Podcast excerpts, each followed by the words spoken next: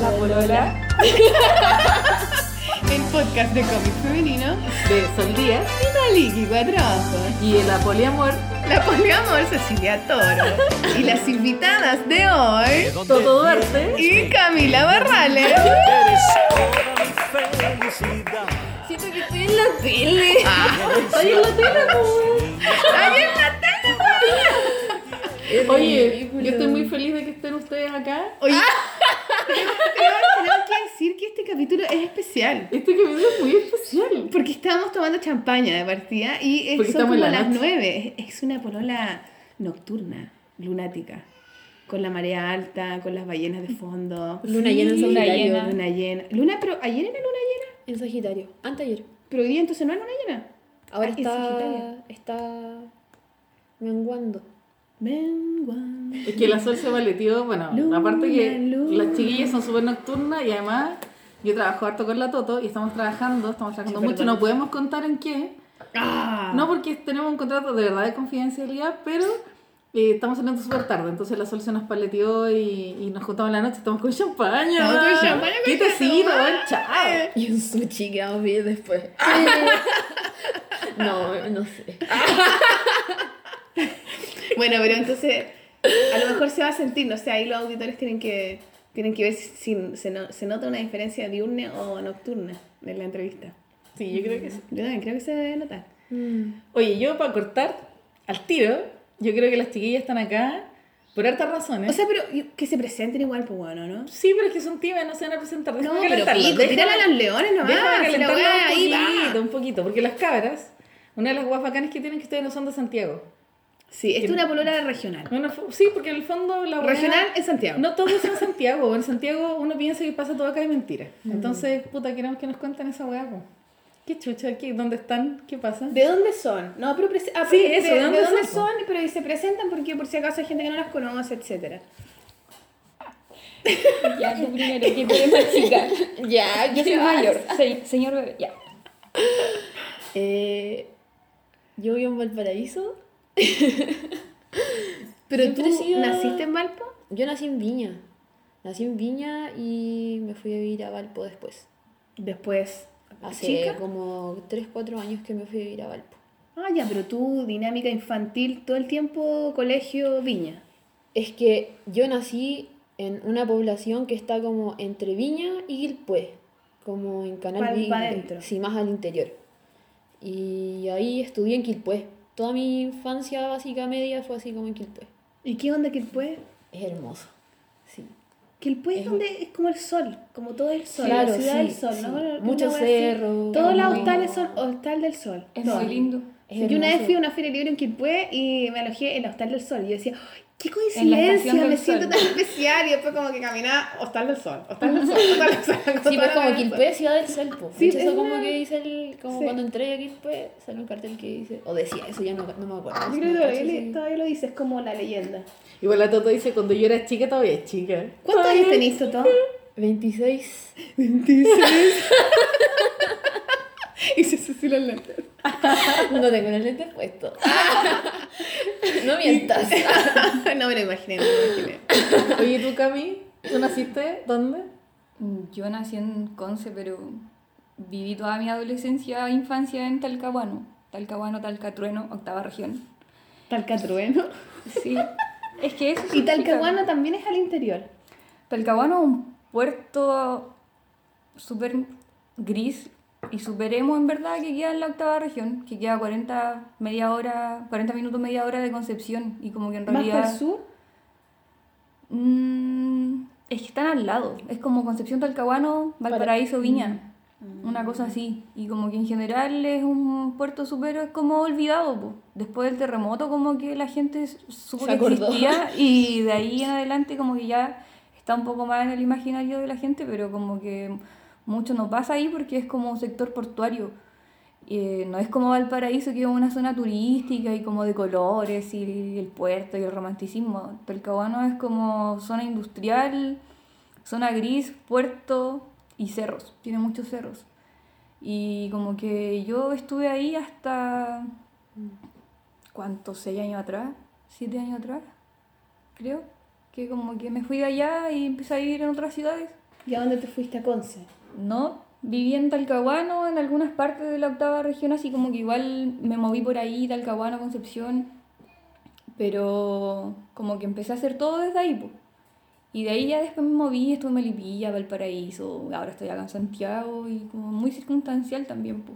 Pero todo partió de Talcahuano. Yo siempre he pensado que las ciudades, como la construcción de la ciudad o como son las ciudades, definen cómo son las personas después. Pues, y tú decís que puta, creciste en un lugar gris y súper emo y, y demás que eso te influyó, pues, ¿no? No es lo mismo Sí. que crecer en, no sé, República Dominicana o No, crecer en Cuba, supuesto, ¿cachai? Como... Es que obvio que la geografía como que Sí, de hecho, influye yo mucho cuando en voy tu para allá, ánimo y en tu personalidad. yo Ahora creo. igual voy cada vez que puedo, pero voy poco igual. O sea, desde que me fui en realidad como que he ido muy puntual y como que lo primero que hago es agarrar la bici y ir a darme un paseo por el puerto en la mañana. Y es como pasar por todos los episodios de una película así como de las ruinas del terremoto, como del puerto, que igual ahora hay como una reconstrucción de la ciudad que gracias al terremoto fue porque antes nadie ponía ni 100 pesos por esa ciudad y como que es muy así como, para mí es muy romántica, obvio la gente no le encuentra ni un brillo, lo encuentra feo, fome y todas esas cosas, pero porque no hay nada así como que llame la atención de la ciudad, como que en Concepción está todo. Y como que todo de Talcahuano queda media hora, como que todo no es céntrico. Entonces como que igual... A mí me gusta llamarle Talcatrueno porque es muy así, es la ciudad de los truenos. Mm, Y es muy como en recogida, llueve caleta, llueve mucho, po. Mm. Como que muy así, en, en, no sé, la máxima son 24 grados, en verano, como que igual es como muy apaciguado, pero a mí me gusta. De hecho, ahora como que me gusta más que cuando vivía allá, po, obvio, porque ya no estoy allá. Siempre pasa eso. Pero siempre he tenido mucho amor por esa ciudad.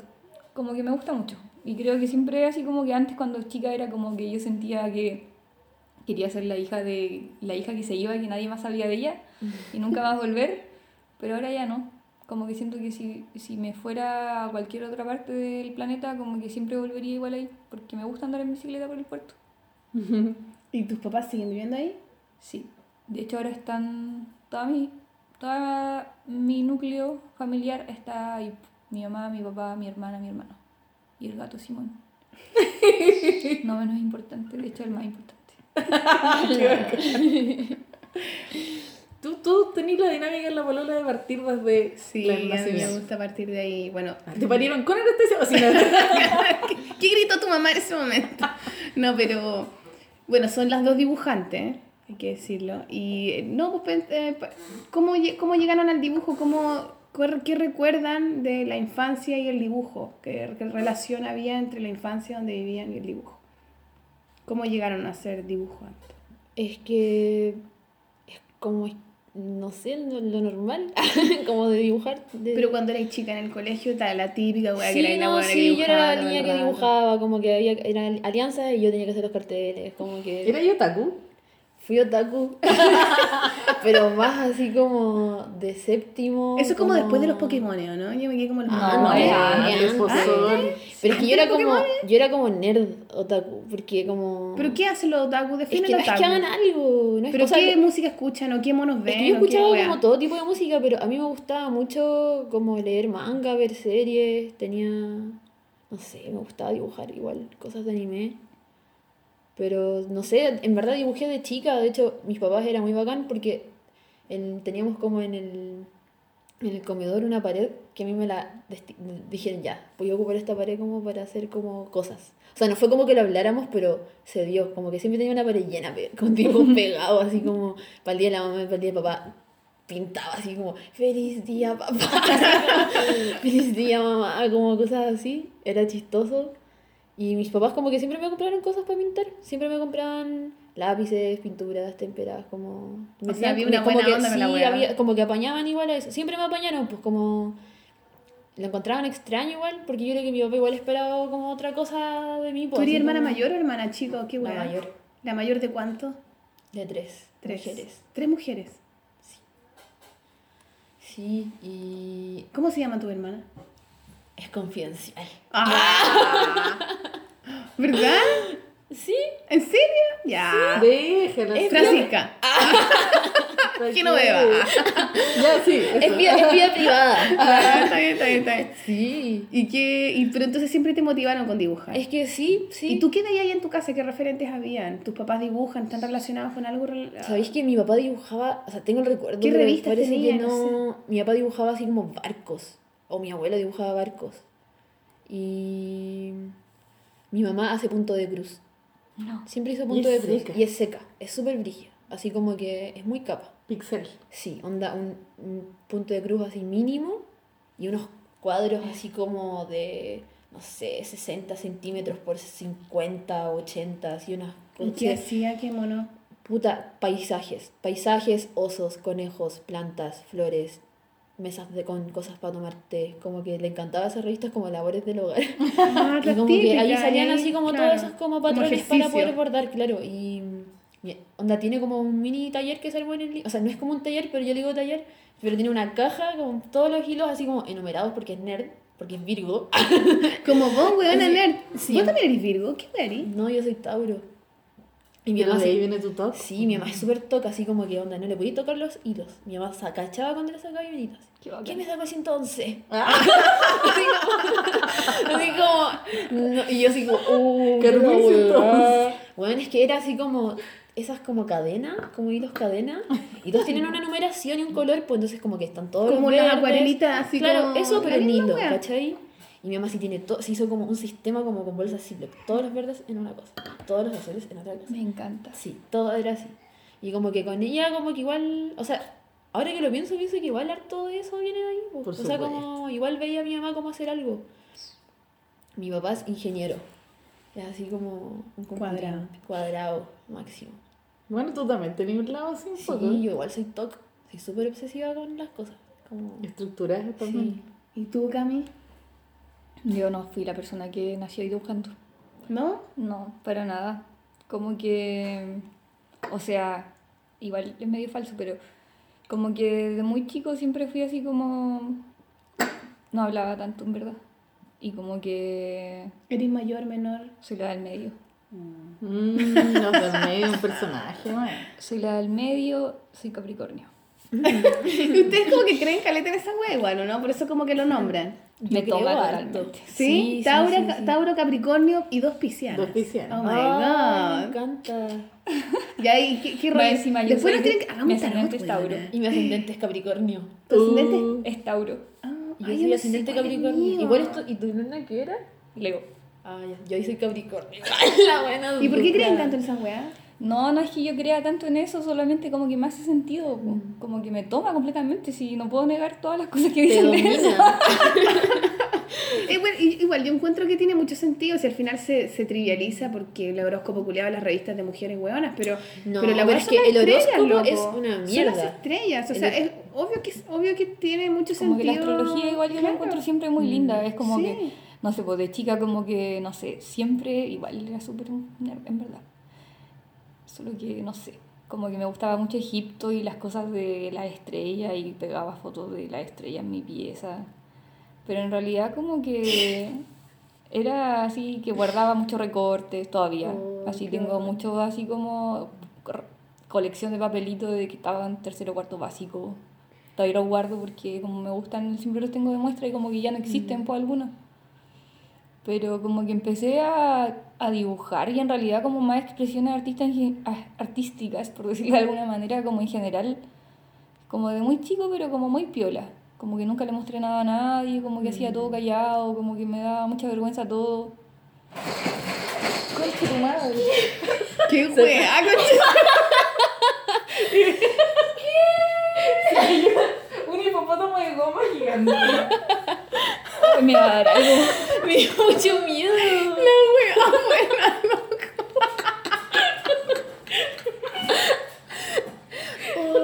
¿Cómo hizo? Tomémonos las manos. yo- Por favor, un círculo de protección.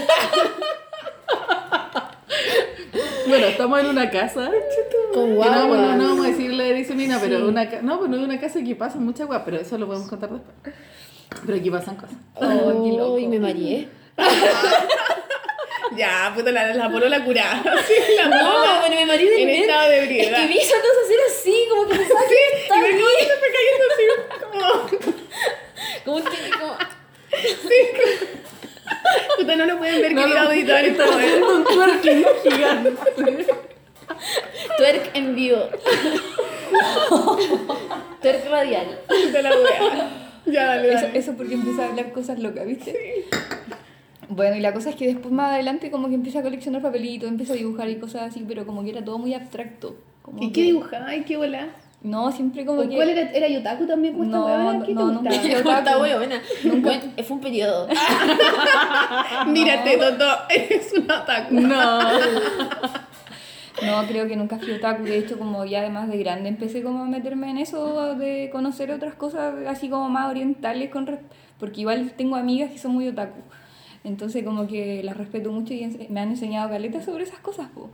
Pero no, de chica no cachaba nada, así de hecho como que todas las cosas como que aprendí o como todas las cosas como que empecé a hacer como que igual las hice sola, po. Como, no sé, aprender a leer libros, ¿cachai? Así como que como que en séptimo básico yo creo que fue que yo tengo una diferencia muy grande con el mundo.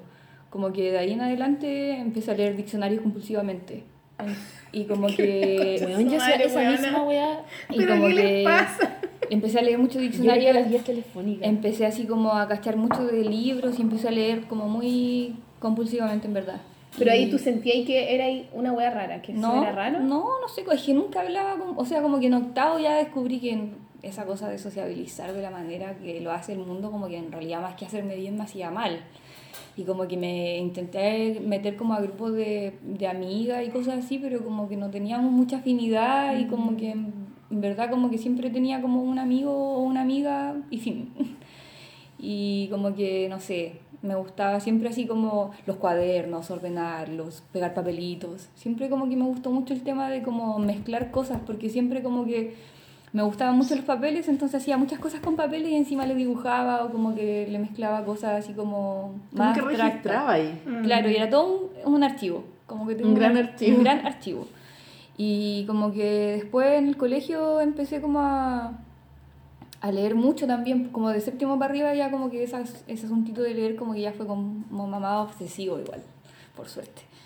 Porque aprendí muchas cosas lindas y de ahí también empecé ¿Y a qué leías? otras ¿Qué cosas, libro como que te recordáis con cariño de esa época? Como que cuando, no sé, empecé a leer mucho, como que empecé directamente hacia Anais Nin y Virginia Woolf. Y de ahí me ¿De qué edad? Pero octavo. Bien. ¿Y de dónde sacabas esos libros? ¿Qué onda tu familia? ¿Te, Mm, te apoyaban? la ¿Te biblioteca. weá? ¿Tu- ¿Tus papás qué onda? No, en general en mi casa como que nunca, no había muchos libros en verdad, como que en, en realidad como que los primeros libros que yo, como que llegaron a mí fueron libros que yo empecé a buscar, po. o como que tenía un amigo en el colegio que también así como que, él sí tenía una familia como que para mí era muy loco porque yo iba a su casa así como, ay, podía hablar de libros y cosas así, veíamos cosas en internet porque tenía computador y yo no, y como que era muy loco todo, po, pero todo fue como muy así de, de lo externo, pues como yo buscando cosas. Y de ahí en adelante ya empecé a ir sola a la biblioteca en micro y ya ahí imparable. Y como que ahí también empecé como a, a intercambiar libros o a conocer más cosas, pero como que siempre muy así como como desde fuera igual un poco. Oye, ¿y tú sentí, que le quería preguntar a las tres, como cuál es su libro de la vida? ¿Tenéis un libro así como que le tenéis cariño, como decías tú, como un libro especial? ¿O el primero que leíste, el primero que te impresionó, o el libro que siempre consultáis? ¿Tenéis como un libro regalado? Sí, tengo varios libros a los cuales vuelvo, pero quizás no son libros que me hagan muy bien, que en general son como, no sé, de poesía. o no sé, como que siempre vuelvo a unos, pero como que igual les tengo como ya los, los he soltado. Como que igual hay libros que son como muy puntuales en la vida y que creo que siempre voy a recordar con mucho cariño y mucho amor, pero como que ya no los leo tanto. Por igual, porque estuve pegada años con la Pero cuestión. como po. cuál tenéis uno? No sé, por ejemplo, siempre vuelvo como cuando, no sé, necesito orientación, no sé, leí El Anticristo de Nietzsche a los 13 años y yo siento que me arruinó un poco la vida Ay, y de ahí en adelante así como que Oye, ya... que sí te la arruinó. Pero igual gracias a eso conocí muchas cosas. Por ejemplo, es como un libro que, no sé, puedo decir que ahora a los 29 necesito leer y no lo ¿Tenés he leído. 29, weona? Oye, pensé que eras más chica. Pues yo soy un adulto, Es un señor de... soy un adulto, soy grande. Muy bien. Como que ya podría decirlo es, eh, decir- ese así como porque es como conmemorativo, pero lo leí como que lo leí un par de veces más y no es así como una cosa que vuelvo mucho. Pero no sé, Las olas de Virginia Woolf o no sé, la poesía completa de Alejandro Pizarnik, como cosas así en realidad. La raja. ¿Y tú, Toto? ¿Tenís tu libro? Sabéis que yo no era tan buena para leer. No, pero no importa. Pero como que me acuerdo que un libro así que me gustó mucho, mucho, mucho fue... Tienen que hablar. Ah, eh, un libro que... como con un megáfono. Pero sí, me acuerdo que un libro que me gustó caleta era uno que nos dijo un profe en la U, se llama El elogio de la sombra. Y después fue muy bacán porque justo el tiempo después vi una película que también hablaban del libro y como que así... ¿Y de qué se trata el libro, cacho? Es un libro de un japonés que se llama Junichiro Tanizaki. Y es así muy como la cultura oriental, pues, y de cómo la cultura occidental se comió, así como... Es otra visión del mundo. Sí, sí, sí, sí. Es bacán. Es un buen libro, es cortito, de hecho, así. Y me acuerdo que lo leía mucho. Porque era así como, en verdad, como, recono- como reconocer y como como y para mí descubrir así como otra forma de ver la vida y de experimentar la vida como desde los objetos, desde las experiencias, como de la relación del, del humano como con la naturaleza, con la oscuridad, ¿cachai? Con la luz, como que el loco igual le, le tira un rollo como a toda la cultura occidental de que es brígido, que todo tiene que estar impecable, que todo tiene que estar así súper limpio, brillante, reluciente Higiénico. como higiénico, claro. Como que para los japoneses como que eso no era como lo más importante, como que de hecho el paso del tiempo sobre las cosas como que habla mucho y le da un valor a las cosas. Po. La hace Como- estar viva al final. Claro, y como que es ese el rollo, como que siento que cuando leí ese libro, como que empecé a pensar de otra forma y fue muy bacán. Como que... Es loco eso cuando Es los loco, libros te sí. hacen así como... Como que siento que iba cualquier así, cosa y como que leí ese libro y Mm. como que redireccioné como muchas cosas en mi vida. ¿Y tú tenías un libro regalar? No sé, no sé, tengo mucho en distintos momentos. O sea, mucho y tampoco, o sea, me refiero a que no tengo uno y, y soy muy mala para volver a, re- a leer weá. Ah, qué bueno igual. No, leo la weá y después ya no la vuelvo a leer. Los guardo, los tengo y me acuerdo.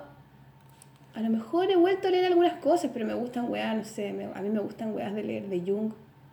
¿Tú Jung. harto Jung? Me gusta Jung Caleta. Es La visión de los arquetipos, me gusta su weá media espiritual también, me gusta mucho eso. Puta que son cabezonas. Yo, No, pero bueno, me encanta la Isabel Allende también. No Ah. me leí yo todos los libros. Yo ya no acepté. también, weón. No, no, pero es que te juro que hay un libro que me gustó de la Isabel Allende que me gusta. Eh, ¿Cómo se llama? Eh, Mi país inventado. Ay, yo Que lo leí. chiquitito. Y a mí Es me que gustó. a mi mamá le encantaba Isabel Allende tenía todos los libros como Luis Yo lo- Miguel también. Sí, es que, Todas las cosas. buena. No, me gusta No, estoy. No, no, pero es que me gusta, pero no, no todos los libros de la Isabel Allende.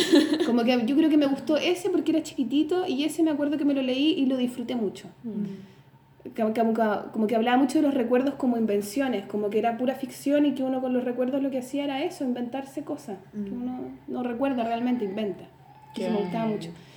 Pero también me gusta, me gusta la, bueno, los libros de la Patti Smith, el éramos unos niños, es, esa weá es una weá, pero Te encanta Patti. Smith, Amo, weón, es que ese libro me la gocé y me dio tanta pena terminar cuando, cuando estáis leyendo al final y como que, no, mejor no lo voy a terminar, mejor lo voy a terminar mañana porque como que lo querís todavía tener contigo. Porque me- soy mala para volver a, re- a leerlo, Claro. entonces como que yo sé que ya se va a ir nomás, ¿cachai? Sí. Y bueno, también yo recuerdo un libro de cabra chica que yo leí que era Camilón Comilón, de niña chica. El primer libro que yo me acuerdo que Ay, me- disfruté de decir, oh, me lo puedo terminar. Como que puedo leerlo rápido y terminármelo. Y era como, y lo volví a leer y lo volví a leer cuando era chica. Qué Camilón bacán. Comilón, me encantaban los dibujos de ese libro. A mí me gustó mucho el jardín secreto cuando chica, quedé impactada. Y más grande, historias de Cronopio y de fama. Me encantó porque, así como la relación que tenías tú con los libros, me recaí de la risa. Weón, me dio tanta risa ese libro, weón. Lo disfruté como que lo gocé al pico. Y no podía creer que un libro. Yo pensé que Cortázar, cuando yo, yo lo leí como a los 13, entonces pensé que era como cabezón y que era difícil y que me iba a costar. Y me encontré con ese libro. Y fue tan como una bienvenida a la lectura. Mi mamá es súper lectora y yo crecí con los libros y todo. Pero me sorprendió pasar bien con la weá. Es, es que esa es la Me weá. recagué la Es increíble. weón. Cuando estás en el colegio y leís un libro que te hace sentido y que tú decís que gana, que, que gracias profesor por- o profesora por haberme hecho leer esta weá. No, pero se lo leí porque yo quise. No, yo, yo me acuerdo cuando el leímos Ce- 100 años de soledad, como que era una época en donde te hacían escoger entre tres libros para leer, y que era como la gran, el gran avance en la wea, ¿cachai? Mm. Y ese libro también me... Ay, me a mí rayó igual me caleta, pasaba con lo de. Ronald Dan Roald, Roald Dahl. y como de lo no sé, lo leí todo con el colegio y me acuerdo de la fotocopia. Oh, la fotocopia. En tercero básico, leyendo Anillada. eso, y anillada con la mica azul. La Y- mica culea azul. Y yo tratando de dibujar los monos al lado. Las brujas era bueno. Mira, Y- ahí tiraste un dato. Y me pasó Los de también, Agatha Christie. y me pasó también con Crónicas de Narnia, los leí todo en sexto básico. Pero ¿cachaste lo que Pero es lindo porque te abre una... Que quería dibujar al lado. disfrute. Sí, pues lo, dibu- lo Ahí rayaba, está, pero no lo rayaba encima porque tenía que poner otro papel, porque no podía rayar ese libro. Pero qué bacán. Eres ordenadita igual, como obediente. Toc. ¿Eras obediente? Era toco. ¿Eres obediente? No, ahora claramente yo creo que no eres obediente. Cero obediente. Ahora soy desobediente, pero... Pero eh, eras obediente. Cuando chica en general, no, pues era como que yo me pedían los cuadernos, me hacían bullying. El clásico personaje perdedor. me hicieron mucho bullying así brígido, me pedían los cuadernos, me les sacaban fotocopia de los cuadernos, mi mamá tenía que intervenir, así como, oye, no te aproveché de mi hija. ¿De verdad? ¿Tu mamá te te Porque era como clásicos cabros del colegio que no hacían nada y sus mamás después me pedían así como, oye, préstame el cuaderno para sacarle fotocopia. Ni Las siquiera. mamás de los hueones, ni siquiera los hueones.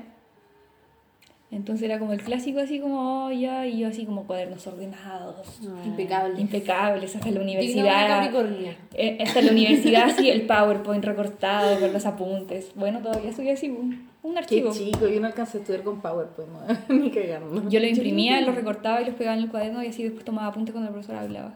Oh, Igual a mí Me me, encantaba encanta. tomar apunte, weón. Y hasta el día de hoy me encanta rellenar formulario, weón. No sé, todas esas cosas así me gustan, igual como que las disfruto. A mí Yo me creo que tiene que ver mucho con dibujar. biología cuando chica. Biología, era el- por- pero por la. A mí me gustaba la weá como de lo- la esponja y los seres como se iban como evolucionando y todo eso en dibujo. Una vez es hice una Dibujar manualidad. las células, Sí. De una célula. Igual es una célula de miniatura de plasticina. Era así. Era, una, era de Plumavit. De hecho, mi hermana el otro día comentó una anécdota súper, que no era una anécdota en particular, sino que fue así como, ay, la Camila cuando chica que hacía todos los trabajos y si no le gustaba, lo hacía todo de nuevo y lo ro- rompía y volvía y se estresaba. Bueno, sigo así. Pero ahora como que ya más consciente. Tengo, no puedo gastar tanta plata en materiales, así como que no puedo romper todo, pero ya es como más eso condicionado ahora. Pero sí, es como perfeccionista, neura, palpico. Sí, rígida. Cacha que Hacía todo de nuevo, fin. Delante me acordé porque tú, cuando, está, cuando dijiste eso como de que hay como, es como recortes de Egipto y como de las estrellas, cuando yo tenía, era cuando yo tenía chica. cuando yo- Como el año pasado. no, pero cuando era chica, así, o sea, no sé, como, como segundo medio, así como que con unas amigas nos hicimos todos un libro porque yo vi una película que se llama El libro de las estrellas y rayé la papa. Así ¿Y de qué se trata el libro de las Oh, estrellas? ¿Es una película? ¿Película? ¿La podéis ver en YouTube? Mm, ¿El libro de las estrellas? Creo que está, lo tenéis que buscar en inglés como The Book of Stars. Y mm, está por partes. Y es súper triste, po, weón. Como que es de una... Son dos hermanas que quedan huérfanas. Como que los papás se mueren en un accidente. Y la hermana mayor escribe poesía y la hermana menor tiene fibrosis quística. Y como que tiene un problema como de desorden hormonal. Entonces ahí como que a mí me pegó por la hermana chica. Así como que me identificaba mucho así como con ella. Y la hermana chica tenía un libro así gigante que se llamaba El libro de las estrellas, por eso se llama así la película. Y la loca como que hacía puros collages, y era muy chica y hacía collage, y yo como que lo vi y dije, "Ah, así como yo debería hacer eso, así como que debería tener como un libro de las estrellas, po". y como que me hice un libro de las estrellas. y era como un cuaderno, como que le pinté la tapa así, y como que mis amigas como, yo también quiero uno, y como que les hice uno a cada una. Éramos Ah. cinco y todas tenían, todos ten- tenían nombres distintos, así como... Bueno, todavía lo tengo. Y es así, una guagua tona gigante y tengo como tres. Porque después como que se me acabó y me tuve que hacer otro. Pero Igual es heavy porque yo siento que tú todavía sigues esa wea. También tenía el rollo de la Camila como de registrar, de bitácora, de... Bueno, de hecho te- tenía el rollo con encuadernar. Entonces, además que tenía un rollo, las dos de TOC y de obsesivas tienen un rollo como de recopilar como ardillas. Weón, ¿Qué les pasa? Bacán igual. Como que yo el primer ¿Qué es lo cuaderno que, recuerdo que no quieren olvidar? Así? Como que el primer cuaderno que yo recuerdo que empecé a hacer fue cuando estaba como en cuarto básico. Y él, todavía lo tengo en la casa de mi mamá. Y ya más de grande, me acuerdo como en octavo, tengo uno que... Es que en realidad tengo guardados todos los cuadernos que... ten- Tengo miles. Es terrible. ¿Viste? Y ahora como que digo, ya, esto tiene que parar y en realidad tengo más. Y digo, no los puedo, no me puedo hacer de ellos. Y como que puedo, y ahora, por ejemplo, el año pasado me desprendí de casi todo lo que tenía, así como de la adolescencia, porque tenía ¿Pero lo miles de botaste cosas. o lo guardaste? No, como que quemé muchas cosas Y como que me deshice de muchas cosas y los que más así como que resguardo son los cuadernos. Y hay cosas muy bebé y como que obviamente no entro a ellos así como ya no voy a verlos así como a leerlos. Pero sí a veces paso y los veo y digo, oh, qué loco, y lo cierro así. Pero lo tengo con recortes, stickers, co- colecciones de cosas, así como... Obvio que era las personas que coleccionaba esquelas, todavía tengo las cosas de esquelas. Mi abuela me botó mi esqueta. ¿Por qué? ¿De enojar? No, como de que se pusieron a limpiar como una pieza chica que había en la casa y yo así le dije por favor no botís la esquela y cuando volví ya no estaban. Pero mi hijita, si estaba todas cochinas, No, no, ni- me dijo que no las vio de hecho. Si son la huevona. Esa es la buena máxima. No es lo máximo. Igual cuéntica esa weá como de. Yo siento que es como el, el cultivar el mundo interior, por al final. Como tener estos espacios de cuadernito donde uno se pone a dibujar, se pone a recortar, se pone a hacer cualquier weá. Son tus espacios como de. donde te sentís tú, donde como que habláis contigo, donde está ahí tu cuarto propio, pues tu weá. Y que. No sé, yo creo que todo el mundo debe sentir la necesidad de hacerlo a lo mejor, pero algunos lo hacen recortando cositas y otros lo hacen, no sé, escuchando cosas, pues, música, eh, De hecho, pensando, leyendo, no sé. Como que esa weá quería decir así como. Mi papá es súper así como coleccionista, brígido. Como que tiene una obsesión con los saxos, así como que colecciona muchas figuritas de saxo. Tiene un saxo que no lo toca, Ah.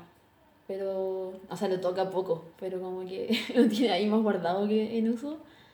Y colecciona mucha música y estampillas. Ah, Como pero entonces que- también es rayado. Sí, o sea, es hay rayado. una- Sí, mis papás, mis dos, ahora que lo pienso, mis dos papás son rayados, weón, Qué brígido. Como que mi papá tenía así como libros. Mi papá se hacía sus cuadernitos de estampillas, pues. Y es brígida esa weá, como, como que era así como. ¿Cómo se llaman tus papás? Vida Confianza. privada. Puta la weá, weón. Oye, que sí, algo de. ¿Y tus papás cómo se llaman? Celestina.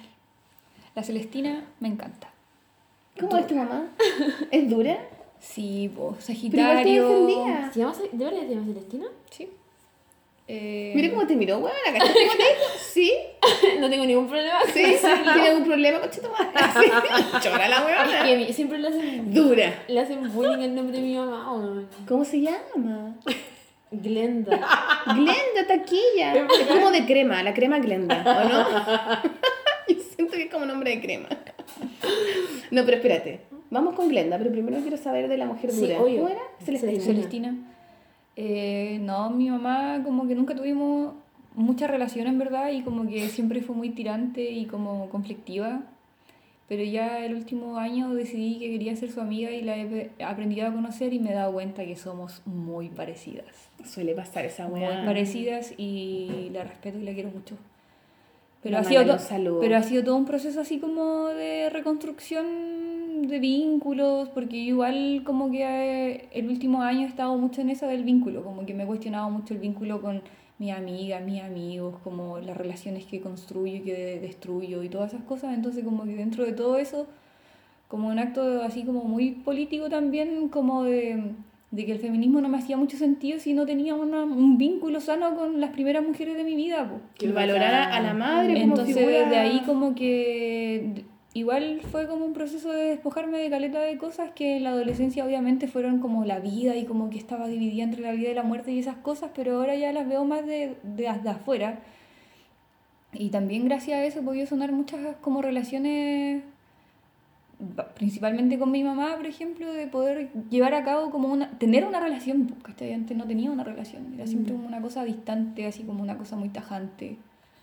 Y también porque las dos somos así muy parecidas, po. así como no te veo en un año y está bien, ¿cachai? Como que si no me hablas yo tampoco te hablo y como que Ah, realidad... como dar y como- pero ahora ya como que esas cosas no me hacen sentido porque ya lo veo de otra forma también, po. Entonces como que mi mamá es puro aguante nomás, po. Es puro aguante y es puro esfuerzo. Entonces como que yo la veo ahora y es como que me entiende Caleta porque ella ha trabajado toda la vida independiente, ¿cachai? Y tiene como su peluquería, como que trabaja en esa y como que siempre está viéndola así de una manera súper como autónoma también, po. Me toma, po. Ah, bueno, le loco. Como que ahora yo la veo y es como que hoy día de hecho en la mañana conversamos y como que sí entiende todas las cosas que estoy haciendo ahora, ¿cachai? Quizás no entiende mucho lo que hago como en términos como No, como claro. Como no más específico, técnico, claro. pero... pero como que entiendo el lenguaje de verla y como de, so- de como sobrevivir haciendo igual a lo que te gusta, po. Y como que desde ahí también lo que entiendo igual como que me tira buena vibra, po. Y es bacán igual. Como que siento que ese de ser busquilla y todas esas cosas así como de ser muy como independiente, muy autónoma con las cosas desde muy chica porque anda a ayudarme en algo. Mi hermana se reía de mí porque nadie podía tocar nada de lo que yo estaba haciendo y como que ella de repente me destruía los trabajos, pero era como ya, pero mi mamá siempre ha sido así pues también, como de, de sobrevivir con las herramientas que ha tenido y con las que ha podido sobrevivir también, pues como que yo creo que me identifico mucho con eso, pues. porque igual la vida es dura y nadie ha estado ahí para ayudarla a ella y tampoco para ayudarme a mí, pues. Entonces como que hemos sobrevivido hasta ahora, improvisando quizás, pero lográndola. Si no, no sé. Siento que la vida igual no tiene un sentido si, si no haces las cosas que te hacen como bien. po. Y mi mamá, si no le gusta algo, paciencia para eso, no tiene. Y yo también.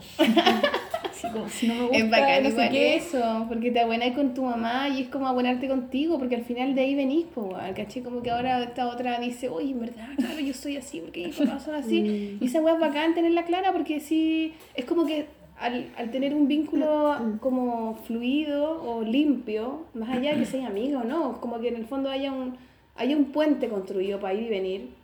eh, tú también vas y vuelves a lo que tú eres, a tu origen, pues, a, a- a verte a ti en el pasado, ¿cachai? Son herencias, pues, las penas de tu mamá también, la buena que tuvo en su guata, millones de cosas están en ti.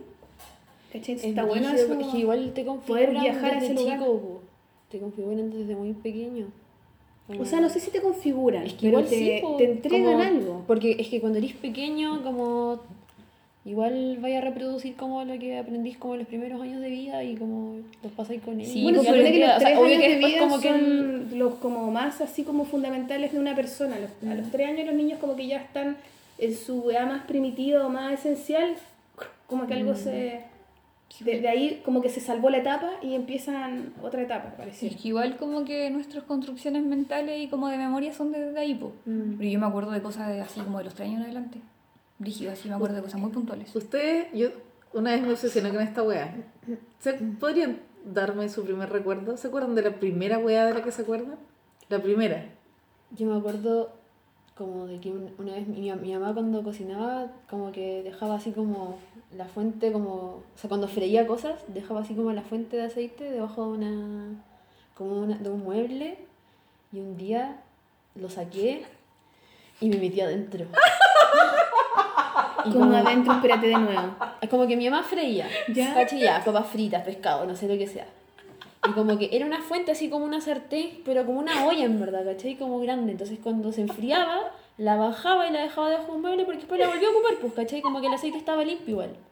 Y yo cuando era chica, Adentro del aceite. me metía dentro del aceite. Del aceite, como una Porque me piscina. daba, me daba curiosidad, ¿cachai? La, ¿Cuántos la sensación Como viscosilla. años, menos Y te frieron, weona. No, porque estaba frío. De repente tu mamá, ya voy a. No, pero mi mamá así como que dice que... O sea, esto, ilusión. de esto, esto es lo que... O sea, y esta otra parte como que la cuenta mi mamá, pues dice que de repente ella empezó a cachar que yo estaba muy silenciosa. Y como que siempre que hay silencio, es como que está haciendo sí. Nicole Andrea.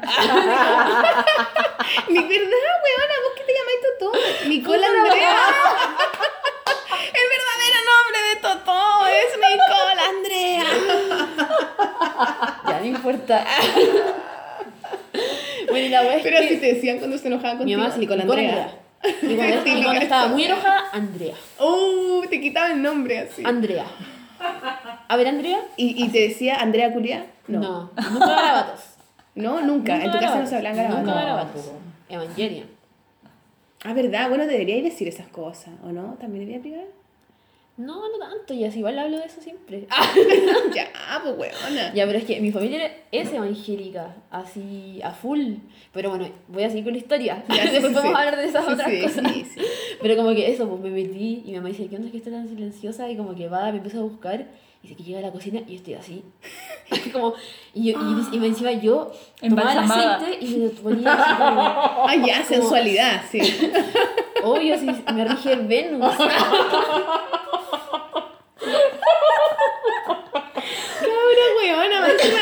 Encima de limpiarte. Mi mamá dice que gastó un chucha, jabón weona. entero en bañarme. Tuvo Es que, así como que esa ropa así cagó. como- Dice que estuvo así el rato así lavándome, lavándome, lavándome. Y yo, bueno, tenía una obsesión con ponerme cosas en el cuerpo. Como que todo lo que era así como viscoso, a la cara, a los brazos. Así todo así. Bueno, en la casa teníamos un- igual un patio, un patio, sí, no tan grande, pero patio. Y con un primo, el Diego, siempre, siempre, siempre hacíamos hoyos, le echábamos agua y nos metíamos adentro. Ay, qué barro, puta, Pero bueno, era así, el barro, un clásico, loco. un clásico, así como en el, como que teníamos un patio de atrás que de verdad era así como un metro por un metro, así no era nada, como que ahí mi mamá colgaba la Una piscina ropa natural. y bueno, hacíamos un hoyo y nos metíamos adentro y bueno, era la máxima diversión. Encima vivía al lado del... No sé, es que mi infancia igual fue bacán. O sea, como que... Jugué caleta. Es que vivía justo como que la casa de mis papás era así como... Está la casa, hay una calle, como para los autos, pero así, una vía y muy así como... Ni ¿Qué cagando onda? cementada, así como igual de tierra y al lado... Cerro. Y atrás está el jardín botánico que camina. Entonces como que todo así como que la infancia, o sea, como, sí, pues de chicas así que desde que empezaba a salir, porque mi mamá no, no nos dejaba salir solas, así como que le daba mucho nervio, y salíamos con un primo, que era el Diego. Entonces con el Diego íbamos a todas partes, era así como salíamos temprano, volvíamos a almorzar y volvíamos a salir, era así como, todo el tiempo era eso, Callejeándola. callejeando. Oye, yo quiero saber, ¿eh, ¿qué chucha estudiaron? ¿Cómo fue salir del colegio, pensar qué mierda iban a hacer? ¿Qué decisión tomaron? Bueno, caché que la wea ridícula, yo quería estudiar medicina. ¿Qué? ¿Medicina? ¿Por qué? ¿Por lo que te Porque gustaba me la gustaba biología? mucho biología, po. De hecho, como que en el colegio en el que estuve teníamos así separado todo como... O sea, como que en la media tenía que escoger así como humanidades, como científico, artes, matemático y como humanista, como una. No sé, eran como, eran como cinco categorías. Y yo tomé como ciencias, pues, así tenía biología, química, como... Me encantaba, así. No me iba, no me iba tan bien, pero igual era como de las mejores cosas de las que me iba. Y... Tus cuando- papás estaban felices. Sí, o sea, como que, no sé si felices, pero igual como que claro, así como que tenía como otras aspiraciones.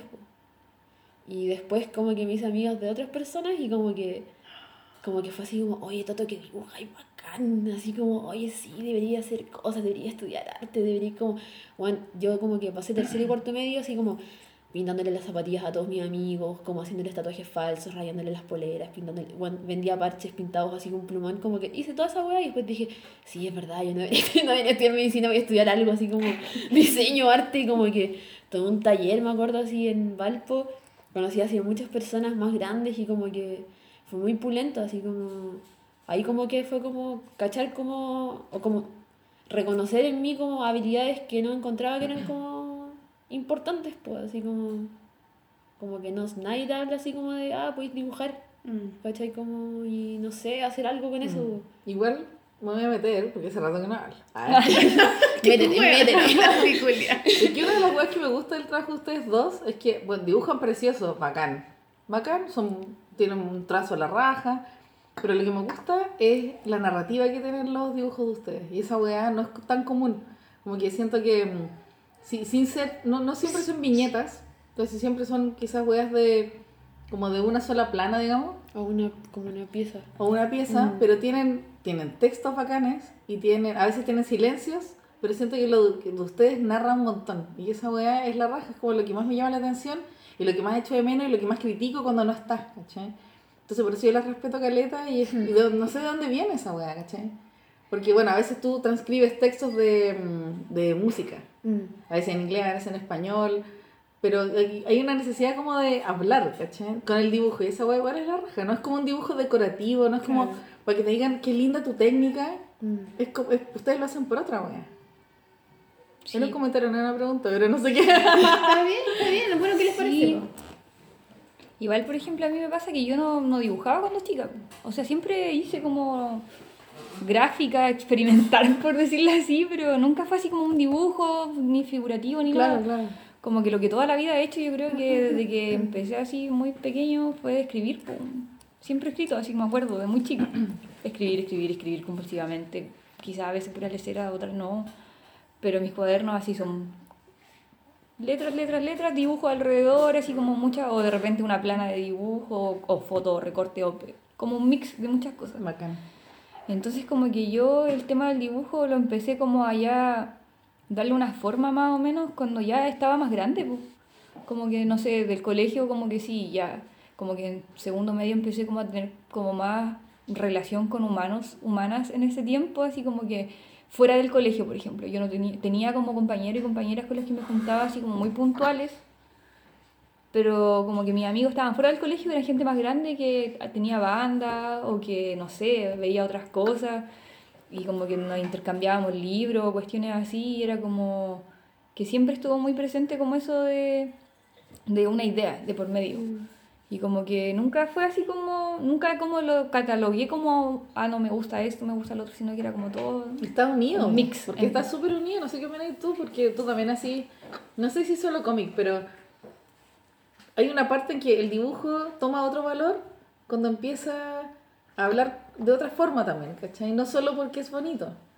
Porque, bueno, insisto, la Yo tengo la- siempre un rollo y siempre Sí, me, como que me critican un poco cuando digo esas cosas, que es como, para mí el dibujo es una herramienta para contar, pero no es el fin en sí mismo. Claro. A lo mejor hay gente que encuentra que sí y está todo bien, como que buena onda, pero como que a lo mejor también en la técnica y en el oficio mismo del dibujo también hay todo un deleite y toda una wea. También me encanta incluso el sonidito cuando estáis sola en la- el taller y estáis pintando una wea y, y se siente ese raspón. Me gusta, caleta, rayo la papa con eso también, caché, pero en el fondo a mí lo que me gusta es contar cosas, caché. Para contar cosas uno tiene millones de herramientas, el dibujo, las- las- eh, los papeles, puta, las luces, la, todo, es- escribir. Y lo que pasa en el cómic, que es lo que más me gusta a mí de hacer cómic, es lo que, que está el dibujo y que está el texto y que además están ellos dos juntos y que es como una tercera cosa que es como ya es la zorra porque es como que son ya el texto es fuerte en sí mismo un dibujo solo también y juntos es como que tiráis como que subí el escalón así te Eso. cuando te saltáis uno así subí así ah no Como que y es subrayáis. como oh loco Sí. como que subí mortal caché no sé una wea así La otra vez cuando, eh, bueno, es un semi-spoiler, pero ya igual, no, filo, no sé. No, cuando, cuando, entrevistamos a la Arolas Uribe, ella, cada vez que escuchaba una frase que le llamaba la atención cuando uno le hablaba, y cuando mucha gente le habla, ella lo anotaba. Entonces, yo conozco a la Toto, somos amigas con la, con la Cami también, pero a la Toto la veo muy seguido porque trabajamos juntas. Y la Toto es muy chistosa, muy divertida, tiene caleta mundo interior y también exterior. Entonces, cacho después en, la, en, en su trabajo cuando ella recoge, pues como robar un poquito y, y plasmar y registrar, que es lo que son ustedes como ardillas. ¿cachai?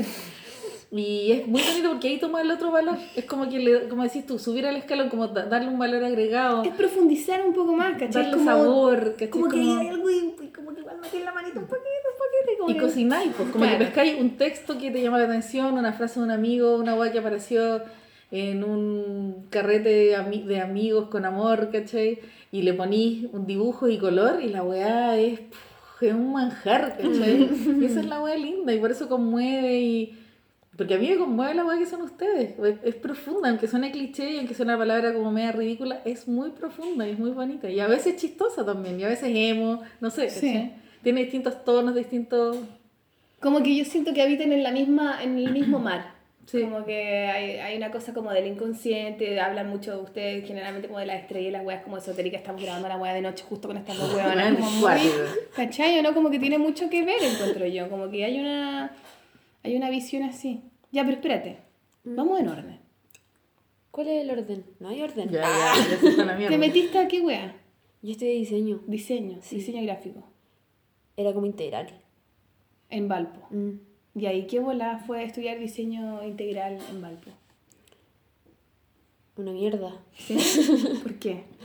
Porque llegué justo un año que la escuela estaba así como dividida, ¿cachai? Como que, porque el diseño integral como que tú podías armarte como tu malla curricular y escoger así, ya quiero tomar al final Como la labora- católica parece que era así. No, ¿o s- no? no cacho, pero como que podías tomar en un momento laboratorios y esos laboratorios definían como el grado académico o algo así, como si tomabais laboratorios gráficos o multimedias, audiovisuales, etcétera, o si tomabais ra- la- eh, laboratorios como industriales, que entraba madera, metal, cerámica y más gráfico. Ah, pero igual. O sea, y o sea, textil. harto material. Claro, había harto, ¿cachai? Pero como que justo ese año la escuela estaba dividida entre, entre los profes, los académicos y eh, también como que, por ejemplo, todos los- muchos laboratorios estaban parados por falta de plata. Entonces como que gente que tomaba el laboratorio como de textil o algo así, no podía porque, ah, no, es que las máquinas están malas. ¿cachai? O O sea, estaba la cagada. estaba, estaba la cagada, fue el año que más encima fue como paro nacional, el 2011. Entonces entré, estuve dos meses en clase, toma, siete meses, ocho meses. No, la dura. Entonces, no- claro, igual yo bañé, obvio, porque igual como que caché un poco así como lo que estaba pasando en la U internamente y como que apañé igual como a lo que, como al pe- petitorio, petitorio, Petitorio. petitorio.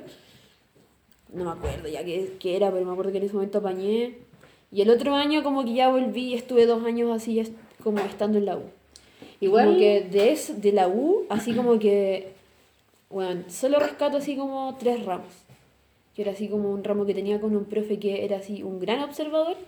Como que sentía que el loco de verdad como estaba ahí como cachando que estaba como, no sé si es edificando la palabra, pero como igual, como Construyendo hablando de su experiencia nomás como de lo que es crear y como de hacer como igual el diseño tiene el rollo como de yo siento como de crear necesidades al final como como que no, no creo que solucione tantas cosas soluciona cosas pero Mujer como que- soluciona todo, ahora estáis sentados. no no no sí entiendo entiendo entiendo pero como que la, la U la Valpo así tenía- no sé se maneaban como que los, los ej- ejercicios de taller eran para mí puras weas así como Sí, igual a mí- como nos, de- así para terminar la idea, así como por ejemplo nos decían, ya, quiero que vayan a la playa y que caminen en la arena y que creen un instrumento que simule como caminar en la arena. Cuando, no sé, estaban pasando cosas brígidas en Valpo y podría haber estado como ayudando en algo mucho más real. Es que son estar cosas haciendo como... distintas. Entiendo que son cosas distintas, pero como que sentía que no me hacía sentido la carrera. Como que no me gustaba. Y los únicos ramos que me gustaban era así como ese que tenía con este profe, que era como de materiales y de como construcción, así, no sé, lo que nos hacía estudiar así como a Da Vinci, como buenos brígidos, así como mecanismos y cosas así. Y grabado. Esos fueron como los únicos ramos, así que creo como ya, pues esto, weón, valió la pena endeudarme, weón, así como... Sí, final. no, sí, eso es un tema heavy de endeudarse y, y cuestionar. Yo creo que siempre que hay que cuestionar la academia, en todos los capítulos aparece un poco ese tema cuando tú le preguntas a los invitados como, Sí, por eso lo pregunto, porque ¿Dónde igual es bueno, a lo mejor la gente cuando escucha también quiere escuchar esa experiencia para saber qué hacer también, pues, Claro. saber, y también incluso, igual yo siento que está bueno igual eh, entrar a algo y odiarlo que, que no haber entrado. Sí, obvio que sí, Eh, obvio que sí. es que eso es lo que yo por eso interrumpía la tota cada rato, porque... no, no, pero está bien igual porque, o sea, es Sí, bueno igual ¿qué, que... qué cosa que yo siempre he pensado, conociendo la Toto, yo trabajo con la Toto. Y hacemos una Ya, pega mira, lo que pasa, chiquillo, es que la, la Plasti es la mamá de la Tofa. Y yo soy la mamá de la Sofía. Sí, se lo sabía. Sofía Flores. Entonces aquí hay una lucha. No, no, no, pero es que... No, no hay ni una luz. No, lucha. Yo ahora puedo ser la mamá de la Camila. No. No, también tú. Es que tu mamá es muy cuática. po. Perdón. Sí, ya, perdón, mamá, te quiero mucho. Ah. No, yo iba a decir como el cuestionamiento de la academia que encuentro la raja y creo que es normal cuestionar Sí. la academia. Pero por otro lado, yo que trabajo contigo, Toto, siento que eres más diseñadora que la chucha. es cuático. Como que yo trabajo contigo solo porque pensáis como diseñador, aparte de tu, tu rollo como artista, aparte y como eh, ser como un, un ser de expresión, por un lado. Por otro lado, tenéis una herramienta y pensáis como diseñador y solucionáis como diseñador. Entonces, de repente, yo decía, ay, bueno, hacían ir a caminar a la playa mientras estaban pasando cosas importantes. Yo creo que las cosas importantes tú las las satisfacías ahora como con tu otro medio de expresión. Pero ir a caminar por la playa y observar la arena y toda la agua que uno se ríe, esos ejercicios hippie, te formatean de cierta forma Mm. la cabeza. Y en este caso, puta, que yo soy full diseñadora Es y que yo yo soy fan sí, de la sí, web. pues sí. Y yo creo que de verdad ¿Sabes qué? ahora estamos sentados sobre diseño, comiendo sobre Obvio que sí, diseño. si yo no, no pongo en discusión eso, solo que pienso como, bueno, anda, como pasaba mucho tiempo como conceptualizando y como tratando de resolver cosas que para mí al final, como que en la práctica cotidiana, Es que no, es van a tener ni práctico, una es que no es práctico, porque la conceptualización es lo más bacán Tú también estudiaste diseño. A mí me gusta mucho la conceptualización. No, Sí, sé, no, porque sé, no tiene bacán. ningún fin, solo reflexionar sobre las weas y darle Obvio vuelta y sí. desarmarla.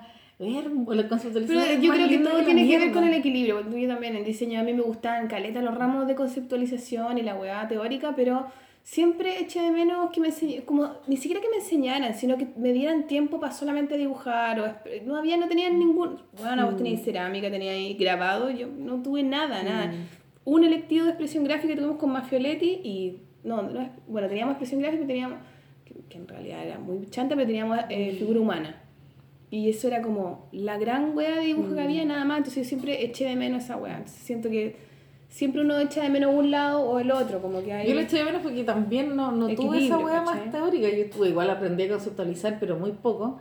Pero encuentro que esa wea uno no se da cuenta cómo aporta en el momento de, de, de hacer weas más abstractas, como decías tú, Cami, como esa abstracción, de repente uno no se da cuenta que viene de ahí, ¿cachai? Porque si no uno se vuelve, hace Sí, weas decorativas. Y no, pues la wea, sobre todo lo que ustedes hacen, se aleja caleta de los decorativos porque quizás tiene otros ingredientes que ni siquiera, ¿cachai? ¿Por qué los tenéis y vienen de ahí, ¿cachai? Sí, es como Sí, la típica pugna igual entre el arte como un oficio o como una dinámica como más como esto Intelectual, artista, claro. claro. Y es, cua- es, es una lucha siempre interna y es, es la- yo creo por eso es como el desafío del equilibrio, porque también hay una dinámica, a mí también como que yo siempre me voy como para el lado más de, claro, como conceptual supuestamente, pero, pero también eh, como que, claro, al escoger un bando es como cuando estás en el colegio escogí música o arte, y es como puta la weá, Es lo ¿cachai? mismo, claro. como- ¿Cachai? Porque tú decís, puta, me gustan las dos, pero porque también el oficio mismo, esto, los materiales, el olor de la wea, ¿cachai?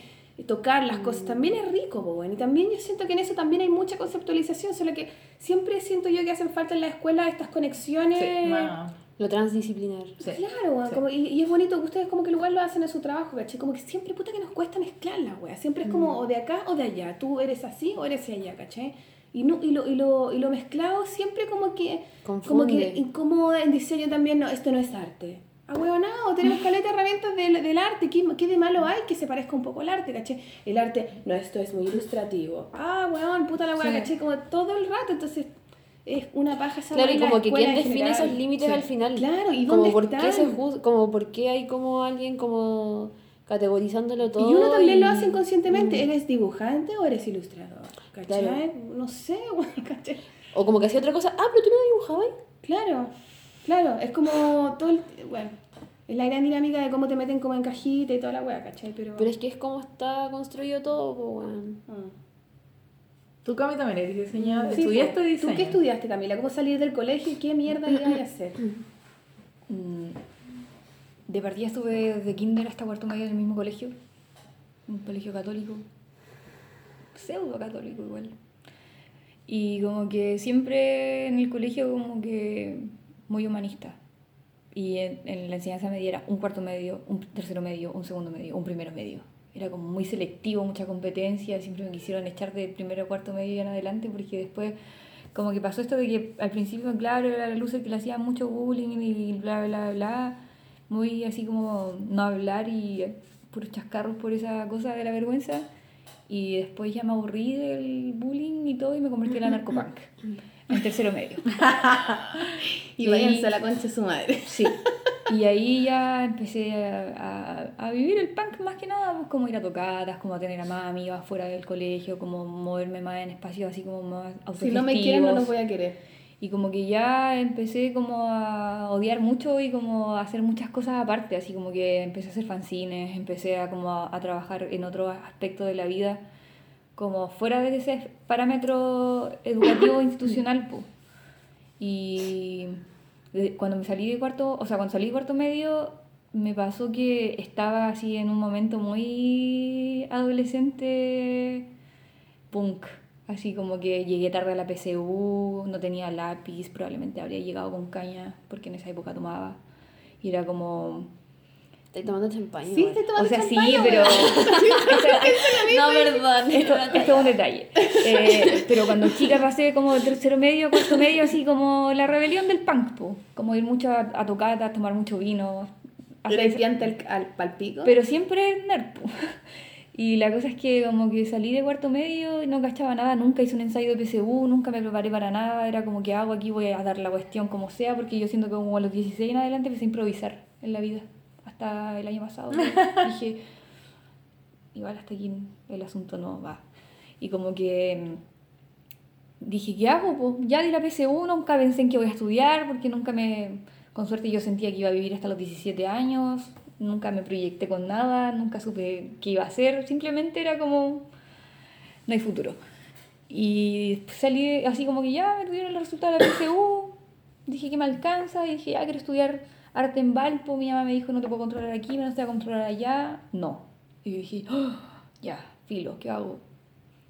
¿Y qué hice? Me metí a pedagogía del lenguaje en la católica de tú tenés como caleta pinta de ser de literatura, weón, ¿no? Y ahí estuve hasta tercero.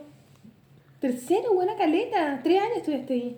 Sí, pero por suerte yo creo que una de las mejores decisiones que he tomado en mi vida ha sido salirme de la universidad. Pero para, ¿te saliste y estudiaste qué weá o te saliste y chao? No, me salí y estuve como un año así en la profundidad y la introspección y en la oscuridad. Y como que después dije, con, también con la presión de que tengo que ser alguien en la vida y bla, bla, bla, bla, bla, y todo ese discurso que te venden. Y yo tenía 19 años, había pasado, lo había pasado súper mal en la U, así como que ¿Aquí, entra, ¿Aquí entraste en la U? Como que estuve a los... Cumplí los 18 y entré a la U. Y estuve 18, 19, a los 20 me salí. Y como que no sabía qué onda, como que dije, ya filo voy a salirme. Y como que salirme fue una decisión así... Cambió mi vida salirme de la universidad porque tuve que enfrentar a mi mamá. ¿Y tu mamá qué weá? Cada una weona. Como Así que... lo haría yo. Así lo haría yo. No, como que igual en ese momento yo no tenía relación con mi mamá, estaba en todo el apogeo del punk, obviamente era una persona Claro, nefasta, sí, claro. ¿cachai? Como que no pensaba en nada y era como que obviamente mi mamá me odia, yo la odio y llegó el momento en que mi mamá me grita así como un día que estábamos discutiendo y me dice, sálete si te lo pasáis tan mal. Y yo así como por primera vez en mi vida como que pensé la posibilidad de fallar, po. Dije, ¿puedo? Así como, ¿existe la posibilidad de fallar? Como de salirme de este circuito y de este sistema. Han sido los peores años de mi vida, me voy a salir. ¿Y por qué lo odiabas tanto? ¿Qué era lo más terrible? ¿Qué era lo que no te hacía sentido en la weá? De partida estaba en la católica, con una capilla al lado, en Pero donde... venía- de un colegio católico. Sí, pero mi colegio católico era como que rezaba en el mes de María Era mula. Y era así, iba como súper así como, no sé, ¿cachai? Como que la católica era así como que la entrega de piochas fue en una ceremonia en la, en la capilla, ¿cachai?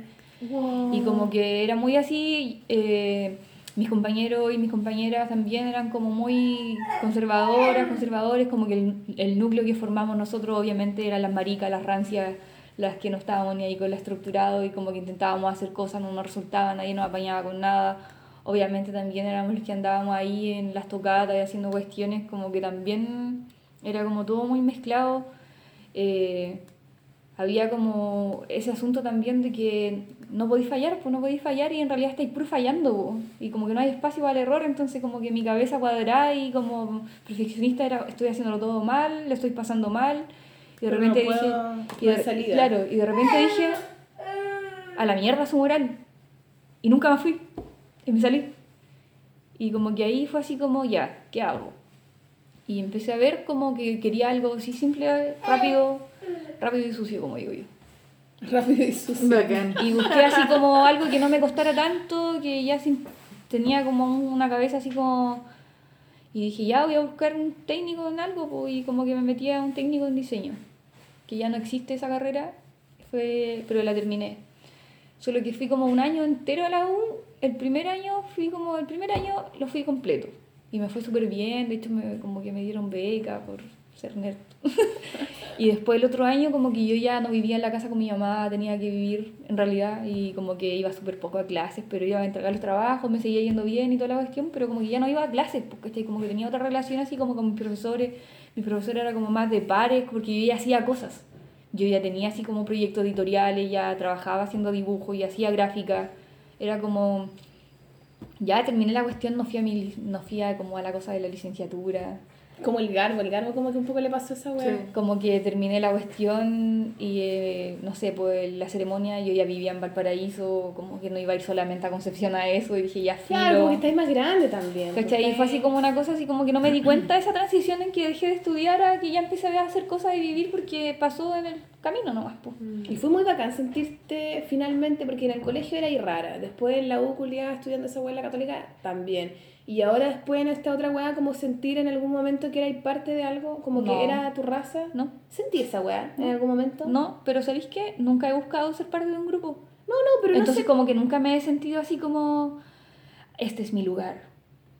No, pero no. cuando sentís que, eh, que no, está bien la ese- decisión eh, que tomaste. como que esa no carrera no- fue una cosa así como súper práctica, Claro. por decirlo así, como que fue muy transitoria.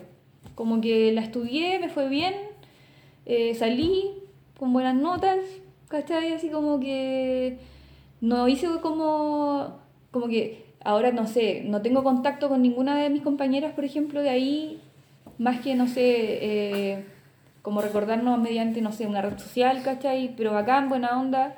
eh, de la Universidad de la Católica también, como que tengo una amiga que me hice amiga después de que me salí, en la que trabajamos así eh, juntas también a veces, pero como que fue súper así como puntual, como que no caché así como en qué momento pasó porque ya empecé a vivir, pues, ¿cachai?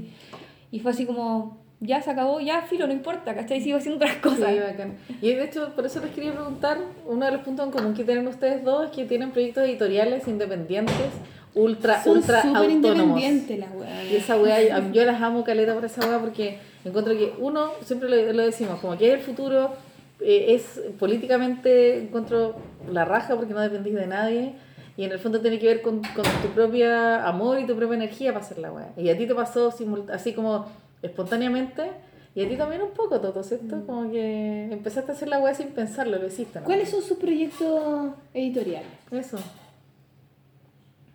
Ah. Te toca a ti, pues, weón. Ya dale. Dale, Toto. Hola. Eh, ¿Cómo te encontraste ya como diseñadora? ¿Te eliminaste? Ya, espérate, se eliminó la weona y qué onda. ah, Eso, sí, po. pues me Y ahí a salí. lo mejor me- empezaste, ¿no? Es que me sal- lo que pasa es que cuando el último año de U, como que empecé a cachar mucho que. Porque ya, como que me gustaba dibujar y como toda la weá, y como que una amiga me empezó a decir, como, oye, ¿sabéis que como que se abrió una galería? ¿Por qué en Valpo de de dibujo. Ah. Y como que me dijo, ¿por qué no va? Y como que fui a. Tenemos, ¿sabes qué? En este programa tenemos caleta en temas tabú, weón. Yo no tengo ¿Está bien o está mal? No sé cuáles son los tabú. Ah. ya, bueno, sigamos. Bueno, Yo planteo, la tiro, la tiro. Ya bueno, y nada, como que me acuerdo que empezó así como... De hecho, esta amiga como que me empezó a decir, tú haces ilustración. Como que ella me metió mucho en el rollo de la de la ilustración. Ahí te diste cuenta. Y ahí dije, ah, verdad, yo esta weá. y como que, y me acuerdo que justo en esa época, como que con otras amigas así empezamos como a, como que empezamos a cachar mucho como el rollo del fanzine, porque cuando, de hecho, cuando estaba en el colegio y tuve ese, como que tomé un taller de fotonovela experimental. Y ahí- Fotonovela, qué gran weá, loco. Sí, como que era muy chistoso así porque era como hacer un cómic pero con fotos. pues, y todos actuábamos, yo actuaba, y era como una traficante de órganos. A vos te, te gusta poco actuar, pues, y como que era una traficante de órganos y así hice unos dibujos para eso. Y ya fue como la primera publicación así como en la que colaboré. Y fue así como cachar que uno podía hacer como publicaciones. po. Como que antes de eso como que un amigo me mostraba así como una revista que colabora, que hacía como su hermana que se llamaba Crisis. Así como cuando estábamos en el colegio, pero así no cachaba como más, así como que como que mi- mis compañeros eran putas, así como estaban en otra, así, muy en otra. Y, y después como que con la Javi y la Anto, dos amigas, como que hicimos un colectivo que se llama Sex Oculus. ¿Cómo? Sex Oculus. ¿Y qué? ¿Con ¿Por qué Sex sex oculus? Porque en latín Oculus. significa seis ojos. Y como éramos tres, Ah, éramos qué chido, seis que el rollo de sexo oculto.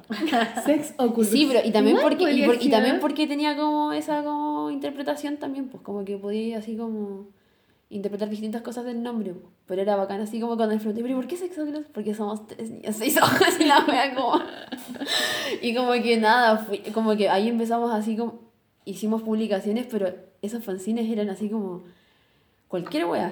Así como que era como mucha, como, como las weas que teníamos como guardadas en carpetas del computador. Fue como ya hagamos un fanzine con estas weas. Así como con dibujos, buena, claro, así como. Y en esa época rayaba las papas así como Fela Kuti con la música, así como que tenía como todo un rollo así como con la música y como con el panafricanismo, así como con otras weas así nada que ver. ¿Con el qué, weón? Panafricanismo Pan-africanismo. ¿Y qué chucha esa weá? es así como. mm, Puta, perdón. Está que- mal, weón. que- que es que lo que pasa que- es que lo que pasa que yo- como que un amigo me mostró Fela Kuti y yo así que Fela Kuti es que me suena es mucho. un músico nigeriano muy- Y es muy que- famoso, ¿no? Ah, es un músico nigeriano que murió que fue como el fundador del Afrobeat Ah, y que intentó ser sí. presidente de Nigeria como en un periodo eh, Ya, muy sí, brígido perfecto. Y, y él tiene como toda una dinámica con su música. Y Claro, un sí, grupo como- chileno fue y viajó a la wea a representarlo. No sé, Ah, sí, pues, sí, ¿Cómo sí, se sí. esos weones? Los que el grupo. Nebuena Afrobeat Esos weones. Es que la mandarina le hizo un video. ¿Te de la mandarina? Sí, sí, sí. Y el Sí, le- es que tocaron con el hijo de bueno bueno pero para Bueno, no irnos por las sí. ramas como Sí, con el eh, hijo del weón parece. Sí, Seun Kuti, Seun Kuti. Y nada, como que tenía, rayaba mucho la papa con él y como que, como que hicimos una Y también me gustaba mucho, mucho, mucho, todavía, pero en esa época mucho, el funk. Así como, como la música disco, así como que investigaba mucho así del funk, así como de las raíces del funk. Como que brillo, porque igual todo tiene un origen de, de lo negro, pues, ¿cachai? Como de la cultura La negra. música, todo viene de lo negro, loco. Bueno, la- la- los humanos mismos, nosotros mismos, venimos de los negros, po, Sí, weón. pues, y yo no sé, pero como que... de- Piel de ébano. Desde muy chica que tengo como una... Como que siento algo con la, con la música negra, así como que me conmueve mucho.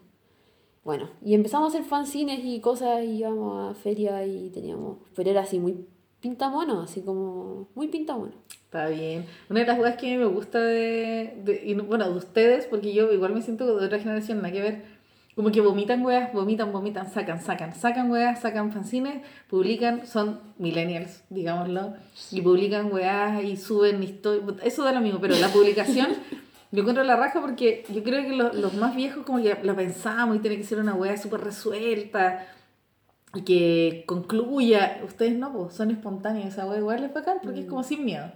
Sacáis, sacáis, sacáis, y al final miedo, esa weón. tiene, sí, pues, y tiene un valor bacán. Ahora, podemos meterle mil factores entre medio. Puta, crecer o no crecer en dictadura, crecer o no crecer, como, mil weas. Pero es que obvio que el contexto define mucho también todo. po. po. Por eso ustedes nos van Mm. a salvar a nosotros. po. Los más chicos nos van a salvar. Es bacán porque ya yo conocí el mundo de, digamos, como ya, ilustración, cómic, toda la agua junta. Incluso animación. Y hay una forma de hacer las cosas, como les decía yo, como súper estructurada, como que tiene que ser súper bien, súper perfecto. Y los pendejos enseñan otra weá, po. ¿cachai? Es como, bueno, ¿por qué se manejan viejos culiados? Hagan la weá y háganlo ahora, háganlo independiente, háganlo, hagan lo posible lo más rápido posible, ¿cachai? Y esa weá igual es un aprendizaje, pues bacán. O sea, hacer weas autopublicadas, tú no, no lo haces por plata, tú vivís No, de otras weas, ¿cachai? Mm. Oye, comparto también la wea. Pero creo que iríamos a hacer una pausa. Ah, weón, de veras. ¿Hagamos una pausa? Ya, Iba a hacer pipí. pausa. Con música. Ya. Ah, ya. Eh, es que Deberíamos tener una. una. una. ¿Cómo esta wea que grabas? como una, una cámara, no. ¿Quién me pone. ¿Sabéis qué? Ponlo a tu Sí. amigo. Tú que estás más decidida. ¿Puedo, ¿Puedo poner dos temas? Ya, obvio. Ya, bueno, sí, ya es que. ¿sabéis qué pensé? Pero no, pues, pero ahora vamos a poner uno y Sí, terminamos con después el otro. Ya, pero ahora vamos a escuchar, así como hablando de música del funk o del disco, que hay un, un chico que se llama Carlos Reynoso, que también le dicen Aye Aye, que tiene un programa radial que se llama La Noche de los Discos Vivientes, La noche de los de discos. los discos vivientes, que yo creo que todos deberían escuchar. ¿Y se puede escuchar cómo? El online es como están Pero en- eh, son podcasts po. hay podcasts de la en radio SoundCloud? en SoundCloud y creo que Mix. Mixcloud también Ah, sí, claro. Otra. y la cosa es que hay un, un capítulo que tira un tema que yo rayé la papa y como que con muchas amigas rayamos la papa que se llama ¿Qué voy a hacer, si, te- ¿qué voy a hacer si te pierdo? y la intérprete es, se llama Analía Espérate, ¿qué voy a hacer si te pierdo? así ¿Y esto yo lo puedo encontrar en Creo que es como de los primeros, sí, está en YouTube, es como de los primeros registros así como... Analías. De hecho, es de Viña. ¿El loco? La chica. ¿Analías? Analías. Analía. O sea, como que. Sí, es de Viña y algunos creo que. Como integrantes de la banda de con- Congreso tocan Ya, en esa canción. Y es como la primera canción como media disco así que existe así como en Chile. Y es una. Es hermosa. Es una joyita. Es una joya. Una la podré encontrar como- entonces, la podré encontrar. Sí, la vas a encontrar. Así que. Nos vamos entonces, ¿qué voy a hacer si te pierdo? Analía.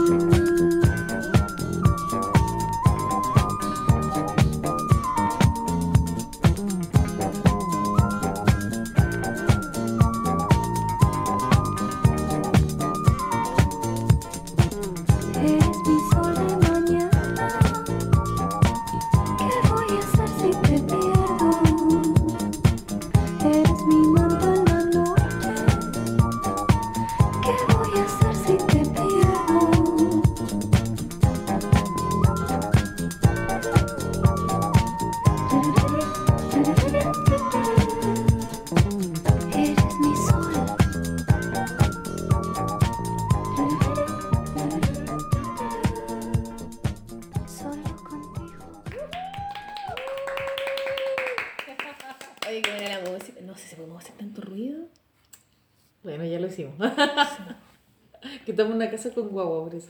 Pero la Nelly vive para allá o para acá. Para allá. O sea, dalo, pero. Sí. Ya, bueno, volvimos. Buena música, Toto. Pero tú eres una melómana, weón. Soy DJ. Claramente. Después, Se van a dar cuenta sabemos que qué. DJ secreto.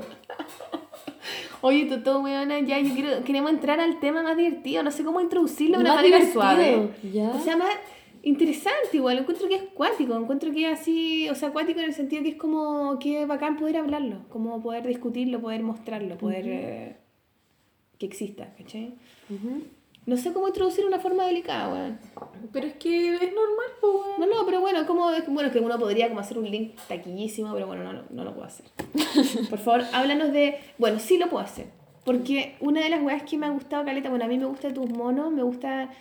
Bueno, yo creo que se parece mucho a Doug y como esta wea como pandillesca, me encanta. Me encantan mucho a mí las, la- las historias como que hablan de amigos en la ciudad o en, la, o las pandillas, ¿cachai? Encuentro que es muy bacán. Y eso es como un mono antiguo que como que ahora ya no existen tanto. Como, bueno, yo creo que también habla un poco de la infancia de, las- de los niños ahora que no, no, los cabros no salen, no tienen amigos en las casas en general, ¿cachai? Como que hay una cosa muy eh, de guardarse, de desconfiar del otro, de vivir encerrados, ¿cachai? Como que eso pasa ahora.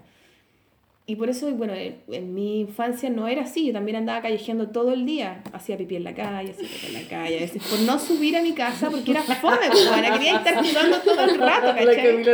Yo también hice caca una vez en la Bueno, yo hice caca en la calle. Y a veces a- otras niñas hacían caca y yo le guardaba, o sea, como que vigilaba. cuidaba, de- weona, detrás de los autos. Porque puta la wea subir era como, puta que baja, loco, Aparte que weando, correr el riesgo como de que te dijeran que tenías que quedarte. Sí, pues, pero no, ya Así es como, tarde. no, no, entrate.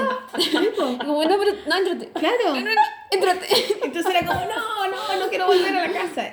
Eso pasaba yo creo que los, tus dibujos reflejan mucho esa weá y a mí me gusta Caleta y creo que, no sé si realmente tenías esas referencias como de Nickelodeon y weá así. Obvio que sí. Es muy así, ¿o no? Yo también me encantaba Nickelodeon. esa- Bueno, me gusta mucho eso. Y además de eso, que, que, que es esa rana culiada que siempre así, que yo siempre digo, guau, nunca diga esa rana Pero culiada. hace años que no dibujo esa rana. Bueno, pero esa rana es la zorra, del otro mortal. La zorra del sapo. pero ahora a mí también me ha gustado mucho esos monos que hay hecho ahora, esos como de dos ratonas. No sé si son dos ratonas Son o dos canguros, conejos, marsupiales, sí. no sé.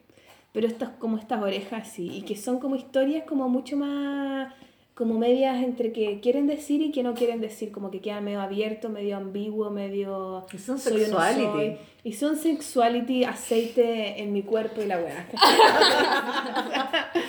Y creo que es- está bueno porque yo conozco el trasfondo de la weá, ¿cachai? Y, está- eh, y por eso mismo quizás, no sé, me parece así como bacán que lo que, lo que estáis haciendo.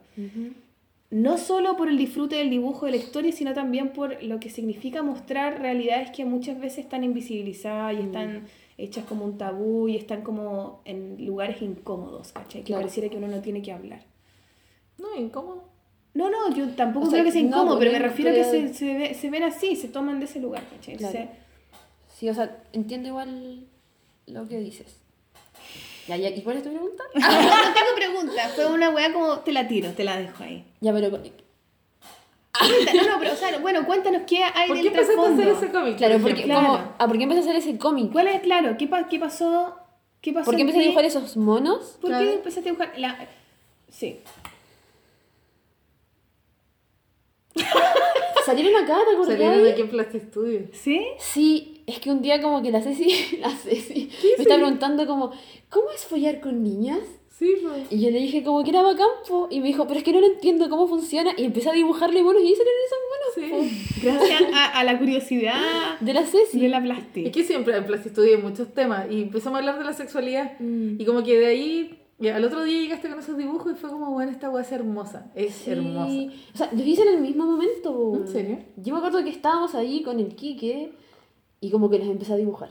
Y después se los mostré y fue como, así como, oh, qué bacán, así como, qué bacán, qué diver- Así, así salieron esos monos.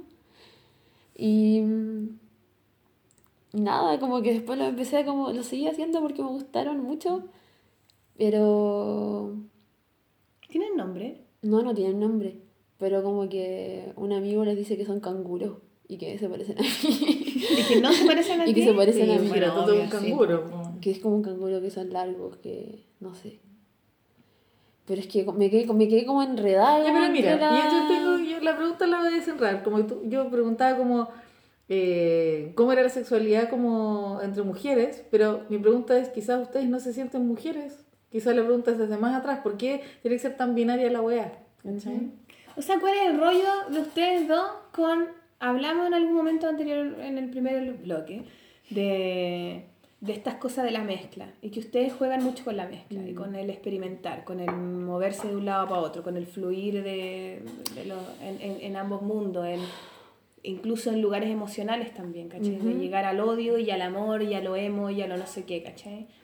¿Cómo viven ustedes esa parte como en todos los sentidos, ya como más específicamente como a un nivel sexual cada weona? ¿Y qué hay de eso en el trabajo? ¿Y cómo eso también de alguna forma también les da una voz diferente quizás al trabajo de otras niñas, niños que están haciendo weá? Bueno, niñas, niñas, me refiero a weones, weones. Ya, mira, en Sí, verdad po. voy a hablar porque estoy enredada como entre, como si me mezclan muchos temas, pero ya, mira, ya, pero mira, sí, ya. Ya, dale, dale. Como que mm, es, es muy loco el tema como siento de la, se- siento de la sexualidad, así como, así como en Chile incluso, así como hablando como más así como a nivel así como general, porque no hay como una educación sexual, po, no existe. Como que si la tenías porque o tu familia como que te introdujo en eso y como te contó cosas, o porque después más grande empezaste como a cachar y empezaste a leer, pero como que siento que es como, como el primer así como error, así como de configuración en los humanos acá, pues, weón, como que no te enseñan nada, pues, ¿cachai? Y para mí la sexualidad siempre fue un tema, todavía, porque, y, como que pa- a eso iba yo creo, porque sí, pues yo, yo soy intersexual, pues como que no soy ni mujer ni hombre, pues como que no, como que no, mis últimos cromosomas son XXY, como hay una mutación genética y nací como no hermafrodita, pero no tengo útero, eh, nunca me llegó la regla y Como así muchas cosas. No sé si es neutra también la palabra, pues, pero de momento se, se clasifica como intersexual. Y fue brígido porque mm, obvio que una familia que es así súper conservadora y que es evangélica y que tiene así como también un rollo con la sexualidad súper así como de, de- como reprimido igual, pues así como como que no sé, como lo- los evangélicos creen mucho como en lo que como en llegar así al matrimonio, como recién así follar, pues cachai, como que no Pero como los que no hay, no los hay una búsqueda sexual. familia, ¿o no? Es que no hay curas en la ¿No hay iglesia evangélica, son pastores, ¿cachai? Son ramas distintas dentro como Pero del... los pastores tienen familia, ¿no? Hay esa dinámica de celibato como tienen los No, buenos no, católicos. no, no existe. No existe el celibato, solo que la sexualidad se da en el matrimonio, ¿cachai? Y entre un hombre y una Y mujer. entre un hombre y una Entre un biohombre y una biomujer. Y como, como con el fin de la reproducción y como así, ¿cachai? Como Pero que sí, el catolicismo un es poco. similar al catolicismo, claro, como... Sí, pues son similares igual. Y a mí eso nunca me hizo mucho sentido, pues como que al principio obvio que sí, porque soy chi- era chica y como que no, no me cuestionaba nada, pues así como que era como, es la verdad, y la recibo, y la replico, y la sigo haciendo, y lo creo así fervientemente, casi como porque también soy súper apasionada, entonces como que cuando era chica súper era así como que decía a mis amigas como, no, Sí, como que cuando era chica siempre le decía a mis amigas como no, como que como que tenéis que casi que ser virgen como al matrimonio, pero así muy chica diciendo ese tipo de weas como 8 años, así 10 años. Y después fue así como que empecé a cachar cosas de mí, pues como, no sé, era muy pequeña, tenía 11, 10, y a mis amigas les empezó a llegar la regla. Y yo, ¿qué es eso? Así como, ¿qué es, qué es que te llega la regla? Así como, nada, como que te sale sangre de la vagina y como te duele el útero. Y yo así, ¿qué es el útero, weón? Así como que... Todo un universo nuevo para mí, weón. Y tu mamá jamás habló de Y la como wea. que, Sí, pues tú claro, no sabías. Yo como que algo cachaba porque Tus papás yo sabían. igual iba al doctor, me hacía, tenía que hacer exámenes y como estar así como yendo control de vez en cuando. Porque el rollo como de las personas intersexuales es que igual tienen que, o sea, no es que tengan, de hecho es como, es que es un tema muy largo, muy amplio, pero como, como que lo que hacen con los seres intersexuales en Chile es primero, no los clasifican como interse- intersexual, como que lo que hacen es eh, los mutilan genitalmente, eh, Los hacen los someten en como, claro, como que te categorizan a un género. Como que si tus genitales están más asociados a un género masculino, Eligen ese. eligen el género masculino y si está más asociado a un género femenino, te clasifican en un género femenino, te dan hormonas para que te asocies más a ese género, te, hacen, te someten a operaciones y una serie como otras cosas, pues, ¿cachai? Pero entonces uno al tiro, por ejemplo, si está embarazada o no sé qué, al tiro sabéis que... No. ¿Cu- tus ¿Pero tus papás siempre lo supieron o lo que supieron lo que cuando pasa que- no te llegó la regla? Es que no, antes, porque es una ¿Y cuestión cómo lo saben antes? porque es genético y en mi familia hay otras situaciones y casos de personas intersexuales. po. Entonces ellos preguntaron, oye, ¿me puedo hacer un examen que... que No, no, no, diga?" porque yo igual morfológicamente también tenía como otro tipo de... Ah, ya, o sea, es- como una corporalidad, corporalidad diferente, ¿cachai? O Como- sea, se ve y todos saben desde el principio. Sí. Ah, ya, yo pensé que a lo mejor... Y de hecho, mi mamá como que, como que cachó desde que era guagua, así como, es rara la Nico, ¿cachai? Como que algo tiene distinto. Y ahí fueron al doctor y como que el doctor les dijo como, ah, sí, es que ella tiene el síndrome de no sé qué cosa. Porque obvio que es una enfermedad, ¿cachai? Y ahí tus papás nunca te comentaron nada. Es que, claro, me comentaron cuando era más grande, como que cuando ya empezaron así como, hoy me da nervio hablar de estas cosas, pero cuando ya era así como más grande fue como, puta, a ti no te va a llevar la regla, como tú no pudiste tener guaguas, como no pudiste tener hijos, pero puedes adoptar y eres una mujer, ¿cachai? Como, no, como por favor no te sientas mal porque eres una mujer, así como, igual que todas las demás, solo que no puedes ser madre y eso no significa nada y como que, bueno, así como que, ese era como el rollo. Y yo ¿Y tú como cómo que... recibiste esa información? ¿Qué significó? ¿Cómo, Puta, fue pa'l pico, weón. ¿Qué rollo te pasáis?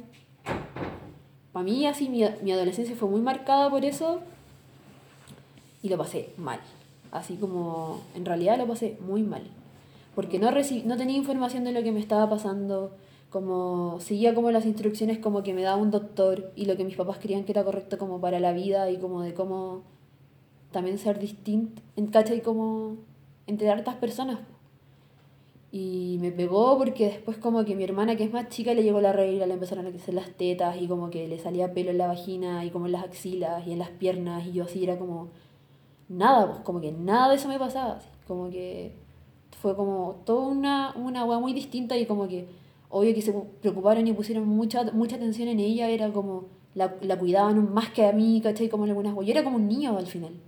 Como que yo siempre me sentí más un niño como cuando chica que cuando chico, que no sé, como que nunca me sentí tan así apegada como al cuerpo, como al, como a lo femenino. Yo me sentía siempre incómoda como entre las mujeres. como- Pero una hueá cultural también, pero no era solo biológico. como que- Claro, Sí, Sí, bueno. porque claro, igual yo también, yo también siempre me he sentido muy incómoda entre las mujeres. Claro, como que Como eso. que ¿Por qué? ¿En serio? Sí, a mí siempre me cargó ser mujer y las mujeres en general no me gustaban. Después ahora, así más de grande, como que me he abuenado con la wea. Mm. Pero en general me gustaba Sí, mucho o sea, la pelota, andar yo, con yo siento que igual estoy así como ahora como cachando mucho más este rollo, así como que, bueno, así más grande empecé como a investigar así como... Y con la persona de tu familia, ¿quién era? ¿Una prima, un tío, una wea? ¿Podíais tener un acceso como a conversar? Pucha, de hecho, una prima weá? me dijo, po, como que una prima me dijo, ¿Que ella también que, sí, pues también es intersexual. ¿Y qué onda? ¿Cómo fue ahí? Pero igual está súper así como normalizada, ¿cachai? Como que ella se siente súper mujer, se va a casar, como que está en otra, así como... Mm. Como que está muy que, como que se cree el cuento de que en verdad esta es una enfermedad y que es un síndrome y, y no como que es, es una como que no, no sé, no, o sea, no he hablado con ella de esto ya últimamente, como que cuando hablamos de esto yo tenía 17 y un día fuimos a ver así a Sol y yo, yo me acuerdo y como que íbamos caminando así, como que me dijo, como que igual empezamos a hablar así como, oye, ¿tú qué onda con esto? ¿Cómo estás? ¿Y cómo lo has llevado? Porque igual era raro. pues, Ella es más chica que tú. Tenemos la misma edad. La misma. Sí, la misma edad. Y ahí yo le empecé a contar así, porque igual es raro, como que a mí me daba mucho nervio como... Porque todos mis encuentros así como afectivos y sexuales con chicos, por ejemplo, fueron así un desastre. ¿La dura? Sí, porque fue así como, les contaba la weá y era Se como. ¿qué? ¿Cómo? Pero oh, es horrible. Sí, lo pasé pésimo. Y las niñas, bueno, muy así como receptivas y como, oh, qué bacán, qué brígido, y qué onda, qué-", así como más así como preguntando, más curiosidad, como más así como apañe, ¿cachai? Y ahí esta prima me dijo, sí, porque nuestros últimos cromosomas eran XXY. Y después yo lo averigüé y era verdad. Y fue así como, oh, qué brígido. Así como muy brígida esta wea. Pero es que lo que tú contáis de tu prima que tiene tu misma edad y que ella como que culturalmente se transformó en una mujer. Se va a casar, se, se transformó entre comillas en lo que se piensa que es una mujer Mm. en, no sé, en Occidente o en Chile. Y tú tuviste como, yo creo que la suerte de tener otro tipo de amigos que piensan distinto, Mm. Sí, que son mucho más, que no son binarios, que piensan de otra forma y tú te Es pudiste que, liberar. es ¿Te que sí, o sea, como liberada? que me siento súper liberada en este momento. O sea, O sea, no sé si, no sé, no sé si del, no diversidad sé de si del todo. que uno puede ser, de- o de, de hombres, o personas. de personas que uno puede ser. O sea, no sé si del todo, pero es que como que me puse a investigar, no sé, por ejemplo, en Argentina, como que está mucho más así como explorado el tema de la intersexualidad. Como que hay un hospital, por ejemplo, allá que atiende como a, a personas intersexuales y como que cuando las personas reciben a una mujer que va así como a parir y tiene un hijo, hija intersexual, como que hay todo un equipo que trata la situación, ¿cachai? Así como ya, Hay una película, yo no la he ¿La has visto. visto? Me han dicho que existe aquí. esa, esa Sí, película, yo pero yo nunca la vi. es cuática. ¿Sí? Sí, es No. buena. Hay un documental igual que vi que está bueno, que es como de, se llama Intersexualidad. Y como lo tengo así como en un como en un DVD, así, porque me lo grabó. No, es buena la película. Actúa el típico actor eh, argentino que actúa en todas las películas. ¿Darín? ¿Cómo se llama? El, uno weón que es bacán, a mí me cae la raja. Actúa en todas las películas. Y el weón es, es buena porque a grandes rasgos, claro, tienen una hija XXI y se van de la ciudad por el cuestionamiento permanente de es niño, es niña, la, la, la, Claro. y se van a la ciudad y el, la- el padre de la que es el- este tipo, este actor, es como biólogo marino, ponte tú, una wea que como que ve especies en peligro de extinción. Esa es su pega. Y, y, y como que viven en, pareciera que al sur de Argentina, como en la Patagonia, parece, no me acuerdo, la vi hace mucho tiempo. Y, y la mamá es como más normalizada. Entonces la madre, esto en la película se trata de que la madre trata como de... Pero, es una madre preocupada igual, o sea, no es una mala así, eh, como más eh, normalizada en ese sentido, ¿cachai? Pero no sí. es mala, sino que ella como que preocupada, porque el, la cabra es, es niña, ¿cachai? Entonces hay toda una dinámica que parece que después ella tiene que un poco que decidir si seguir tomando los medicamentos o no, entonces la cabra parece que andaba media rebelde, no me acuerdo muy bien, pero algo así. Entonces invita como a un weón que es como experto en operaciones y en toda esta mierda médica a la casa, pero como en secreto. Mm. Y el padre es como este espíritu salvaje de decir, y, y la película se trata un poco de decir, tenemos una hija diferente, o una hijo o hija, la weá que sea, diferente, y el padre todo el tiempo es de la postura de dejarla que sea, que, que le pase lo que tenga que pasar, que transite de un lugar a otro, como que le pase lo, hormonalmente lo que, lo, que, lo que sea, y como que en su deseo muy de apoyar esa weá, ¿cachai? Y la mamá, pero con un miedo, ¿cachai? La mamá como con un miedo de persona culiada, como el miedo que Es o sea, es po. Y es, pero es bonita esa idea como Es de que- esta especie diferente, ¿cachai? Mm. Y, de- y por eso es lindo, por eso digo como que el loco eh, trabaja en esa, en esa weá y tiene sentido, tiene una relación con esta, con esta niña, niño, lo que sea, ¿cachai? Claro. Como distinta. Bueno, y pasan weá, es, es cuática, es buena la película. Sí, pues, o sea, yo siento que es bacán como visibilizar este tipo de cosas porque, por ejemplo, mis papás como que no tenían idea de cómo enfrentar este tipo Es que esta por eso te digo, porque no hay Lo hablaban con mi abuela, que mi abuela cuando también tuvo como a sus hijas, que también, porque tengo tías que también son intersexuales, mujeres se definen ellas, que también, pues, así como que fue todo un tema la wea. Y es un tema la wea, es un tabú, nadie habla la wea, ¿cachai? ¿Y por qué siempre son mujeres?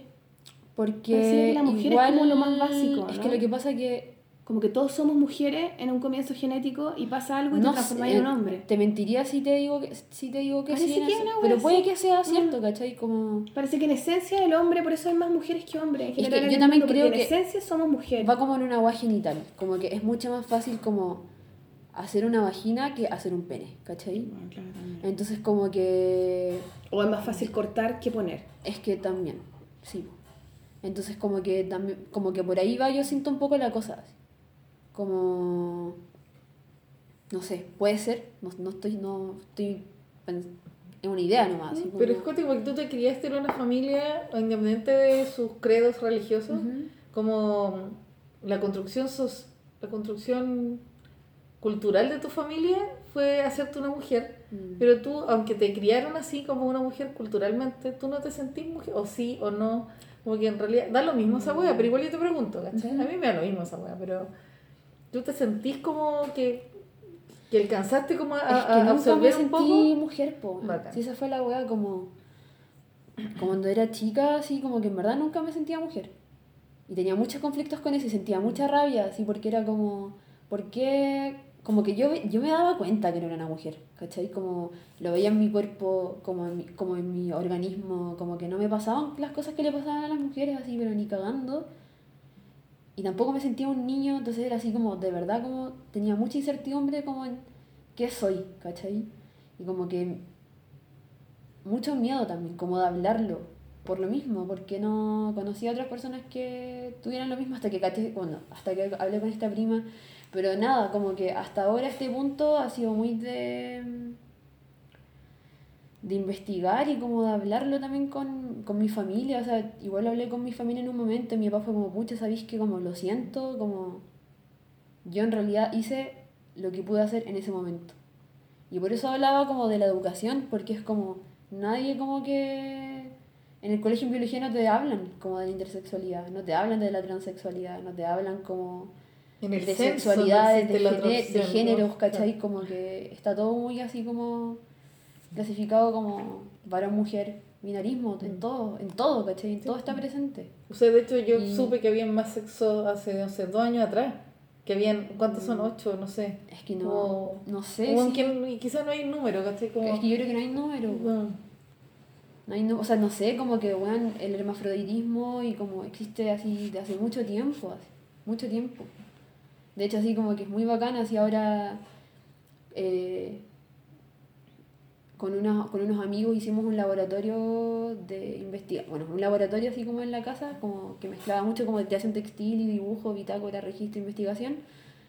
Y una amiga como que me mostró el libro que se llama América Imaginaria, Ay, ¿cuál es el de Marcos Rojas Mix. Es como que editó recién el, la Pantoja. Pehuen. Ah, sí, pero Sí. bueno, pero como con Pantoja. Con Con- el- sí, sí, con- sí, sí, son dos editoriales como asociadas. Uno grande, así. Sí, grande, cototo, muy dirigido. Es un buen libro. Y como que, weón, así. Es muy loca la weá, como que. Es que hay, es como que si empezás a investigar te vas dando cuenta que esta weá así como que es muy desde el colonialismo incluso. así. Como que cuando llegan como los colonos así como a América Ah, y se encuentran una visión. claro y se encuentran así como con cuerpos diferentes así los llaman monstruos po, Sí, po. ¿Cachai? Bueno, es, es que como bueno. que de hecho el loco como que hay una carta así que manda un fray como el rey de España que dice así como como como que son seres así que están como como que el día que Dios Como los creó bestias. le temblaba la mano el día en ¿cachai? que le tembló la mano a Dios. Claro, como que cuando Dios creó estos seres le temblaba la mano porque por eso son monstruosidades, porque no se asemejan ni cagando como a la visión eh, como física como de los europeos, ¿cachai? Como de buenos blancos. No, y habla de- también del miedo finalmente. Cuando tú veis a otro y no lo reconocías. Pero va más allá del miedo. Sol. Va más allá Pero es que yo siento que cada vez que alguien, o sea, que como humanidad sentimos Mm. miedo, como especie, sentimos miedo de algo, lo demonizáis, lo monstruosidáis, ¿cachai? Las, todas Mm. Pero las es películas de terror y toda la ¿cachai? Pero se trata un poco de eso, de Pero es que- marcar la diferencia y hacer que el otro, deshumanizar al otro, para que Mm. sea más fácil odiarlo, ¿cachai? Cuando tú deshumanizáis a alguien, es más fácil no sentir empatía y lo podéis matar. Por eso dicen, hay cachai que dicen que cuando estáis en peligro de muerte, que alguien te está apuntando por tú con una pistola, tú tenés que empezar a hablarle, tengo hijo, te, hago tal weá, como humanizarte, como hacerte ver como él, ¿cachai? Como Claro. ella. Y, él, y va a operar una weá empática como seres humanos de que el loco le cueste más dispararte, ¿cachai? Mm. Entonces, al, al revés opera lo mismo, ¿cachai? Cuando tú querís matar a alguien y cuando en el ejército, los hueones que van a matar hueones, le, le hacen ver al enemigo como que no son los, los judíos son ratas, ¿cachai? Lo- y cuando los hacís ver como ratas, cuando te enseñan tanto esa hueá, es más fácil matar a los hueones, ¿cachai? Pero no son, no son seres como tú, ¿cachai? Mm. Supuestamente.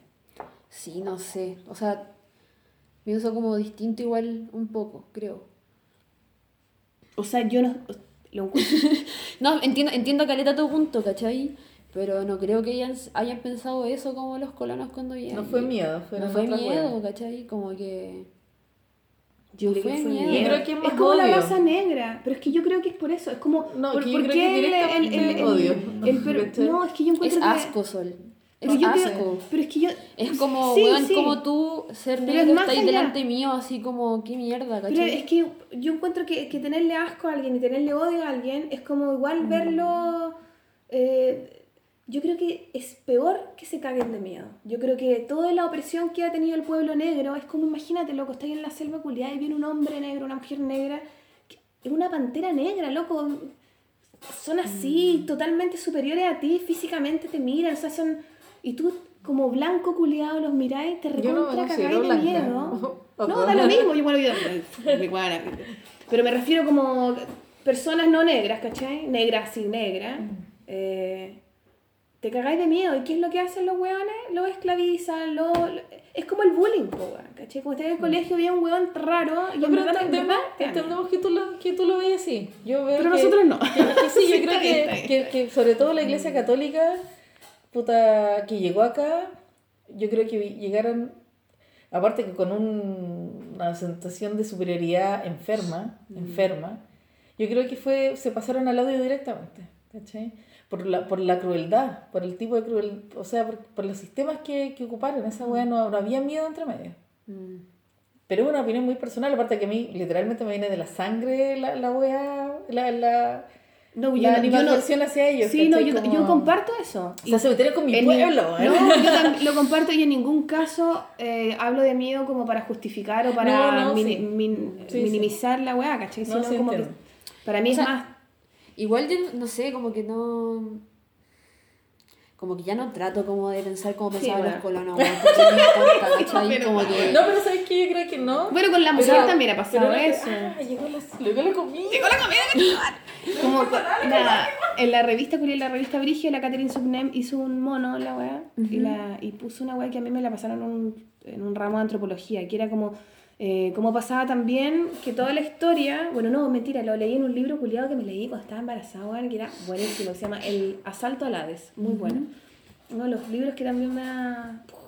Bueno, y, y en ese libro habla de cómo eh, las mujeres como nos han enseñado y hemos visto el mundo desde una perspectiva masculina y eso que hace que los jóvenes ven y toda la vida, toda la historia ha Sí, sido así, pero es que la historia está escrita igual- por los varones, po. Claro, pues entonces, ¿qué es lo que ven los buenos? El cómic de la Sublime es así, pues como que ven una figura eh, como eh, de estas como de Grea, no sé, bueno, no de Grea, bueno, perdón, no sé, una mierda así como una escultura culiada. Sí. Y la ven y dicen, ah, es una mujer sexualizada porque tiene las pechugas grandes, entonces es como la diosa, la fertilidad la weá. ¿Y qué es lo que realmente es? Después una huevona investigando desde una visión femenina, es una huevona mirándose embarazada desde arriba, ¿cachai?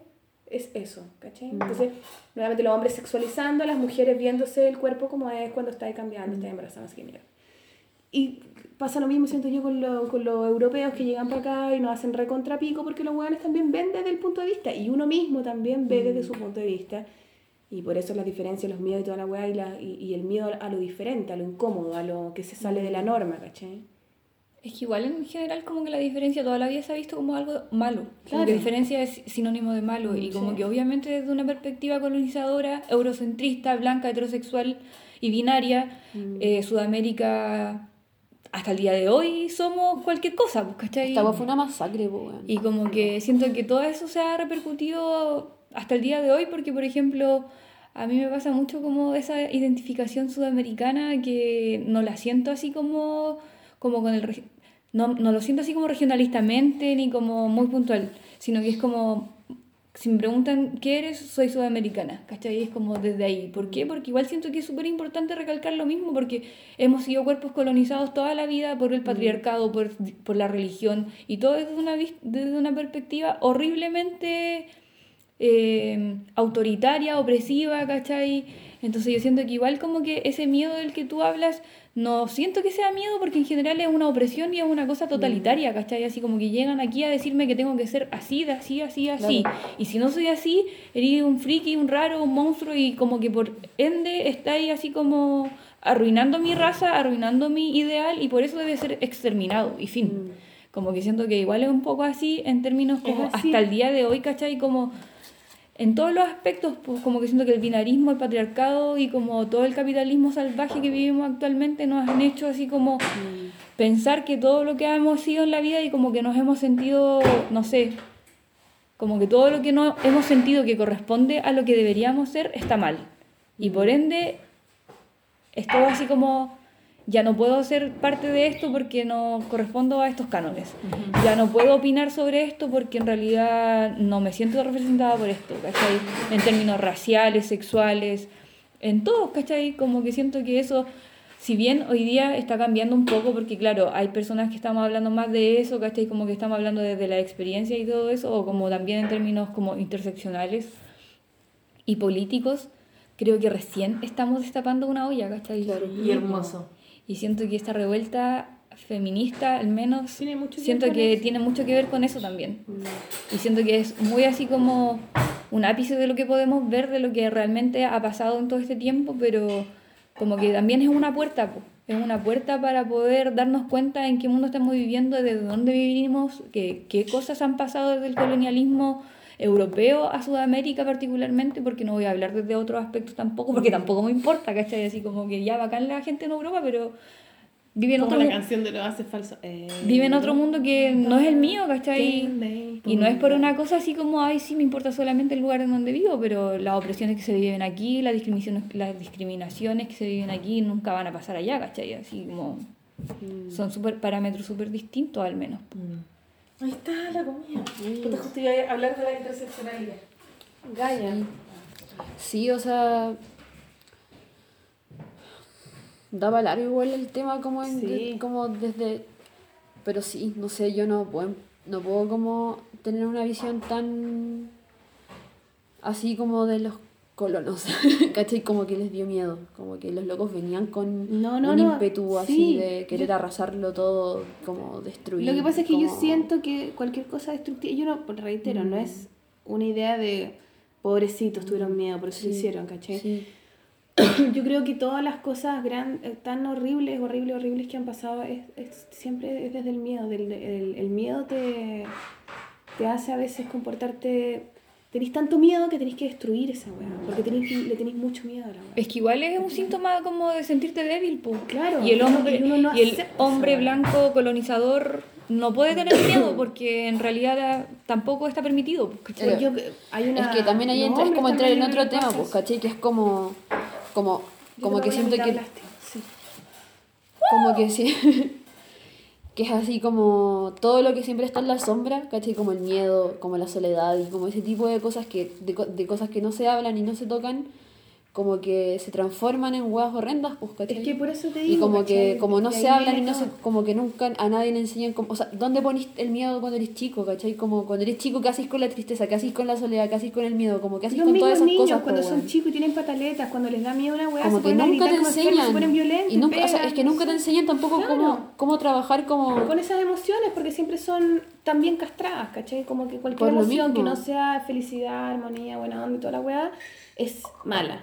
Es una emoción mala. Usted no la tiene que sentir. Sonría siempre. Todo buena onda, ¿cachai? ¿Sabes Sí. qué? ¿Y cómo, cómo ha sido la experiencia hacer el cómic, weona? Como que se te han acercado personas, como que...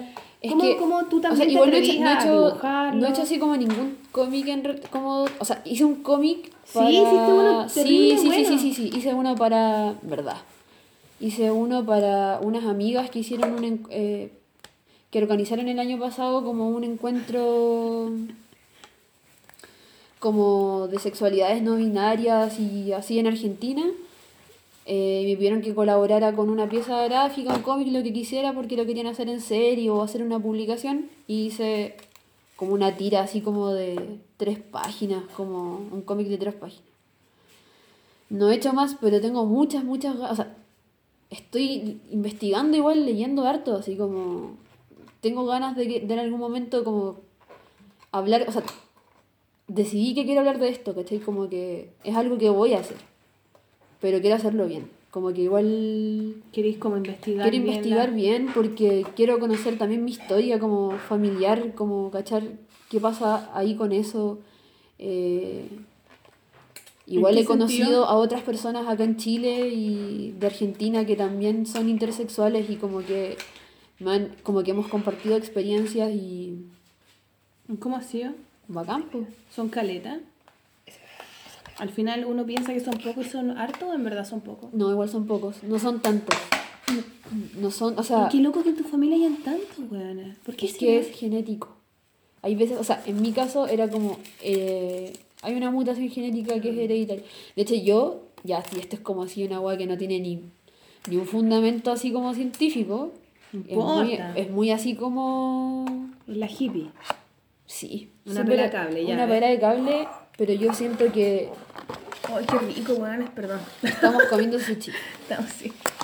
Pero yo siento que las mujeres, así como que a lo largo de la historia, han silenciado tanto, han sufrido tanto, han callado tanta mierda, así como de tanta represión, abuso y como tantas weas que es como que de algún modo como que toda esa data se almacena, ¿cachai? En algún, en algo, ¿cachai? Como que obvio que las mujeres cargan tanto que corporalmente, ¿cachai? Como que lo, lo deben tener así como, en- debe estar en tu ADN y como que cuando tenés una guagua, como que esa guagua igual carga harto de eso, ¿cachai? Por eso nacen guaguas con cáncer, por eso nacen guaguas como con deformidades, o sea, esa es mi, esa es mi, eso es lo que pienso, yo puedo estar súper equivocada, ¿cachai?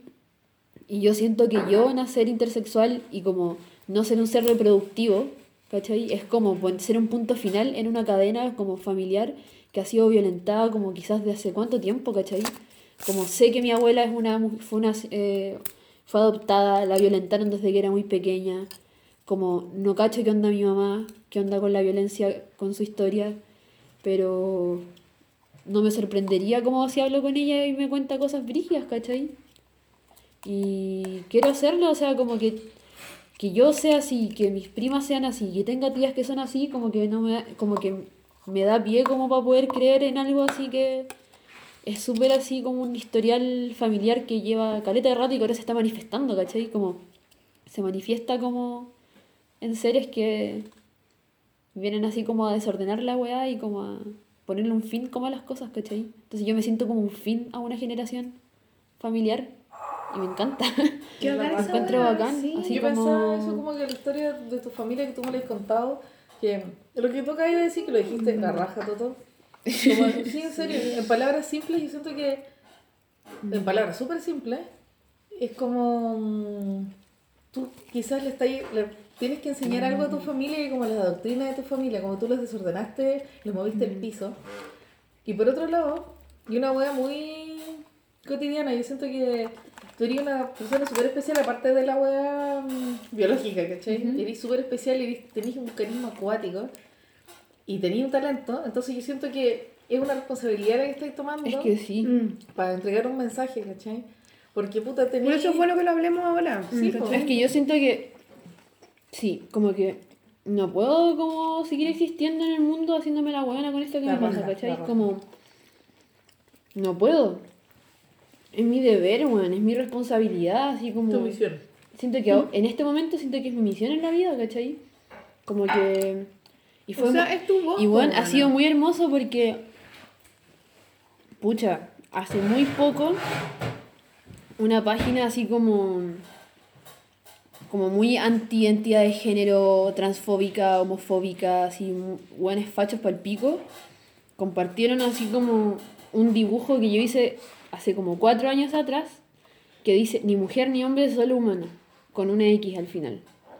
Y lo comparten muy como desde la postura de qué onda como las nuevas generaciones que lo están arruinando todo. La como esto es una mierda, ¿cachai? La UA se viralizó a tal punto que como en dos días recibí más de 300 comentarios y mensajes de odio. Odio. Así como deberías estar muerta, como qué estás haciendo como en este lugar aún ocupando nuestro aire, como deberías estar internada en un psiquiatra, en un psiquiátrico, como dónde vives, así como bueno, ese tipo de comentarios y mensajes.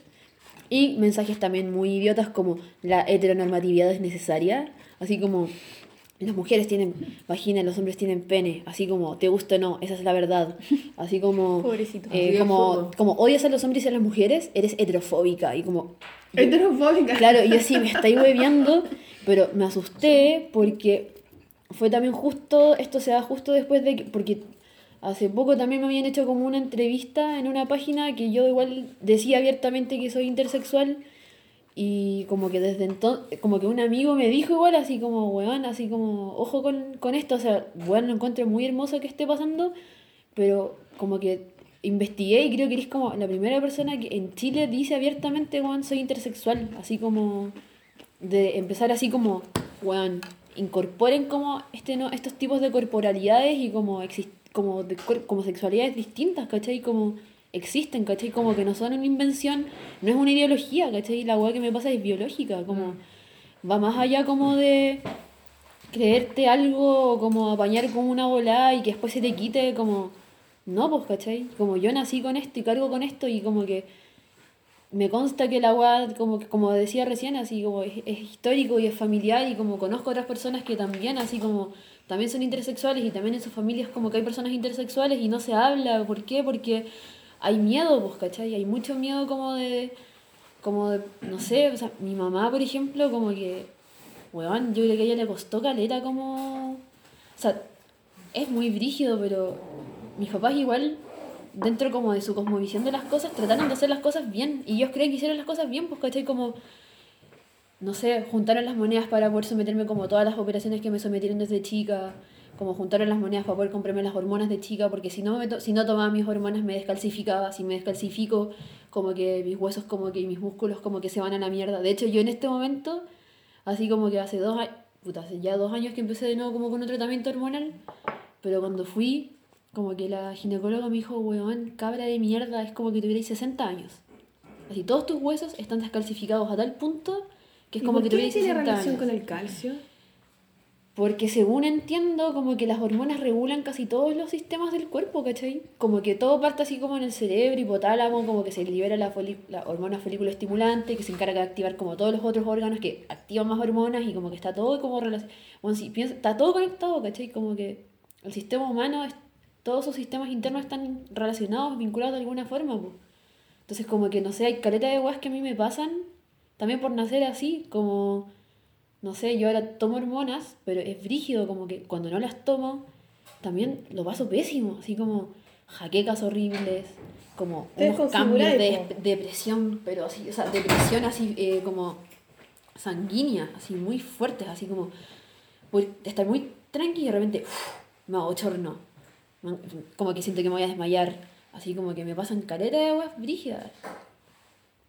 Y es brígido porque, claro, como no hay tratamientos pues, pa- para las personas como yo, ¿cachai? No hay estudios para las personas como yo. Como que la ginecóloga con la que yo me atiendo, como que también ella estaba así como cachándome, pues, así como cachando como, ay, a ti te pasa esta agua con esto, ya. ¿Y qué estáis comiendo? ¿Cómo está tu alimentación? Como que hay como otra, pasan más cosas, ¿cachai? Entonces es muy loco, así como cuando fui para Argentina igual conocí a una chica que es trans y ella me contaba así como, weón, así, de hecho por ella caché que existe como un lugar en Argentina que tratan como a las personas intersexuales.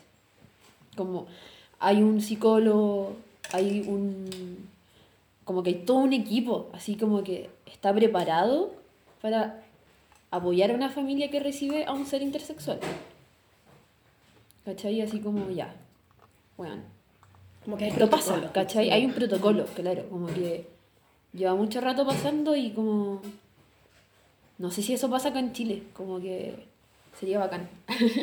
Igual aquí en Chile hay instituciones que manejan como los términos de diversidad En sexual. Temuco hay uno, po.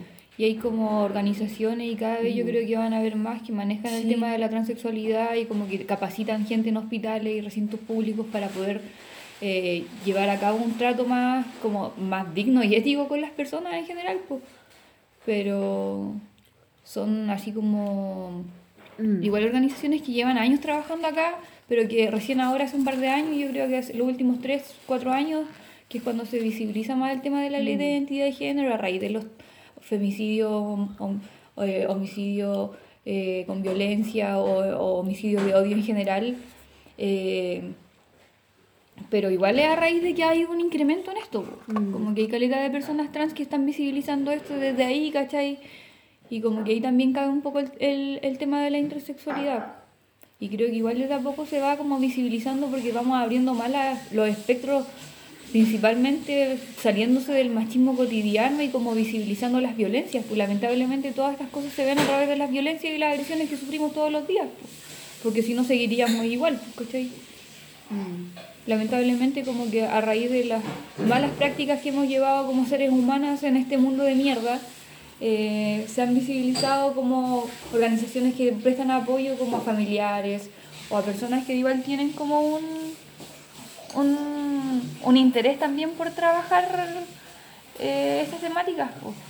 Pero igual yo creo que a pesar de que está como bacán y que está pasando y todo, igual Claro, pues, todo se basa como en términos como de legislación, todo tiene que pasar por otro, un protocolo burocrático, un protocolo que es de burocracia, ¿cachai? De que todavía no son capaces de, de aprobar y de leyes así como súper básicas como de identidad de género, como protección a la infancia, como temas así como de todavía estamos aquí cuestionando los femicidios y cuestionando los agresores y violadores y, Y asesinos, ¿cachai? Como que no, no basta con que te saquen los ojos y te maten, porque hay también justificaciones para eso, ¿cachai? Entonces, como, ¿de qué estamos hablando? po? Así como... Por eso yo siento que es importante hablar sobre estos temas, porque siento que si no lo hacemos nosotras mismas, no lo va a hacer nadie. po. Es que eso te iba a preguntar porque me voy a enganchar con una frase a comer que, uno de esos. de una frase que tú misma dijiste hace poco, que es como todo es político. Gracias. y en el fondo cuándo y en qué, cuál es como en el fondo cuál es el plan de ustedes, porque eso también por eso ustedes, ustedes están acá, ¿caché? Porque eh, nos interesa caleta a la gente que está en trinchera. A mí por lo menos lo, lo, lo que más me conmueve son los artistas del- que de alguna forma ocupan ese lenguaje estar en trinchera. ¿Cómo? Porque a lo que me causa curiosidad es que lo que ustedes describen es tan violento, deben haber vivido ustedes cosas tan violentas. Yo también por mi lado, tú también por tu lado, ¿cachai? Pero que el lenguaje sea tan desde el amor, y me da lo mismo quedar como hippie y sonar como ingenua, para mí no, no... Creo que igual hay que ponerle ojo a eso porque... Y ahí voy a sonar muy como una mamá, bueno, debo. Suena como una mamá, Sí, güey. sí, no te juzgues a ti mismo. Sí, no, me estoy jugando heavy. como- No te juzgues a ti de mismo. Y a hecho, las creo- madres tampoco nos Sí, no, juzgan. no creo que sea malo, pero creo que, no sé, po, ustedes dos son muy del amor, son personas heavy del amor, pero tocan temas súper duros, ¿cachai? Y temas como temas políticos que son súper áridos. ¿cachai? El amor es político. Y bueno, estoy súper, súper 100% clara en eso, y, pero quería que ustedes desarrollaran un poco como cuál es el plano, aunque son ingenuos, eh, con las cosas que ustedes están haciendo, cómo quieren hablar de esto, cómo quieren como eh, construir esto, porque ahora son chicos, me imagino que cuando tengan 40 años van a tener weas la raja, pero cómo están tejiendo esta wea, porque claro, tienen hasta ahora como estos proyectos editoriales, pero no sé cuál es el camino que quieren Mira, tomar, ¿cachai? yo en verdad ahora aprovechando que esto es una radio, que como que ¿Puedo me comer olvido, uno de los tuyos? sí, como que- una caleta de los de la Cami, como que me olvido que estamos en un... en Estos un- son. Estos son los de la Camila, weona. Qué rico, está muy rico. Perdón, estamos como... Weona, ahí. Eh, Voy a robarme este. Bueno, aprovechando que estamos en la polola y si hay personas que escuchan esto y tienen amigos que son intersexuales o cosas así, por favor escríbanme. Como Bueno, que... es que yo encuentro que es un llamado. es Sí, un- como que yo necesito realmente conocer a más personas intersexuales, así como quiero hacerlo. Yo acá, en realidad en Chile conozco a una y a mis primas, ¿cachai? Como, no sé, yo ahora como que estoy muy enfocada en eso, quiero investigar, seguir leyendo, conocer más, así como profundizar y hacer algo con eso. Igual queríamos hacer algo también con eso, pues, como conocer artistas también. Igual me pasa a mí que yo hablo desde otra perspectiva, pues, ¿cachai? Habla Porque, de tu otra perspectiva. porque la Toto habla mucho sobre el tema biológico, pues. Igual como que hay una frase que a mí me gusta y que ahora la he cambiado un poco, pero para mí así como biología no es destino. Y ahora lo cambié por astrología no es destino. ¿Astrología? no es destino. Y la cosa es que... Qué lindo. Ay, después bueno, podríamos hablar de esta cosa. Y, la- y como que El podcast más largo de la bola. Y como que pasa también de que, claro, pues hay temáticas que son vistas desde una perspectiva biológica y hasta científica con respecto a temas de género y sexualidad, pero también hay otras que no, pues. Y como que son de construcción así como básicamente, al menos a mí me pasa mucho como que la única trinchera de la que puedo hablar es una trinchera desde la sensibilidad, ¿cachai? Porque siento que desde ahí nacen todas mis problemáticas, po. mis problemáticas, mis cuestionamientos, mis afectos, mi, no sé, po. todo el asunto como del género, de la clase social, la clase de ser mujer, ¿cachai? Como el tema político, el feminismo, el anticapitalismo, el antiespecismo, ¿cachai? Yo me posiciono actualmente así como desde una perspectiva súper como desde ahí, ¿cachai? Como que no sé, pues, desde muy chica también siempre me crearon conflictos muchos temas, ¿cachai? Como que actualmente yo, me, no sé, puedo decir que soy una persona antiespecista, feminista, no binaria, pero eso lo he trabajado con el tiempo, ¿cachai? Como que ahora ya de grande puedo catalogarlo de esa manera por llamarle de alguna forma y, po- y poder ac- activar desde ahí, po. Pero igual, por ejemplo, no sé, pues dejé de comer carne muy chica cuando, no sé, desde los 12, 13 años ya me ponía a llorar cuando me ponían un plato de carne en la mesa y como que ahí yo no tenía ni un cuestionamiento político, ¿cachai? Como que no, no me lo cuestionaba desde ahí. O como desde muy chica así como sentirme que mi mamá tenía eh, como ese conflicto del género y me ponía un pinche porque yo eh, parecía niño cuando chica y todos me decían, ay, qué lindo es niñito. Mi mamá me enseñó a decir, no soy niñito, soy niñita, ¿cachai? Y como que... Es cuático esa Yo tenía tres años, desde ahí como que raro. desarrollé mi infancia desde ahí también, como moviéndome de ahí porque no ten- tenía el pelo muy corto, mi mamá me venía un pinche para que yo pareciera niñita, ¿cachai? Y claro, yo la entiendo ahora, pues. Cuando chica yo ni siquiera me preguntaba qué era eso, pues, y no, en realidad no me interesaba tampoco cuestionarlo porque quería andar en bicicleta y en patines todo el día. Claro.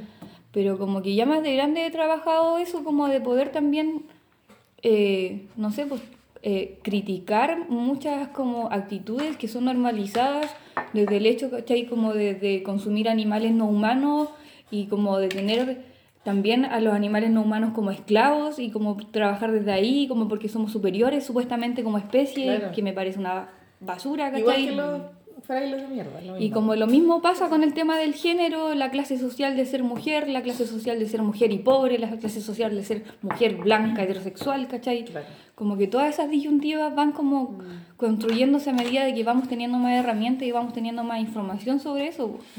Ahí está, la herramienta. Porque yo creo que las herramientas, en este caso, no sé, las herramientas del lenguaje y las, las de las imágenes, que en este caso viene de ustedes, son los que pueden ayudar a una sociedad a sanarse. po. Por ejemplo, la palabra interseccionalidad, que no alcancé a hablar porque fue a buscar la comida. que importante. fue bacán porque, no sé, por ahí yo le, explica, le preguntaba antes de la entrevista, cuando conocí a la Arola, me preguntaba como, ¿cuándo, ¿qué onda mi relación con el feminismo? Y yo le dije que yo lo había entendido hace poco, que me estaba educando, que estaba aprendiendo, que yo fui educada en el machismo. Me preguntaba cuándo me había dado cuenta y yo le decía, puta, yo sentía discriminación y yo no sabía si era porque yo tengo rasgos indígenas o porque soy de una clase social, de, de un origen súper clase media baja, o porque era mujer, no lo tenía claro. Me dijo, eso se llama interseccionalidad. Y para mí fue tan hermoso encontrar palabras nuevas.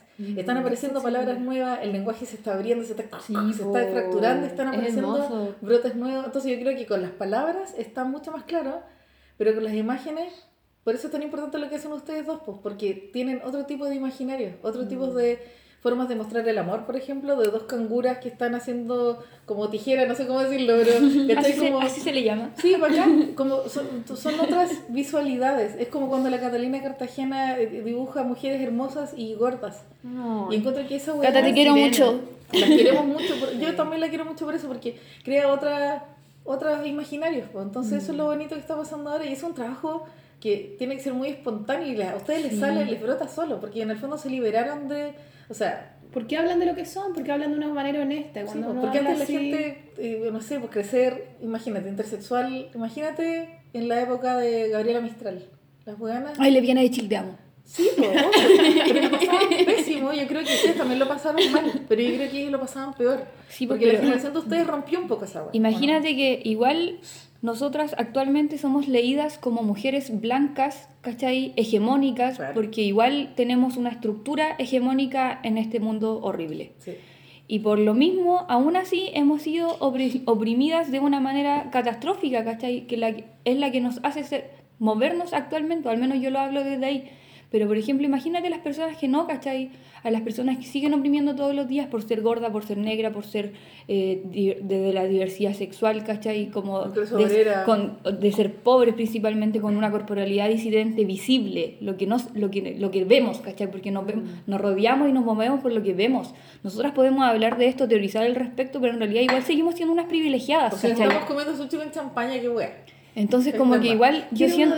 Mm. que hay que tener mucho respeto y como hay que tener mucho cuidado al momento de poder hablar sobre cosas y al menos yo siento que yo hablo desde mis veredas, ¿cachai? Sí, sí. Siento que es- hablo desde lo que yo puedo eh, expresar y representar, pero hay cosas de las que yo no me puedo meter, ¿cachai?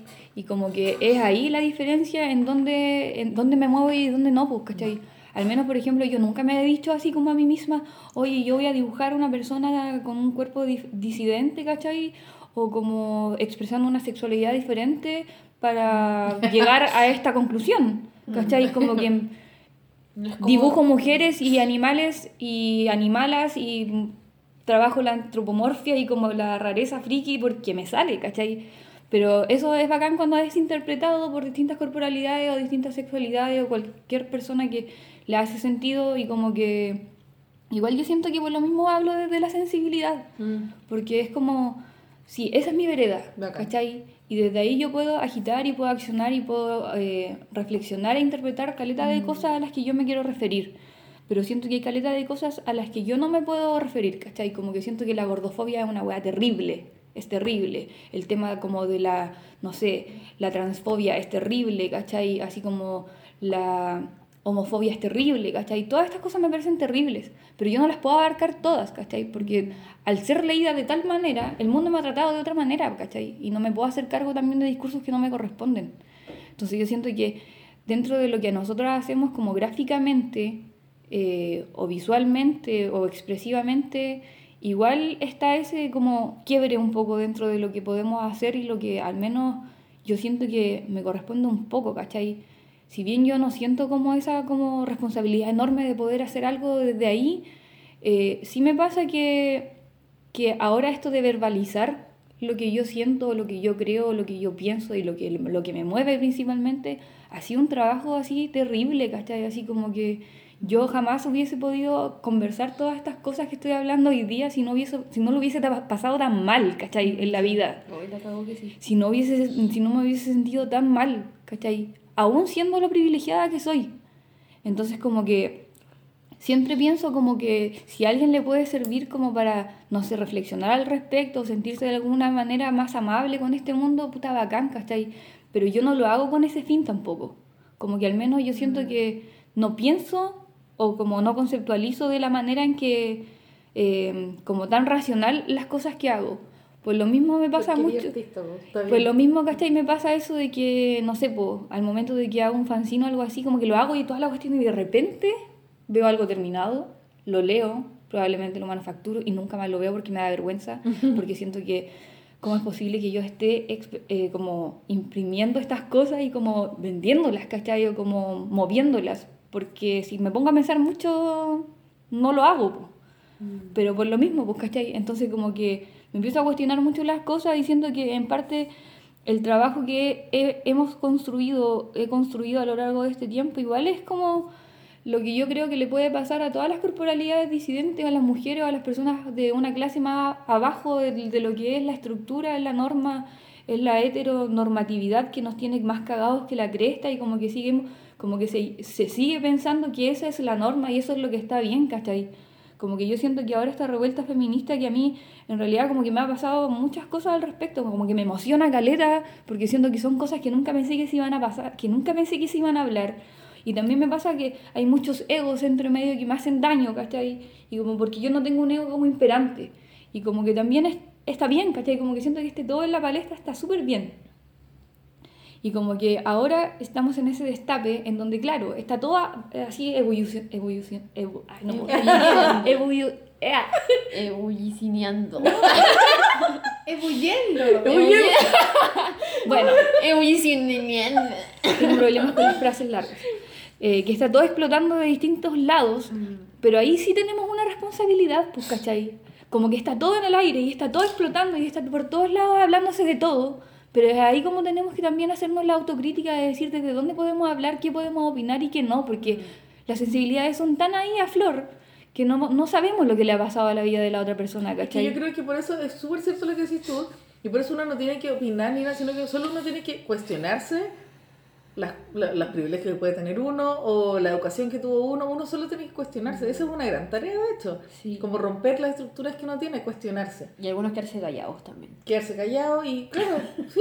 Es que sí, Sí. hay mucha gente hablando de cualquier weá también. Sí. Sí, es verdad. Pero lo que pasa es que no se hacen esa pregunta, lo que pasa es que pasan muchas cosas y lo que yo siento que falta es ese cuestionarse, ese como recibir la información de afuera y decir qué siento yo, qué me pasa a mí. Y esa weá no la hace la gente y lo que hacen es que como que retuitean o re, reenvían re- sin pasar por, por dentro, ¿cachai? Y ahí es donde se hablan weas como loros nomás. Es que igual es, es que es, es una cultura de la comodidad, ¿cachai? Es una de, cultura... no, de la no reflexión. Es una final. cultura del privilegio, es una cultura en donde, no sé, po, la clase alta domina todo en términos sexuales, en términos religiosos, en términos como educacionales.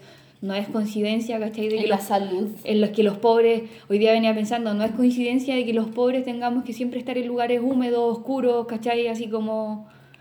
No es coincidencia, ¿cachai? Y por lo mismo hemos vivido, nuestra, reprimido nuestro, nuestras corporalidad, corporalidades y sentires de la misma manera en que tenemos que ir a un consultorio a las 6 de la mañana a pedir hora lloviendo, ¿cachai? Porque no tenemos otra opción. En cambio, como que siento que igual hay como temas muy particulares en donde, claro, los feminismos no son los mismos, ¿cachai? Siempre tenemos distintas aristas y como que accionamos de distintas partes. Como dice la Toto, yo siento que en este, en este territorio particularmente hay mucha gente que habla sin, sin cuestionarse nada y principalmente habla sin ningún eh, filtro de nada, ¿cachai? Y como que gracias, lamentablemente, son las personas que tienen más cabida.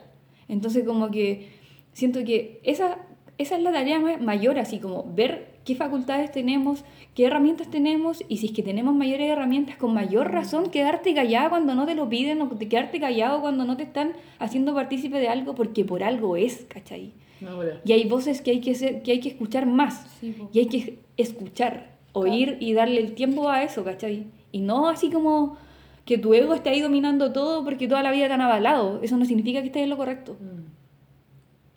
Fin. Sí, no, además. Yo no, no, no, no tengo tan identificados esos personajes como tú, no, no lo veo tan... Yo tampoco. Pero, pero sí te, Siento creo. que hay algo ahí, quiero No, saber. no. pero no sé si preguntar. No, no, no, sí, da lo mismo esa wea, pero yo creo que Piñera, un ejemplo, por ejemplo. sí, no, y lo- lo- los, sí, los políticos, la, la gente que tiene cabida en los medios, sí, yo te entiendo. Es como una cultura. Y en general uno tiene que escuchar más, como decís tú, escuchar, cuestionarse uno, revisar, eh, desarmar. Imagínate como- que nuestro presidente actual para equiparar las leyes de género quiere subirle el precio a la ISAPRE a los hombres y bajarle un poquito a las mujeres para que no se note, ¿cachai? Esa persona nunca ha ido a un sistema público de salud, ¿cachai? No tiene idea, po. Es muy saco wea, puta que vergüenza. Piñera culiado. Sí, la cara. Aquí hay cuatro mujeres que te odian. Fuerte. Ojalá escuches esto.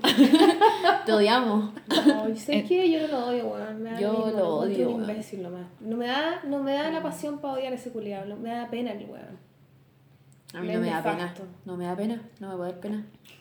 Sí, no, no sé si me da pena en realidad, no es como que- Pero es como que no, como que no, no, no, me, me corta. Me Para mí es como el reflejo de esta sociedad machista, burocrática, patriarcal, capitalista, Aspiracional, aspiracional, total. arribista, en donde lo único que quieren es estar ahí. Y no les importa así como la otra persona que está al lado, ¿cachai? Así como que hasta Cecilia Morel, ¿por qué estás ahí? ¿cachai? Así como lo hacís callar en público, ya no te importa, pero igual sigue ahí, ¿cachai? Porque es como su rol.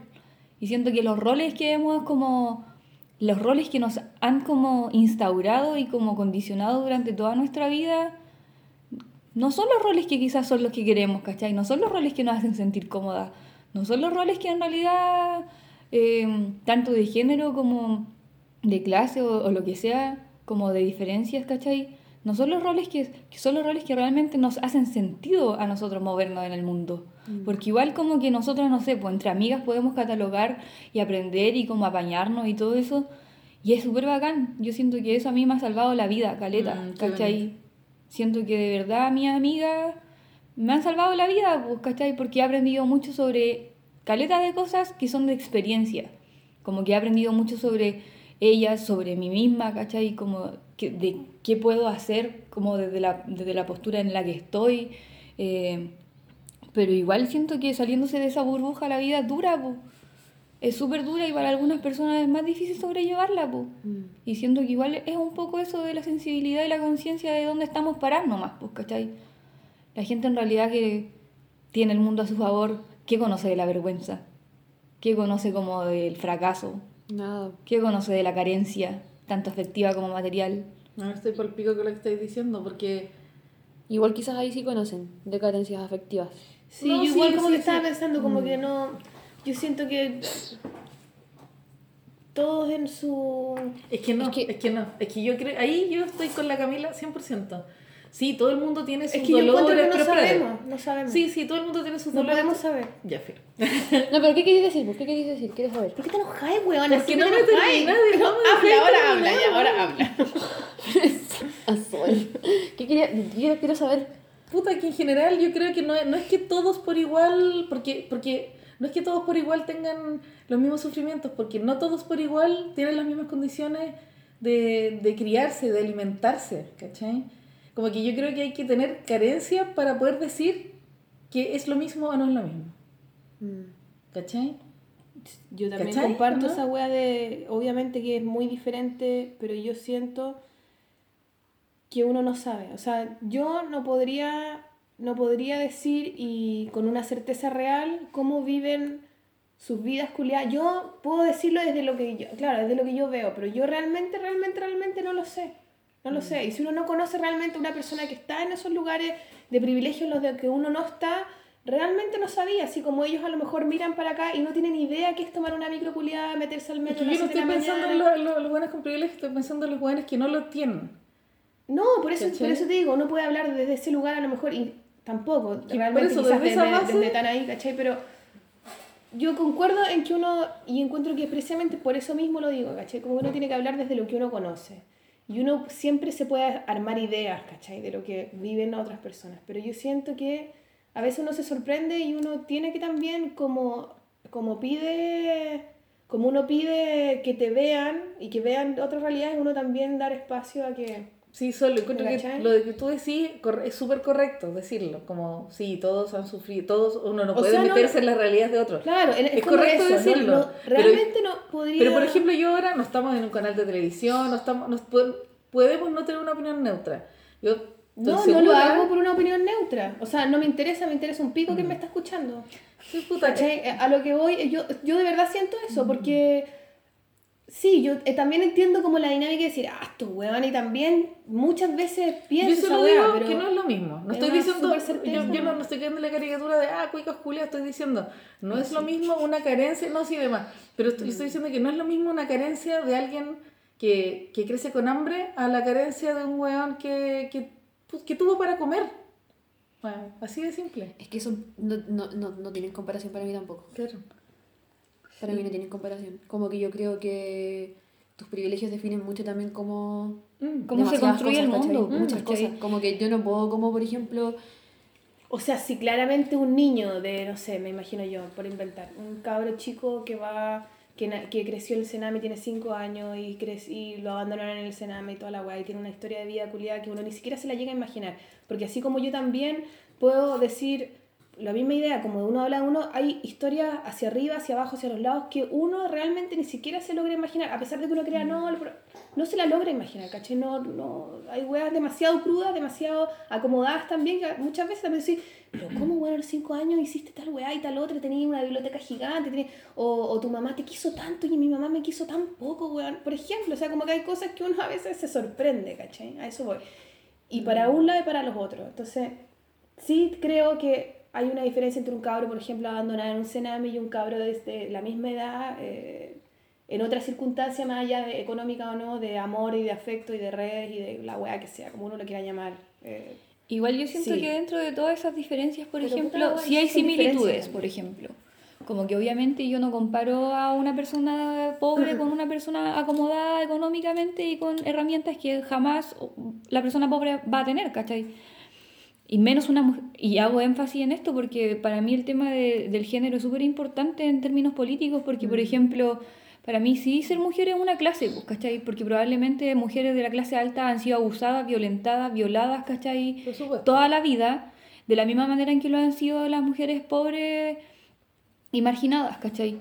Pero aún así no hay un punto de comparación. Como que yo siento que igual dentro de esa lastimosa realidad que vivimos como corporalidades leídas como femeninas, ¿cachai? Eh, ahí vamos a tener muchos puntos en común, seamos de la clase que seamos económica o del lugar del mundo en que seamos. Otras lamentablemente lo vivimos como violencia en un lugar del mundo que en otro, ¿cachai? Pero siento que ahí está la importancia, pues, ¿cachai? De ubicarte en qué punto estáis, pues, ¿cachai? Porque si yo estoy en este punto y yo me categorizo de esta manera, que a mí me carga la categoría, la- Sí, pues. así siento que es, una, es parte del binarismo también Sí, y que es claro. parte del capitalismo y toda esta weá, Sí, que es súper horrible. Pero siento también de que hay que posicionarse, esa es la palabra, como posicionarse desde tus privilegios, desde tus carencias, desde tus así como, eh, como representaciones también, porque es una responsabilidad, ¿cachai? Así como una persona que, que también lamentablemente ha pasado por, una mujer que ha pasado por términos así como de violencia, de abuso y como de, de, de todo lo que podemos llegar a vivir cualquier persona leída como mujer en este planeta, porque así la cuestión, Sí, pues. desde las animales no humanas que son violadas, explotadas, eh, torturadas para el consumo humano, porque son las animalas, no son los animales machos, son las féminas. Sí, pues. ¿Cachai? ¿Verdad, weón? Entonces- en ese punto. Obvio, pues, ¿cachai? Si igual el feminismo parte desde ahí, pues por eso para mí es súper importante mezclar, ¿cachai? Como que cuando chica yo podría catalogarme mucho como anarquista y tener una perspectiva súper anarquista hasta que despabilé. Y dije, oye, el anarquismo igual está hecho de hombres para hombres, ¿cachai? No me sirve el anarquismo sin un feminismo. Toma. Y por Bien. ejemplo, no me sirve, ¿cachai? Un eh, feminismo sin antiespecismo. Porque para mí también es una cosa de clase, ¿cachai? La clase es ser animal no humana. Ah, podéis hacer lo que queráis conmigo, de la misma manera en que podía ser un- una mujer, ¿cachai? Que podía hacer lo que queráis conmigo porque voy caminando por la calle, tengo la falda y como, ¿qué te hice, ¿cachai? Fue mi responsabilidad. Es la misma cultura de la violación que rige todas las clases y que no son visibilizadas. ¿cachai? Y siempre es una cosa, que es la que yo después, a, a lo largo de este último tiempo, he como podido un poco llegar a, a conclusiones también, hablando desde ahí como de lo que más me duele, pues, ¿cachai? Que es desde la hostilidad, ¿cachai? Como de esta supremacía blanca, patriarcal, heterosexual, ¿cachai? Que te dice qué qué es lo que está bien y lo que está mal. Y el resto como que nos quedamos callados, po. Entonces yo siento que ahí es donde una tiene que agitar, po. Desde tu lugar donde no quedarte callada, si es que te aparece, porque si no querís, nadie te obliga. Pero siento que igual hay que visibilizar de alguna u otra manera y ahí es donde siento que sí tenemos responsabilidad. En visibilizar nuestras opresiones, porque todo esto se trata de una cosa de autoridad. Y la autoridad se maneja en los círculos en que nos movemos, en las relaciones que construimos, en los vínculos que llevamos, ¿cachai? En lo que nos llevamos a la boca, desde lo sexual hasta la comida, para mí tiene, es lo mismo, ¿cachai? Como que al menos desde ahí yo lo veo como, como una cosa muy así correlativa, porque Es que tiene mucho sentido, cambio, porque, porque cuando tú decís que la weá tiene que tener coherencia, y uno, alguien puede decir que, y sí, tú eres radical, y por eso estás acá también, ¿cachai? Porque tenía esa, ese punto de vista de ustedes dos, que siento que son, que, que alguien puede decir, se van al otro extremo, puta, sí, porque el otro extremo, si existe un Piñera, tienen que existir ustedes. Porque uno tiene que... la está Sí, porque uno tiene que aprender que puta, la- la- todos la- la- lo- los elementos que tú interrelacionaste están tienen que tener coherencia, pues. Entonces, puta, yo ahora no comí, yo comí carne ahora, ¿cachai? Y me lo estoy, me lo tengo que cuestionar. Y está bien. Y así como, puta, cuando yo era chica, también puede, puede que a mí me haya traído un- una forma política de pensar y mi papá me decía, pero estoy ocupando Adidas. Y él, él me lo decía para invalidarme mi pensamiento político, pero para mí era al revés, porque era como bacán, pues yo tengo que preocuparme de esa weá también, ¿cachai? Y mm, creo que está bien el, el contrapeso, tiene que existir. Y también es como una responsabilidad, ¿cachai? Como que ustedes ten- eh, y todos tenemos que convertirnos a eso, tenemos que radicalizarnos. Y la palabra agitar lo encuentro de la raja, porque yo ocupaba más la, la palabra cuestionar, la palabra cuestionar igual es más pasiva, agitar es activo, ¿cachai? Y creo que es necesario. Y de nuevo voy a decir que la raja que estamos en la porola hablando esta wea. Y no de gatitos y cupcakes, weón. Y lo vuelvo a decir porque me molestaba mucho esa wea. Creo que esta wea. Yo estoy. Ustedes me dieron una clase hoy día, weón. Para el pico. Y quizás tampoco debería decir la palabra para el pico. A mí la Toto me enseñó a decir, weón, tratemos de no decir conche tu madre. Y, y también es un aprendizaje. A mí la Toto me enseña, es mi maestra, ¿cachai? Mi maestra. Mi maestra de piel de Sí, sí. El bullying, era necesario el bullying. Pero es cierto, ¿cachai? Porque nos estamos educando todo y tenemos que cambiar esta weá. Si Esta weá está mal, weón, estaba mal. Viene Está, mal. está brígido. Pero yo creo que está cambiando, loco. Está Sí, para cambiando. bien. Si la weá es que es un cambio que va a llevar mucho tiempo, muchas generaciones, porque son pensamientos muy arraigados, muy, muy interiorizados, muy normalizados, etc. Hay toda una weá como de fondo que cambiar y eso se cambia. La otra vez estábamos, bueno, que. Estábamos, bueno, hablando de la weá del feminismo y toda la weá y. Bueno, sí, estamos en una weá familiar, culiá. Y tú te encontrás con sol. viejas Esta es la sol. y que tengo buena vieja diciendo yo soy anti-mujer. Ahora, así en la mesa. No era mi familia. Pero probablemente mi familia también me hubiera pasado. Pero, ¿cachai? Y, y, weona, Ay, no, y gente soy con educación, gente con, o sea, con pensamientos divergentes, distintos, que en su época fueron muy avanzados, etc. Y gente vieja que dice eso abiertamente, sin vergüenza, weona. Pero era una señora vieja. Una señora vieja, una abuela, ¿cachai? No, no, que yo, yo soy anti-mujer, encuentro que se victimizan y yo defiendo a los hombres. Entonces tú decís, con ese, imagínate, tú decís, toda la weá, y entonces uno se maneja en una esfera culiada de no, está todo cambiando, el feminismo, weón, la llega, las cabras la toman, no sé qué la weá, y tú decís, falta caleta. o sea, falta caleta todavía, ¿cachai? No, pero es que yo creo que ella es pero, como pero también... yo creo que se está movilizando. Sí, se está ¿cachai? movilizando así, pero...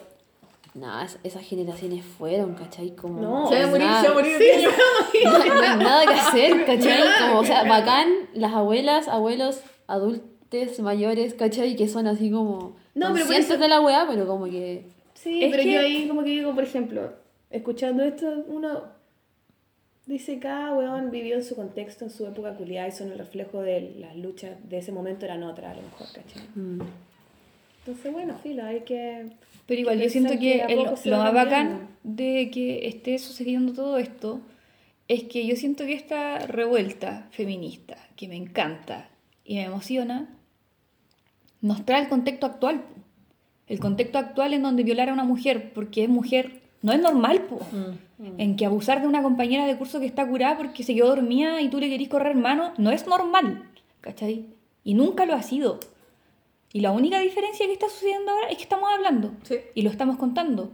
Y estamos dejando de normalizar caleta de actitudes que han, han sucedido toda la vida, ¿cachai? Porque yo estoy segura que a mi hermana, a mi mamá, a mi tía, a mi prima, ¿cachai? A mi abuela, a la bisabuela, a la tatarabuela, más de una vez han sido, fueron violentadas, abusadas, violadas, ¿cachai?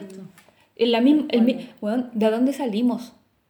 El mestizaje está hecho de puras violaciones, Sí, ¿cachai? sí, sí, sí. Y eso es, eso es nuestra historia. De- imagínate el karma que que Esa es nuestra historia, ¿cachai? Y como que esa es la historia que nos cuentan y que invisibilizan todo eso. ¿Por qué? Porque así es la civilización, así es como progresamos. Y así es como los, los sistemas económicos que rigen el mundo actual hoy en día, no le importa eso, ¿cachai? Como que no sé, pues hay muchas cosas que son así como súper puntuales y que son súper importantes y que son invisibilizadas. Los cuerpos no reproductivos, por ejemplo. Personas o corporalidades que no nacieron biológicamente con la capacidad de reproducirse, legidas como mujeres. O las personas que biológicamente somos capaces de reproducirnos, pero decidimos no hacerlo, ¿cachai? No servimos para este sistema, pues. Las lesbianas, las mujeres y las trans que no queremos reproducirnos, no servimos para este sistema. Claro.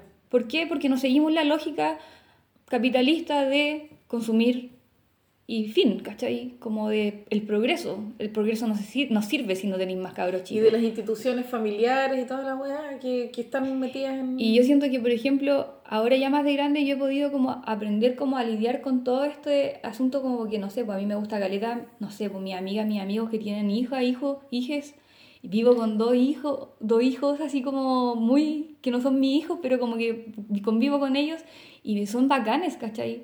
Como que siento que son muy bacanes y que entregan como una vitalidad, ¿cachai? A los adultos que somos unos amargados. Y como que siento que es bacán porque es una ternura que olvidamos, pues, ¿cachai? Porque no, nos inyectan esa cuestión de la productividad, la funcionalidad y todo.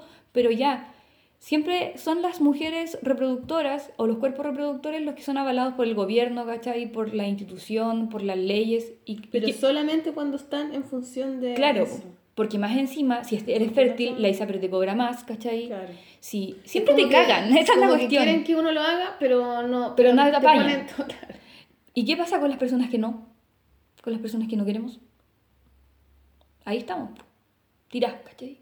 Que las personas trans, con suerte, hoy día, el 2019, están pudiendo ser tratadas por su nombre social o su nombre de alma, ¿cachai? O sea, 2018. Vengo del futuro. Y como que siento que recién ahora se está visibilizando algo que ha pasado toda la vida. Solo que ahora es como casi que está out ser machista. Mm. Claro. Está out, así como los hombres se cuestionan, ay, no sé qué decir. No es necesario que digas nada, amigo. Cállate. ¿Cachai? Así como... Es momento de callar. Es momento de callar. Me Y- encuentro la raja cuando dicen como, ay, no se puede decir, no se puede decir nada ahora, puta no. Me Me, encanta. encanta. como no, weón, no se puede decir nada, porque, porque lo estaba, pues decían puras weas. ¿Cachai? Y son esas... por decir pura weá. Y lamentablemente todas esas weas son las que han dominado el mundo en todos estos años que llevamos existiendo como asquerosos humanos que somos, ¿cachai? Porque al final es como, ya bacán, sí, está sucediendo. Pero aún así hay que explicarle al amigo, oye, es que cállate. No es el momento tuyo para estar en este momento, así como de presente. No es necesario que estés aquí. Que ¿Cachai? estén todas. Claro, si quería apañar, apaña desde tu lugar, que es invi- invisibilizarte. Es que eso yo creo que momento, al final yo siento que todo se resume en eso. Habla desde tu lugar y desde tu lugar trata de construir una wea mortal. Porque también uno, uno yo estaba pensando, eh, toda la wea así como de, porque puta la wea que está como al pico todo, ¿cachai? Y tú decís, ¿y yo qué hago todo el día? Dibujito.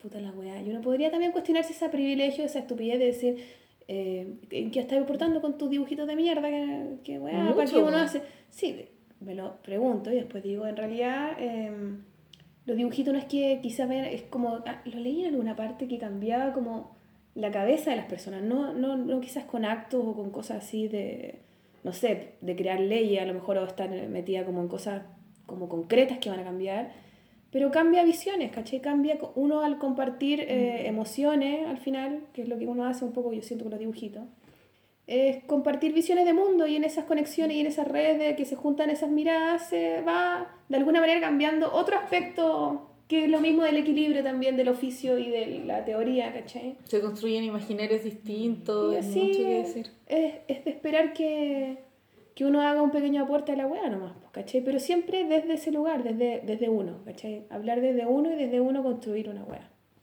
Igual, por ejemplo, hay caleta de cosas que a un nivel macro no van a cambiar, ¿cachai? Como que yo siento que ahora ya es una, hay una revolución, sí la hay. ¿Por qué? Porque hay caídas, ¿cachai? La- las cabras de la universidad están destituyendo a, a agresores, violadores, eh, están pasando cosas. Pero yo igual siento que la- lo que dice la Sol es es súper importante, principalmente porque al menos abogar por la micropolítica que una construye dentro de sus espacios, que son los espacios de seguridad más básicos que una puede tener, que el primero, el primer cuerpo de conquista, ¿cachai? Que el mismo territorio que el cuerpo, ¿cachai? Así como tu propia corporalidad, quererla, que es lo más difícil de mi vida al menos, ¿cachai? Así como, es Es es súper mujeres- difícil. La otra vez lo hablaron en, en el... Tuvimos una charla hace poco en la portal de mujeres en los medios, una wea así. Y hablaba la Maliki y dijo como esta weá de como la gran tarea de las mujeres ha sido y es, por eso las mujeres tenemos tanto con la imagen del cuerpo, porque hemos tenido que rescatar nuestro cuerpo de la visión masculina, porque todo el tiempo el cuerpo es, nuestro cuerpo es totalmente para ellos, ¿cachai? Nosotras Yo creyendo eso. igual, pero sí, de más. No, pero el rollo de, no sé, de, de, de todo, de cómo, nos, cómo de, de la belleza, de, del, del gusto, o sea, en el fondo todo el tiempo es como de gustarle a un weón. Hay un rollo igual, ¿cachai? Siempre las mujeres tenemos una weá de dibujarnos de una manera, y por eso es tan distinto, no sé, por eso eh, los monos de DC Comics y esa weá de Marvel, que son estas weonas que tú decís, ahí no, una, no dibujó una weona, ¿cachai? Porque una weona no hubiese dibujado una mona así, ¿cachai? Claro. Porque uno se dibuja porque uno sabe cómo es, ¿cachai? Realmente. Entonces, cuática esa wea que yo nunca había pensado de esa manera, como esta cosa de, de, de por qué tanto rollo con el cuerpo, es porque de- imagínate que como que tenís, crecís con un cuerpo que ni siquiera te pertenece. Porque igual es un territorio Pero- colon- colonizado. Claro, sí, territorio Como que colonizan tierra y llaman nuestro cuerpo, eso no, está el pico, pero, pero bueno, está, está Pero eso yo lo encuentro fácil. ¿cachai? La irresponsabilidad que voy a decir. Lo encuentro fácil de cambiar. Yo creo que. O sea, yo que creo es que una el- weá que se puede Es cambiar el en primer, unos años. es que yo creo que las mujeres es el primer, por eso es el, la- eh, eso hablábamos, como que es el primer, eh, de lo primero que te agarráis, ¿cachai? Mm. Pareciera que para hablar, lo de lo primero que uno se agarra como mujer es, es corporal. Como ver con un rollo corporal. tú. Ser flaca y feliz también es un rollo corporal, o sea, tener, Sí, yo hablo de las bicharracas que son feas, ¿cachai? Mi weá Sí. con ser fea, ser diferente, ¿no? Con la belleza, la dictadura de la belleza también, en las Mm. mujeres hay una dictadura de ser linda, porque la niña tiene que ser linda, ¿cachai? Sí, ¿Qué pero ¿y, weá? y qué es ser linda? ¿Y qué es ser linda? O sea, por eso te digo, siempre es como que es, pareciera que el primer. eh, Yo me encuentro la súper primera weá que te Todos somos lindas. No sé, es que yo de esa wea estoy wea. liberada. Bueno, sí, weón. Tengo todos los traumas de ser kuma, de ser un la. Pero esa wea no la tengo. Por eso creo que es más fácil de cambiar. Porque es una wea muy de construcción visual. Es lo primero que se hace igual. Yo, también, Sí, yo siento que es lo primero, es lo más básico igual. Yo no Pero sé si sea tan quién es- fácil, ahí pero creo ¿Sabes que igual es práctico. Sí, ¿Sabes es qué? práctico, Es súper práctico, Sí, así como es- cambiar a las, a las modelos que hay en la tele, para sacarlas a todas. Bueno, hasta Barbie culiadas, hablamos también, hasta las Barbie están cambiando, pues bueno, o sea, ahora las Barbie aparecen, hay buenas, parece que más gordas o, o de otros colores, Normales. o embarazadas, no sé si le habrán puesto vagina No, todavía. son las monas. normales. Eh, Pero igual, por ejemplo, Porque yo no le compro Barbie a mi hijo, así que no lo sé, no sé cómo vendrán. igual te venden así como la cocina cuando chic, eh, para las niñas chicas. Sí. Pero como- está, eso está cambiando. Y siento que ejemplo. igual muchas de esas cosas ahora, claro, son temas prácticos. Si ponen a la- en la tele así como gente más, no quiero utilizar la palabra normal, pero sí como más cotidiana y habitual, ¿cachai? Que es lo que somos. Y no así como al ideal de belleza estructurado, heteronormado eh, europeo, ¿cachai? Obviamente las señoras de la casa se van a sentir mejor, po, porque se van a sentir con, con más, no, No, sé, a lo mejor más las viejas afín, van a decir, ¿cachai? ay, ¿qué se cree esta vieja culia que está en la tele? Bueno, obvio que va a- fea culia, la wea. Obvio que esa va a ser la primera reacción. Sí, po, po. pero, Pero así- bueno, se va- así se va Eh, generando... sí, po. como que igual en parte creo que lo- lo que hacemos como comunicadoras visuales, que básicamente es eso lo que hacemos, ¿cachai? Es ir modificando estas pequeñas así como perspectivas quizás yo lo hablo ahora como desde una perspectiva como más claro, así como vista desde afuera, porque lo que hago yo no lo pienso mucho así como haciendo esto. Pero sí, por ejemplo, como que tomo la responsabilidad de hacerlo. Y el momento en que quiero dibujar mujeres o corporalidades disidentes, la- las dibujo de la manera en que me parecen más afín también, pues, y como que dibujar gente flaca, aunque yo sea como tengo una corporalidad más hegemónica y ligado a los flacos, no me parece ni un brillo, ¿cachai? Porque siento que es lo que vemos, que es lo que nos enseñan, que es lo que nos condicionan, es lo que nos dicen que está bien. Y en realidad como que siento que los parámetros actuales me hacen creer en la desobediencia como una forma también de de actuar y de sobrevivir en este mundo en que lamentablemente me ha tocado resistir, po, ¿cachai? Entonces como que es, es igual loco, po, porque ahora existen las redes sociales, una puede ver como estadísticas de Facebook, ¿cachai? Como, no sé, de cuántas personas han visto tu perfil, de todas esas cosas, pero al menos como que es como una respuesta, ¿cachai? No es como, yo no lo veo así como como la popularidad que se puede alcanzar en una red social por tal y tal razón, sino de porque igual existen necesidades que no son visibles y que no están siendo correspondidas, ¿cachai? No están siendo tomadas en cuenta. Entonces cuando aparece alguien hablando de cuerpos disidentes o de intersexualidad o, o de eh, eh, ideas no binarias, tanto en lo sexual, en lo afectivo, en lo que sea, obvio que si te sientes un poco afín, ahí vaya a llegar, po, ¿cachai? Y si mientras, mientras más personas existen como trabajando desde estas perspectivas, obviamente va a ir, va a ir más gente sintiéndose como, como, como más livianas con respecto al tema, se van a sentir menos estigmatizadas, se van a sentir menos violentadas, se van a sentir más afines y se van a sentir que también tienen un lugar en el mundo y no tienen que pedir permiso, si esa es la cuestión. Como Permiso que- para existir. Claro, hola. Puedo, no sé, ¿cachai? No correspondo a tu estándar de mierda de belleza. eh, ¿Puedo estar aquí? Porque en el, en el mundo te hacen pensar de que si no estás eh, eh, como correspondiendo a eso, estáis mal, po, porque eres diferente. Entonces, si eres diferente, eres malo. Sí, porque resistir no es normal. Resistir es, es la historia de, puta, muchas personas que, nuestros antepasados, solo, pero no es normal. Como que yo creo que es heroico, hay que hacerlo, pero no es lo que Pero cansa, po. cansa, Claro. agota, enferma. Y yo creo que, y, y lo dijimos en el podcast anterior, como, puta, no sé, pues mi abuela, mi abuela era súper pobre, ¿cachai?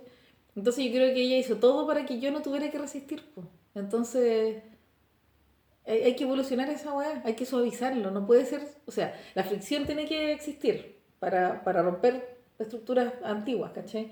Pero llega un momento en que la idea es que hay que aspirar a que la weá sea un poco más llevadera, ¿cachai?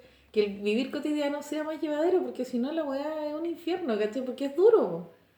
Sí, pues, por eso, yo siento- por eso, al menos en mi mundo, podríamos decirlo así, en mi burbuja, mi burbuja autista, eh, puede que la gente desde afuera la pueda ver un poco más radical, ¿cachai? Pero yo no dejo entrar esos parámetros a mi vida, pues, porque ya lo soporté mucho tiempo. pues. Mm. No dejo entrar el machismo en mi vida porque ya lo viví Mm. demasiado, ¿cachai?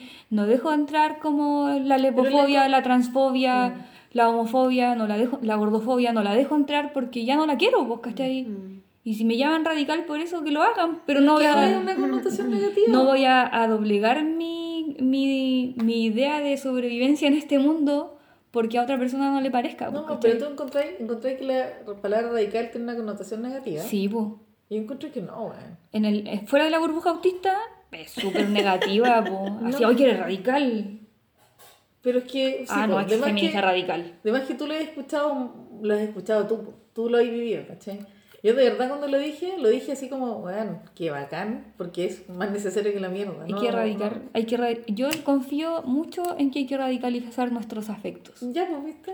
¿Cachai? Porque yo lo veo desde la perspectiva en que la radicalización me ha hecho sentir mejor en el mundo. O sea, y tú también tenías una, una connotación personal de la palabra también. Pero ¿cachai? claramente en el espectro masivo de la tele, ser radical está mal. Sí. Ah, sí, te cacho. Así como, ay, qué, Yo no se lo dije así, ya. qué extrema. Extreme. Camila Barrales, la dibujante Extreme. Señor bebé extremo. Pero igual, hay, Señor bebé, hay- ¿por qué le dices señor bebé? Porque lo es. igual hay una frase de una canción que me gusta mucho que dice así como en un mundo extremo necesitamos tomar posiciones extremas nomás. po. Ya, pues viste, no es malo.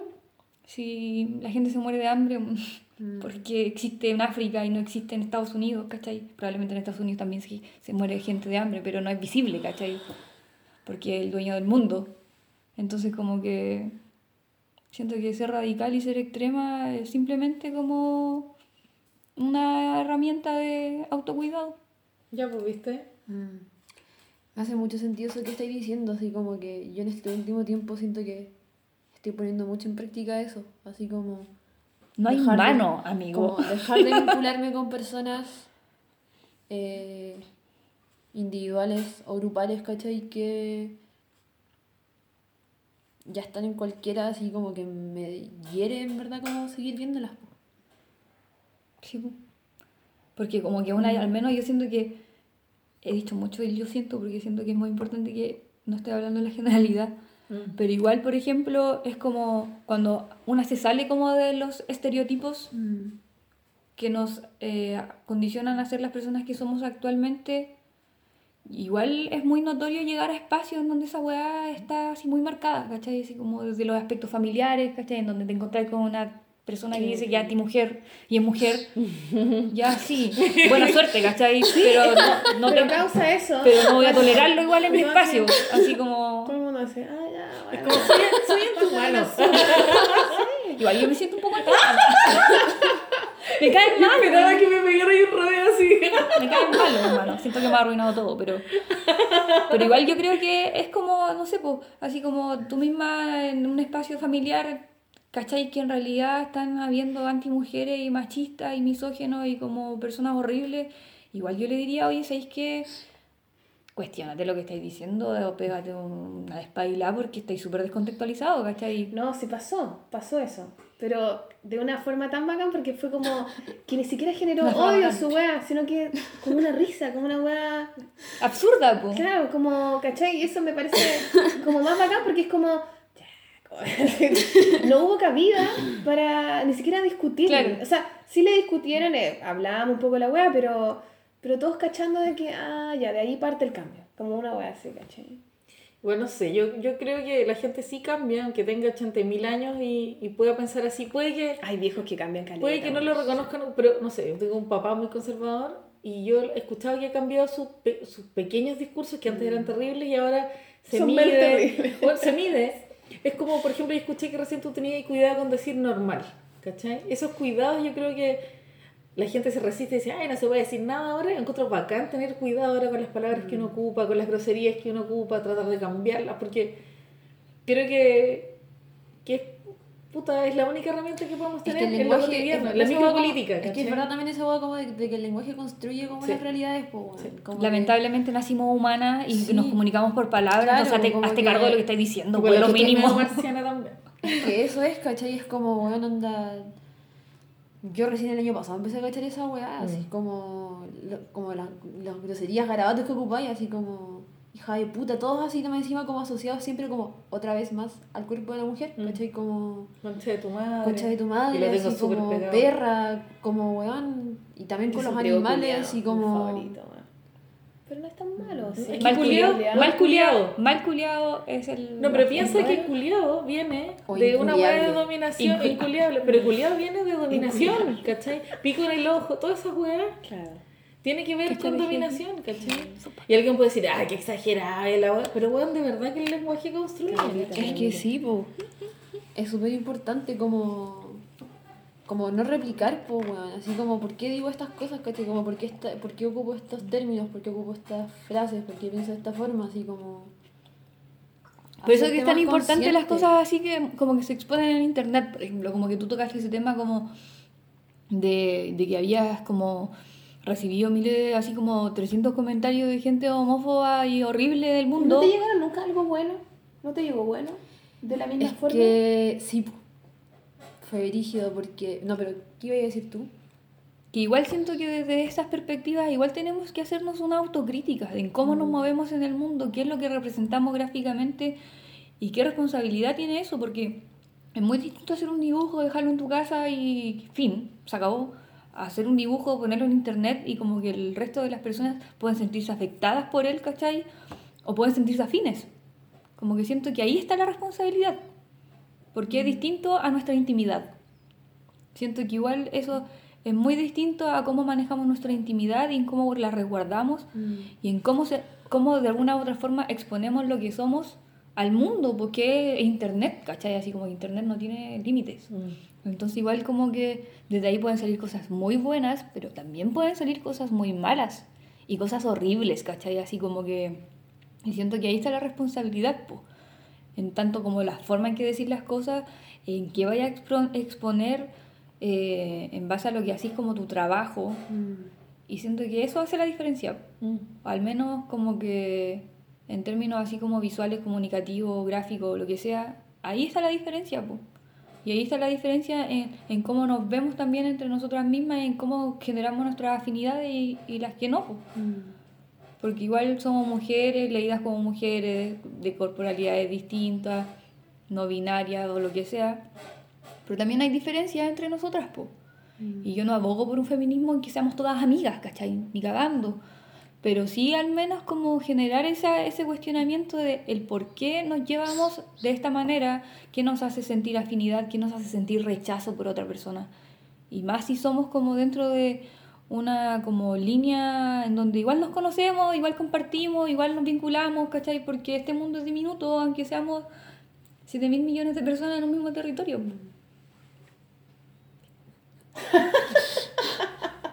Weón, amo este podcast. Y el weón que se la y que se ve la chucha, porque esta weá es hermosa, weón. He aprendido caleta.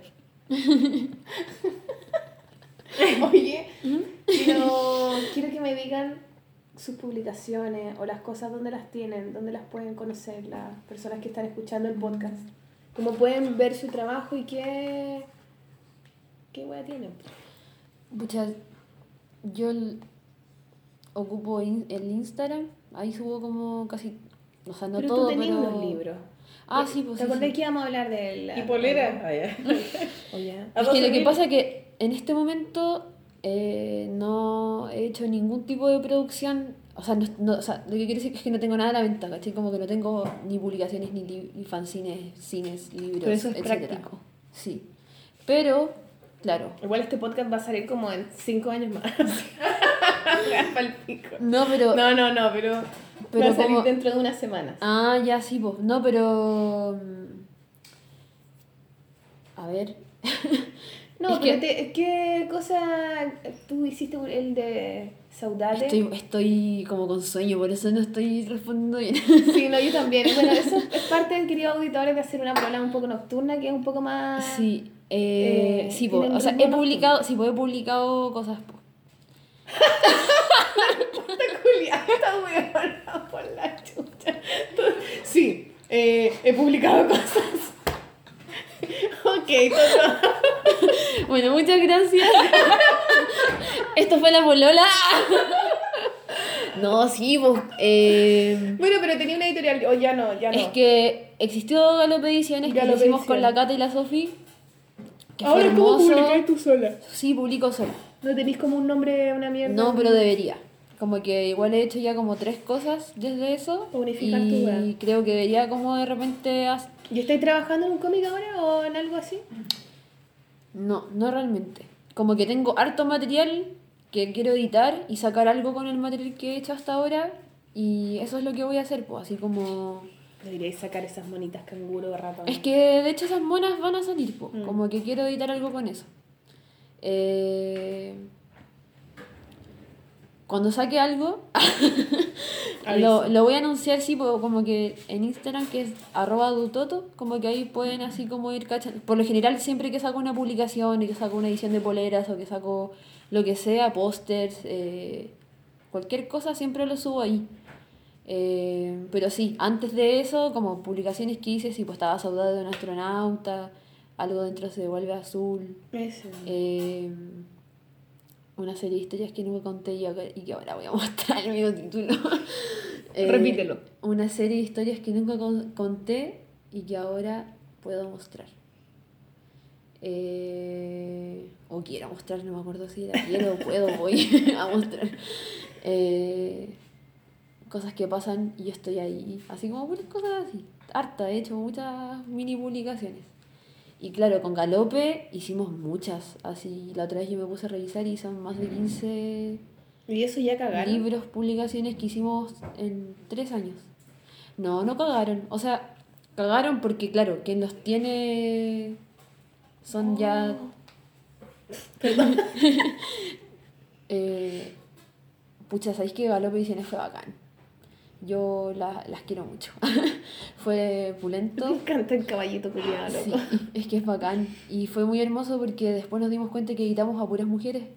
Como que fue como medio sin querer, así como muy inconscientemente que editamos a puras mujeres, a puras amigas y fue como, oye, brígido, así Me como... esa weá, como que me cuesta admirar hombres.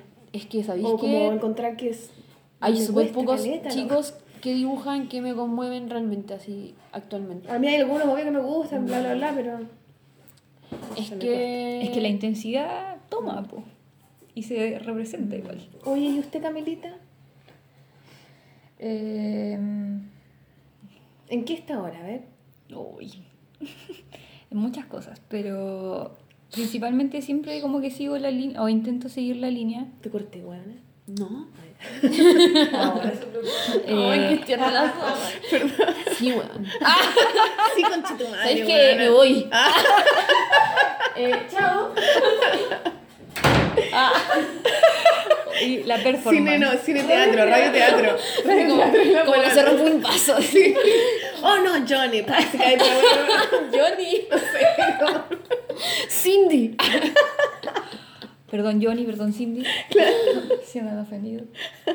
Perdón, ya, dale. Ya sé si va a sacar como de ese horno. Quiero fuego. Quiero. ¿Pero puedes fumar acá? No, estáis loca.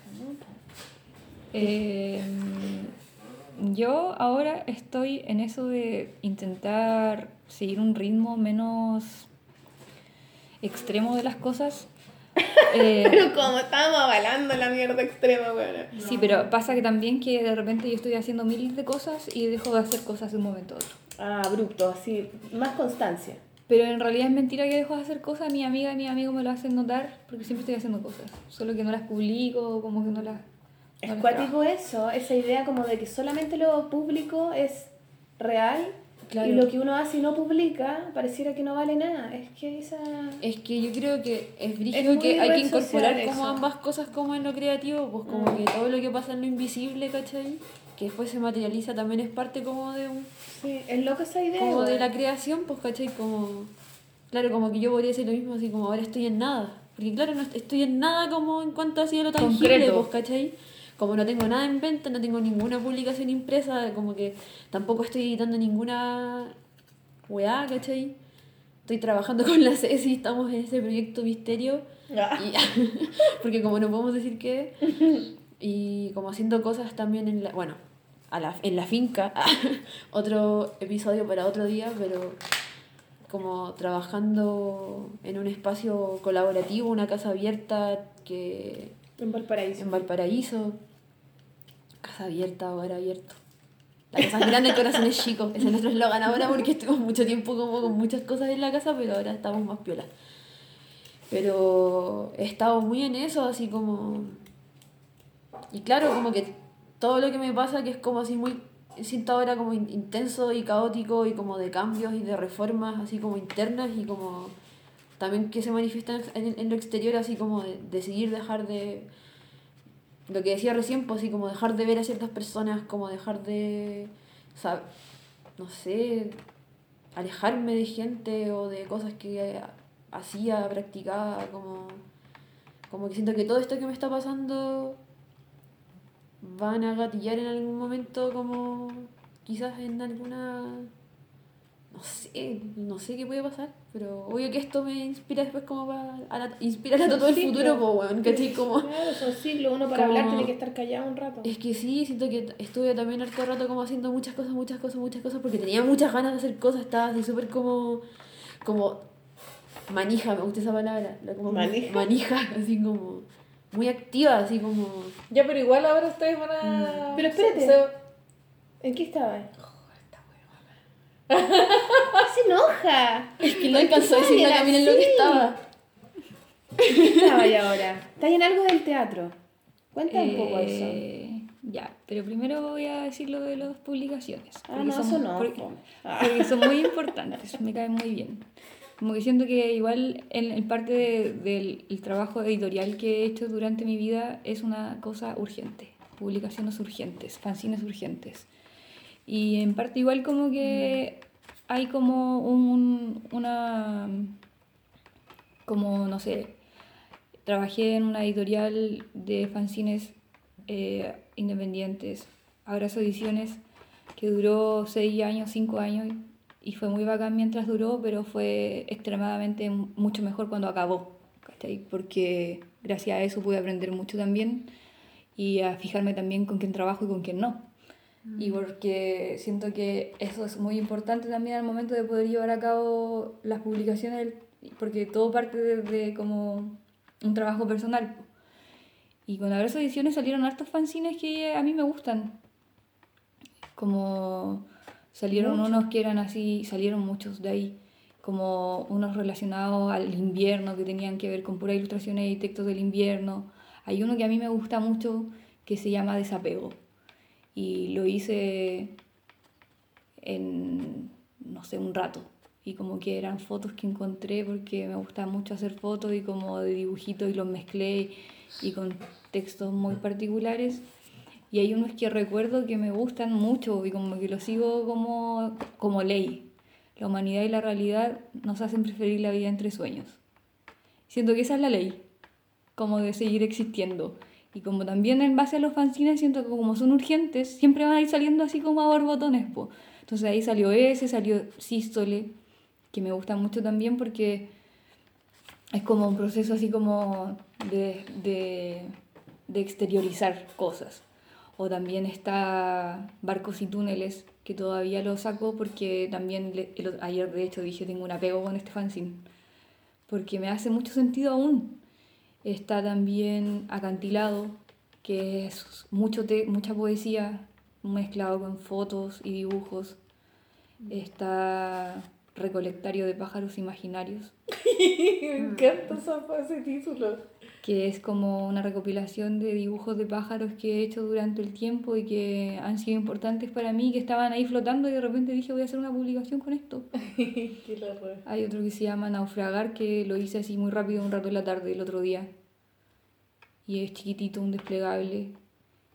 Y ahora estoy trabajando en hartos que patúa, en dos o tres. Yo pensé que uno que se llamaba Hartos. Que están ahí macerándose de hace tiempo igual, pero como que no han tenido esa urgencia. Y creo que en algún momento van a salir y fin. Y van a estar ahí, como que al menos igual me gustaría que fuese como más pronto, pero igual he estado en otros proyectos en donde me, me hacen como estar más enfocada, pues como esto mismo del teatro, que es como algo súper nuevo para mí porque Es lo mismo que una vez nos comentaste en la polola también en Claro. una... Claro, ¿Te y acordás? había sido el estreno de la primera temporada Sí. y ahora vamos en la tercera y está Como- en GAM. Eh, es una obra que puede ser obra, espectáculo, concierto, porque es un proyecto multidisciplinar que, es, que abarca como la, la temática de qué hace el ser humano ser lo que es desde distintas perspectivas. Entonces está tomado desde la música, entonces se trabaja la música, la construcción de la música en vivo, está el tema de las artes escénicas y el circo, está el dibujo, que ahí es donde entro yo a trabajar como el dibujo en vivo y la manipulación de retroproyectora y las animaciones como analógicas, porque eso es como lo que une todo, el trabajo manual, el trabajo análogo y como que todo eso se mezcla en un espectáculo que puede ser presentado en 90 minutos aproximadamente. Y es súper loco porque yo toda la vida he estado detrás de las cosas, soy muy anti cara porque me da vergüenza tener cara. Y esto ha sido como todo un proceso así como de, primero fue un proceso de investigación y ahora ya es como, Además trabajar en equipo, bueno. no, y principalmente una de las cosas buenas que me ha enseñado, he aprendido mucho, ¿cachai? Así como que hay gente muy bacana en el grupo y también es enfrentarme a mí misma a todos mis miedos de tener- existir como persona, ¿cachai? Porque igual es una obra de teatro en donde la gente te ve y que yo trabajo como detrás. ¿Pero tú estás dibujando en el escenario mismo? Es que esto es una dinámica circular, en donde hay dos pantallas en cada extremo y yo estoy detrás de estas pantallas manipulando retroproyectoras y en algunas partes dibujando en vivo. Pero yo estoy detrás y lo que ocurre en general ocurre al centro. Pero la gente ve todo porque es abierto. Entonces la gente me ve haciendo cosas. Entonces igual es como loco porque después la gente, hay un espacio para compartir, la gente va a hablarte, ¿cachai? Es como muy así al choque con la humanidad. Y ha sido igual súper lindo y súper intenso estar ahí porque he aprendido mucho. Y ahora esta es la tercera temporada. ¿Y dónde la están dando? Que se está presentando en el GAM el viernes, sábado y domingo a las 7 de la tarde. Pero como este programa va a salir sí. en el futuro, la obra no sé en qué estará en ese momento. Puta la wea. Pero... ¿No podéis mandar fotos, ¿Tenéis telefotos, de algún tipo de registro de cómo es la weá, escénicamente? Sí. ¿Nos podéis mandar fotos, real? ¿Te acordáis? Sí. Ya. Eh, para poner en el blog, igual divertido, para cachar cómo es, pues, Ana. Y ahora está hasta el 10 de junio. 10 de junio, ya. Sí. Y además también estoy trabajando con el Núcleo Arte Política, que es un grupo de humanas y humanos de la U de Chile de la Facultad de Teatro, en donde están involucrados musicólogos, músicos, em, actrices, investigadores escénica, bailarines, bailarinas y profesoras de filosofía al mismo tiempo. Y yo también estoy ahí haciendo el registro gráfico de esto, que son acciones performáticas que se vinculan también con el tema de los afectos, el territorio y la investigación. Y ahora va a haber una acción el 20 de junio en la Plaza de Armas de Santiago a las 4 de la tarde. Eso, eso es factible de que la gente lo escuche y pueda ir, yo creo. Sí, sí. Y ahí es, es, todo como un tema de... Se trabaja mucho con el tema de los vínculos humanos a través del tejido y las lanas. Entonces como que la materialidad utilizada para vincular todas estas temáticas es como el tejido, y las lanas, eh, la corporalidad como bichitos y no como humanos, ¿cachai? Es como muy loco y lindo. Qué bacán. Y también proyectos con amigas que van a seguir saliendo y con amigos que salen por ahí. Eso, fin. ya está. Tin, tin, tin. Tan, tan. Ahí son, por la wea. Eh, libros para recomendar. Agenda queer. A ver, ¿y esa? ¿Qué? Háblanos de esto. ¿Sabéis que de hecho quería pedir si puedo leer la introducción de esta agenda porque es una plana y creo que es Dale, mejor leer dale. esto que la resuma yo. Ya, vale. Pero así como contexto, la agenda queer es una agenda que la edita Felipe Román, que es una amiga de Valparaíso y lleva como cinco años editándola y es un archivo de disidencia sexual y feminista.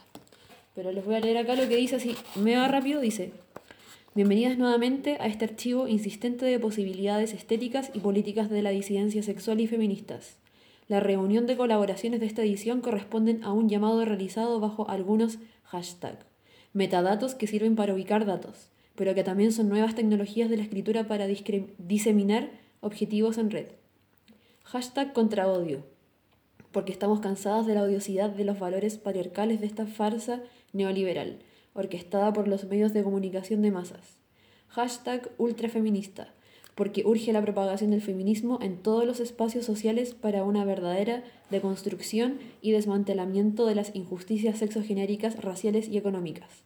Hashtag ultraqueer, porque creemos que lo queer que avanza junto al feminismo es más poderoso que un estudio queer e- e- elitizado y extractivista, extractivista yo creo que era.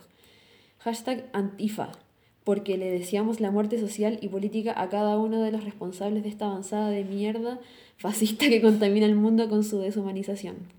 Hashtag Tecnobrujería, porque ya no creemos en Dios y solo nos queda confiar en lo pagano e Internet para calmar nuestra orfa- orfandad ontológica y recuperar memorias libertarias que permitan reinventarnos una nueva cosmovisión. Hashtag transterritorial, porque sabemos que las recetas de la injusticia social se practican de igual manera pero disfrazadas de múltiples formas, en cada uno de los territorios donde se merma la soberanía y libertad de los pueblos. Hashtag ima- imaginación política, porque en tiempos donde la política de la crisis, de la tecnocracia, de los cuerpos, de la dictadura, de los bancos, nos envenena la vida, se nos hace urgente trabajar y disputar los espacios políticos para ampliar los límites de lo posible. Solo queda agradecer a las, activi- a la activi- a las actividades transfor- transfronterizas involucradas en la materialización de las siguientes páginas. Disfruten. Toma, toma, loco. Me encantó eso, ampliar los límites de lo posible. Todo se trata de eso al final. Es que es hermoso, como que ¿A es verlo? una, es una agenda, clásica agenda, solo que es un archivo de personas que escriben, eh, dibujan, fotografían, hablan de acá en Chile, en Latinoamérica. Es una agenda sudaca, por eso queer también está escrito como con, como con, como lo decimos, Claro, como que no es el queer inglés blanco, ¿cachai? Es como así muy de... teórico. Más sudaca, ¿cachai? Como la K, U, I, R. Agosto. Sí. A mí me encanta estar con ustedes porque uno descubre weas que están como supuestamente subterráneas. Mm. Como que yo nunca había escuchado hablar de la agenda queer. Es una, wea- es una publicación weón, impecable, loco. Impecable. Y más allá de lo técnico, es como. Hay tantas weas que nadie sabe y son la raja, ¿cachai? Y yo no sé, estos, estos cabros no son de Valpo, son de acá. No, son de Valpo. Y esta vez se puede Con mayor razón. Eh, la- le puedes contactarte directamente con Felipe. Eh, igual no sé si quieres una, te puedo conseguir una. Pero creo que están. ¿Sabéis que en Valparaíso están en venta en un, en un- en un espacio que se está abriendo ahora que se llama Distro, Distroy Materiales? O Distro, Distro Materiales. Que lo, lo es un proyecto que armaron tres, ami- tres amigas: el Nico, la Jocelyn y la Sofi. Y ahí está en venta la agenda. ¿Qué Nico, weón? ¿Cómo se llama? No es Nico de la finca. Es Nico de la finca. El Nico de la Ah, finca. buena. El Nico de la finca. Saludos a Nico de la finca. Sí, po, y ahí la, la pueden La encontrar. mandarina, fue la amiga de él. la Sí, po, sí. Y acá en Santiago no cacho si está en venta en algún lugar, tendría que averiguar, pero... No, pero que se contacten por correo. Claro, y- sí. No, es Agenda, si buscas Agenda Queer en. Instagram te aparece, en Ah, Facebook ya, también te aparece Agenda Queer. Ya, lo digo porque la gente le puede interesar. Claro, sí. Ahí lo puedes contactar. ¿Alguien más quiere promocionar algo? Yo quiero recomendar el libro de la que está ilustrado por la Paula Bustamante, que lo escribió Marcelo Escobar. Ay, que lo van a lanzar ahora. Paloma Ururi, que, que como estamos en el futuro, Sí. no van a poder quizás ir al lanzamiento, pero Es este sábado. búsquelo, la Paula Bustamante, weón, puta. pa- a mí me raya la, la mente y el corazón la Paula, bacán. De nada, Sí, un saludo a la Paula. Y lanza tu cómic, bueno, por favor, apúrate. Deberíamos conversar con la Paula también. Sí.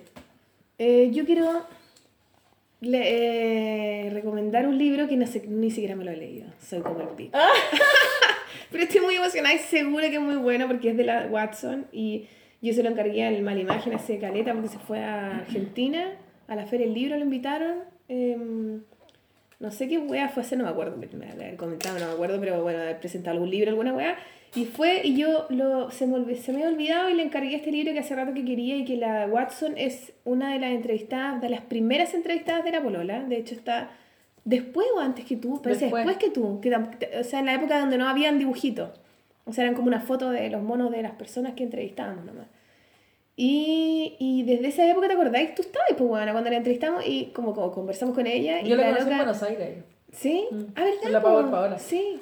Bueno, y la loca ahí nos contó que estaba haciendo un cómic, pero no se atrevía a terminarlo, como que lo tenía medio así, guau, pero hazlo, pero no, sí, en realidad, como que debería terminar, no sé qué. Lo terminó, Ay, se llama Un beso así, y lo editó la Musaraña Editora, que los de la Musaraña son tan la raja, weón. El Ale es tan bacán, tan buena onda, loco. Así que, y ahora que es editor también, eh, me parece increíble. Oye, se ve gordito, ¿eh? Sí, gordito, 200 un tamaño así como chiquitito, rico, como abrazable.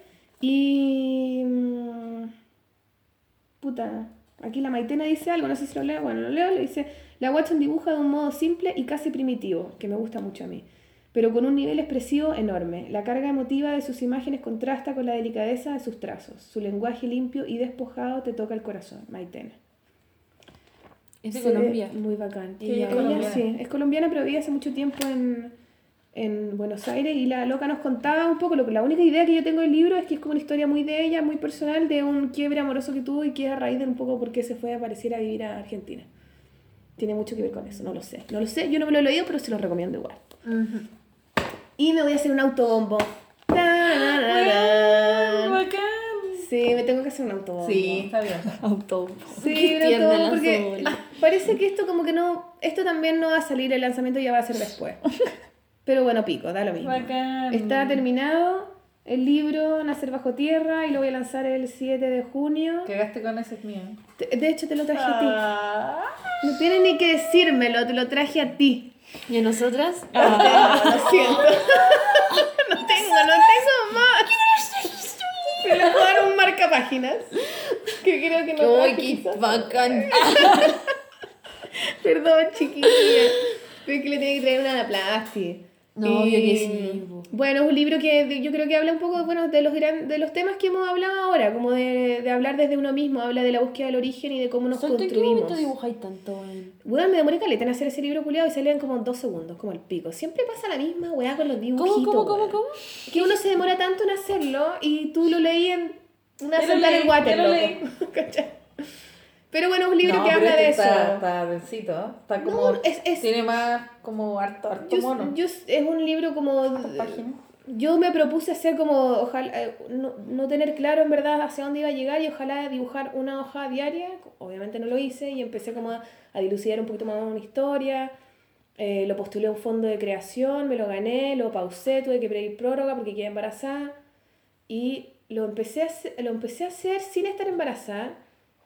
Eh, lo, lo pausé por el embarazo, me puse a hacer el libro del embarazo, te- terminé esa weá, lo retomé ya con guagua. Dos años te demoraste. No, no sé, claro, una weá Es así. lo el mismo año, pero es que. Claro, y lo retomé y ahí me di cuenta que tenía mucho tiene mucho que ver también con ese proceso, inconscientemente. O quizás lo torcí o, o lo vi de ese, de ese punto de vista ahora también, ¿cachai? Pero tiene mucho que ver con, con el cómo nos construimos, como, eh, en el fondo, cómo venimos de una tribu, de un lugar, y a veces no nos sentimos necesariamente parte, cómo construimos nuestro propio camino, en la búsqueda de sentidos que nos hacen a nosotros personalmente y cómo lo concretamos en la construcción de una tribu propia, personal, ¿cachai? Como ahí es donde eh, eres tú, po, ahí es donde tú estás creando, en esta propia tribu, ¿cachai? Una, una búsqueda de un origen, una cosa así, así como a grandes rasgos, general. Y bacán, porque precisamente ahí me di cuenta que no admiraba mucho hombre, weón, porque eh, ya, ¿quién lo lanza? Ya, la Maliki, bacán, la Maliki, me decían, ya, y un weón también, un weón, ¿y, qué, qué weones querí? Y yo, chucha, no sé, weón, no me interesa ningún weón, así como, ¿qué, qué weón? Como tener un loco, y después dije, ya, al que quiero más, a mala imagen. Oh. Mala imagen el que más quiero, ¿Lo quieres pero me mucho? hizo tapa. Me hizo tapa porque el culiado no podía, mala imagen culiado. Así que eh, después pensé, hombre sensible, necesito un hombre sensible. Y después dije, lo voy a alejar del mundo del, del dibujo.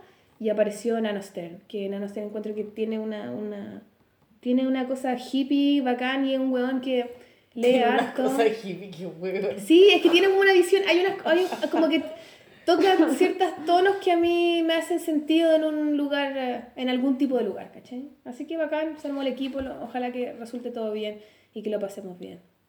Está bueno. Así que eso. Es una Felicitaciones. Sol. ¿Sabéis por qué? Porque puta que es difícil terminar un libro. Así que te Sí. felicito. Y ¿Cuántos trae una guagua, weón. Eh, así. Aquí están, mira. Son como uno, dos, tres, cuatro, como, bueno, pero Ah, seis. Seis libros. He hecho más, po. lo- es es que son los tres de cuentos cabros, de cabros chicos, Pancha la Chancha, Rey Maximiliano, Carlos Cuadrado, tres, tres bicharracas, dos elegantes, dos sin nada, la hoja naranja, eh, Josefina Manuel. Josefina Manuel, La Zorra y el Sapo. En la historia ilustrada un embarazo, pero eso es co- coautoría con la Michelle Sadler. Bueno, da, da lo mismo, pero este es el nuevo y, y estoy contenta, me gustó como la edición, la cata, lo- está con Editorial Catarola y la cata seca, estábamos como en la misma frecuencia, como que coordinamos muy bien, así que estoy muy contenta. Ojalá que... Te va a ir eh, la raja, weón. Ojalá, no, da lo mismo. Yo lo estoy contenta que lo terminé y estoy contenta de poder compartirlo y, y quedar contenta con el libro. Así que bacán. Así que eso, chiquilla. Gracias a ustedes por estar acá. La Camila. Concha su madre, perdóname, Camila. Ya te perdono. Lo pensaba, concha su madre. Obvio. Dale, dale. Eh, yo no quiero recomendar un libro, sino que quiero recomendar proyectos eh, de fanzines. Buena, buena. Eh, hay uno que le tengo mucho cariño, que es Simbiosis, que es de Perú, itinerante por Latinoamérica y el mundo. Hola, Sara. Y Sara La Torre, te quiero mucho. Sara La Y Torre. ella también tiene un proyecto editorial que se llama Soma Ediciones. Soma con Z. Con S. S-O-M-A. Sí, y el otro es Simbiosis, como de cine, cinebiosis, con Z. Mm, ya. Y ese es de Perú, está otro de Argentina que me llena el corazón mucho, que es de Rocío Inmensidades, también te quiero mucho. Y se llama Profundo Ediciones y es de fotocines y de introspecciones varias a través del formato fanzine. eh, y esos dos los voy a recomendar por ahora, porque son demasiado lindos y es- es necesario que el mundo los conozca. Oye, ¿y tú tendrás fotos de esas cosas para nosotros poner en la polola? Sí. ¿Tú podrías recordar, mandarnos fotos de eso y además de lo escénico? Camilita, usted matea, el, el- la matea que lleva adentro. Ya, acá. Ya sí, para compartir, po, para compartir las fotos. Ya, eso, chiquilla. Bacán. ¿Alguien quiere agregar algo, decir algo que no Hablemos No más. sé qué. bueno, bueno, la dejo para que nadie se enoje, weón. ¿Alguien- ¿Alguien quiere comentar algo más? ¿O, re- o recomendar nada también? ¿Cerramos la sesión? Nos fumamos una bucheta. Sí, buena vieja. Y vamos a seguir hablando de horóscopo. Escucha su madre, así Oye, que ¿este podcast qué número es? 78. 79. 79. ¿Seis? 69 por ahí. En Ah, numerología. En numerología es el número 7. 79. 9, 6. Tin. No, ¿De la nada. qué? Aquí termina la palabra. ya basta. Nos vemos, chiquillos. Que les vaya. Concha su madre, tengo que agradecerle a los Patreon. Que siempre se me olvida, loco. Ya, Perdón. Patreon, gracias. Gracias. Tengo acá, a ver. Gracias. No, no, pero esto sigue grabando, sigue grabando. Así que, chiquillos Patreon, les quiero comentar que les agradezco mucho eh, eh, el apoyo que nos dan. Eh, ¿Dónde los tengo? Perdón, los anoté en una, nota culiaca. Patreon, ya aquí están. Hugo Rubia Piña, muchas gracias. Ivy Díaz, Marmota Mínima, Mónica López, Cata Salvatierra, Pablo Jiménez y Silvi Cultrix. Muchas gracias a ustedes eh, por su apoyo mensual, chiquillo. Eh, les estaremos mandando boletines y la super making of de la plasticuliada con los monos, porque están, puta, que están buenos, weón. Me recontra cago de la risa, loco, pal pico cuando me mandáis las fotos, así. Pero Son brígido. Los invitados todavía no han visto su mono, así que. No, pero que está muy bueno, weón, está muy bueno. que les guste. Bueno. Ya. chao, chao, chiquillos. Que le vaya mortal. Gracias, gracias por quedarte No, esta es la segunda parte, loco. Esta es la segunda parte. Adiós. tres horas Chao. y algo, tres horas veinte. Oye, concha su madre, la música. La música. Ah, sí. Eh... ¿Terminaste? No. No, no, dale. ¿Qué vamos a escuchar? ¿Tú querías poner algo? Tú querías poner dos canciones, pues, weón. Ah, ya, sí, eh, vamos a escuchar ahora a- al... Tengo un amigo y me... Ah, voy a llorar. No, eh... A... Oh, está costando. Te juro, te juro, chiquillos, Este les juro es que hemos tomado una pura champaña. Una pura- Ni un pito, no hay droga, no hay jale en esta wea, loco. Solamente una champaña y estamos mal. Mal. Parece que tenemos bola. Ya, eh... Nada, vamos a escuchar un tema de Eglu. ¿De quién? De Eglu. ¿Eglu? ¿Cómo se Que se escribe? escribe E E-G-G-G. L... 3G. ¿Ya? L-U-B. ¿B larga? B larga, sí. Eglu. ¿Así se llama? Ese es ¿O su proyecto musical. El Dani es un beatmaker que, bueno, es un- lo admiro mucho porque siento que es como así arqueólogo de la música Qué bonito eso. y colecciona muchos cassettes y vinitos y como que cuando le gustan soniditos los graba en un sampler que tiene y después va tocando música con eso. Y la canción. Es que lo que pasa es que el Dani tiene la curiosidad de que todos esos temas tienen nombres muy extraños, así como un rere, por ejemplo. Bueno, O pero- como pero vamos a escuchar un tema Un tema bonito que mandar. sí y que después pueden vi- revisar así como en el mismo podcast así como el nombre del tema para que Sí, sí, no para importa que si hemos lo- hecho eso antes. para que lo puedan así escuchar y buscar después. Ay, nos vamos, chiquillos, entonces. Gracias por aguantar. Eh, que les vaya pulento. Que hagan de su vida gracias. un lugar. No. Goodbye. Chao. Aplausos. Las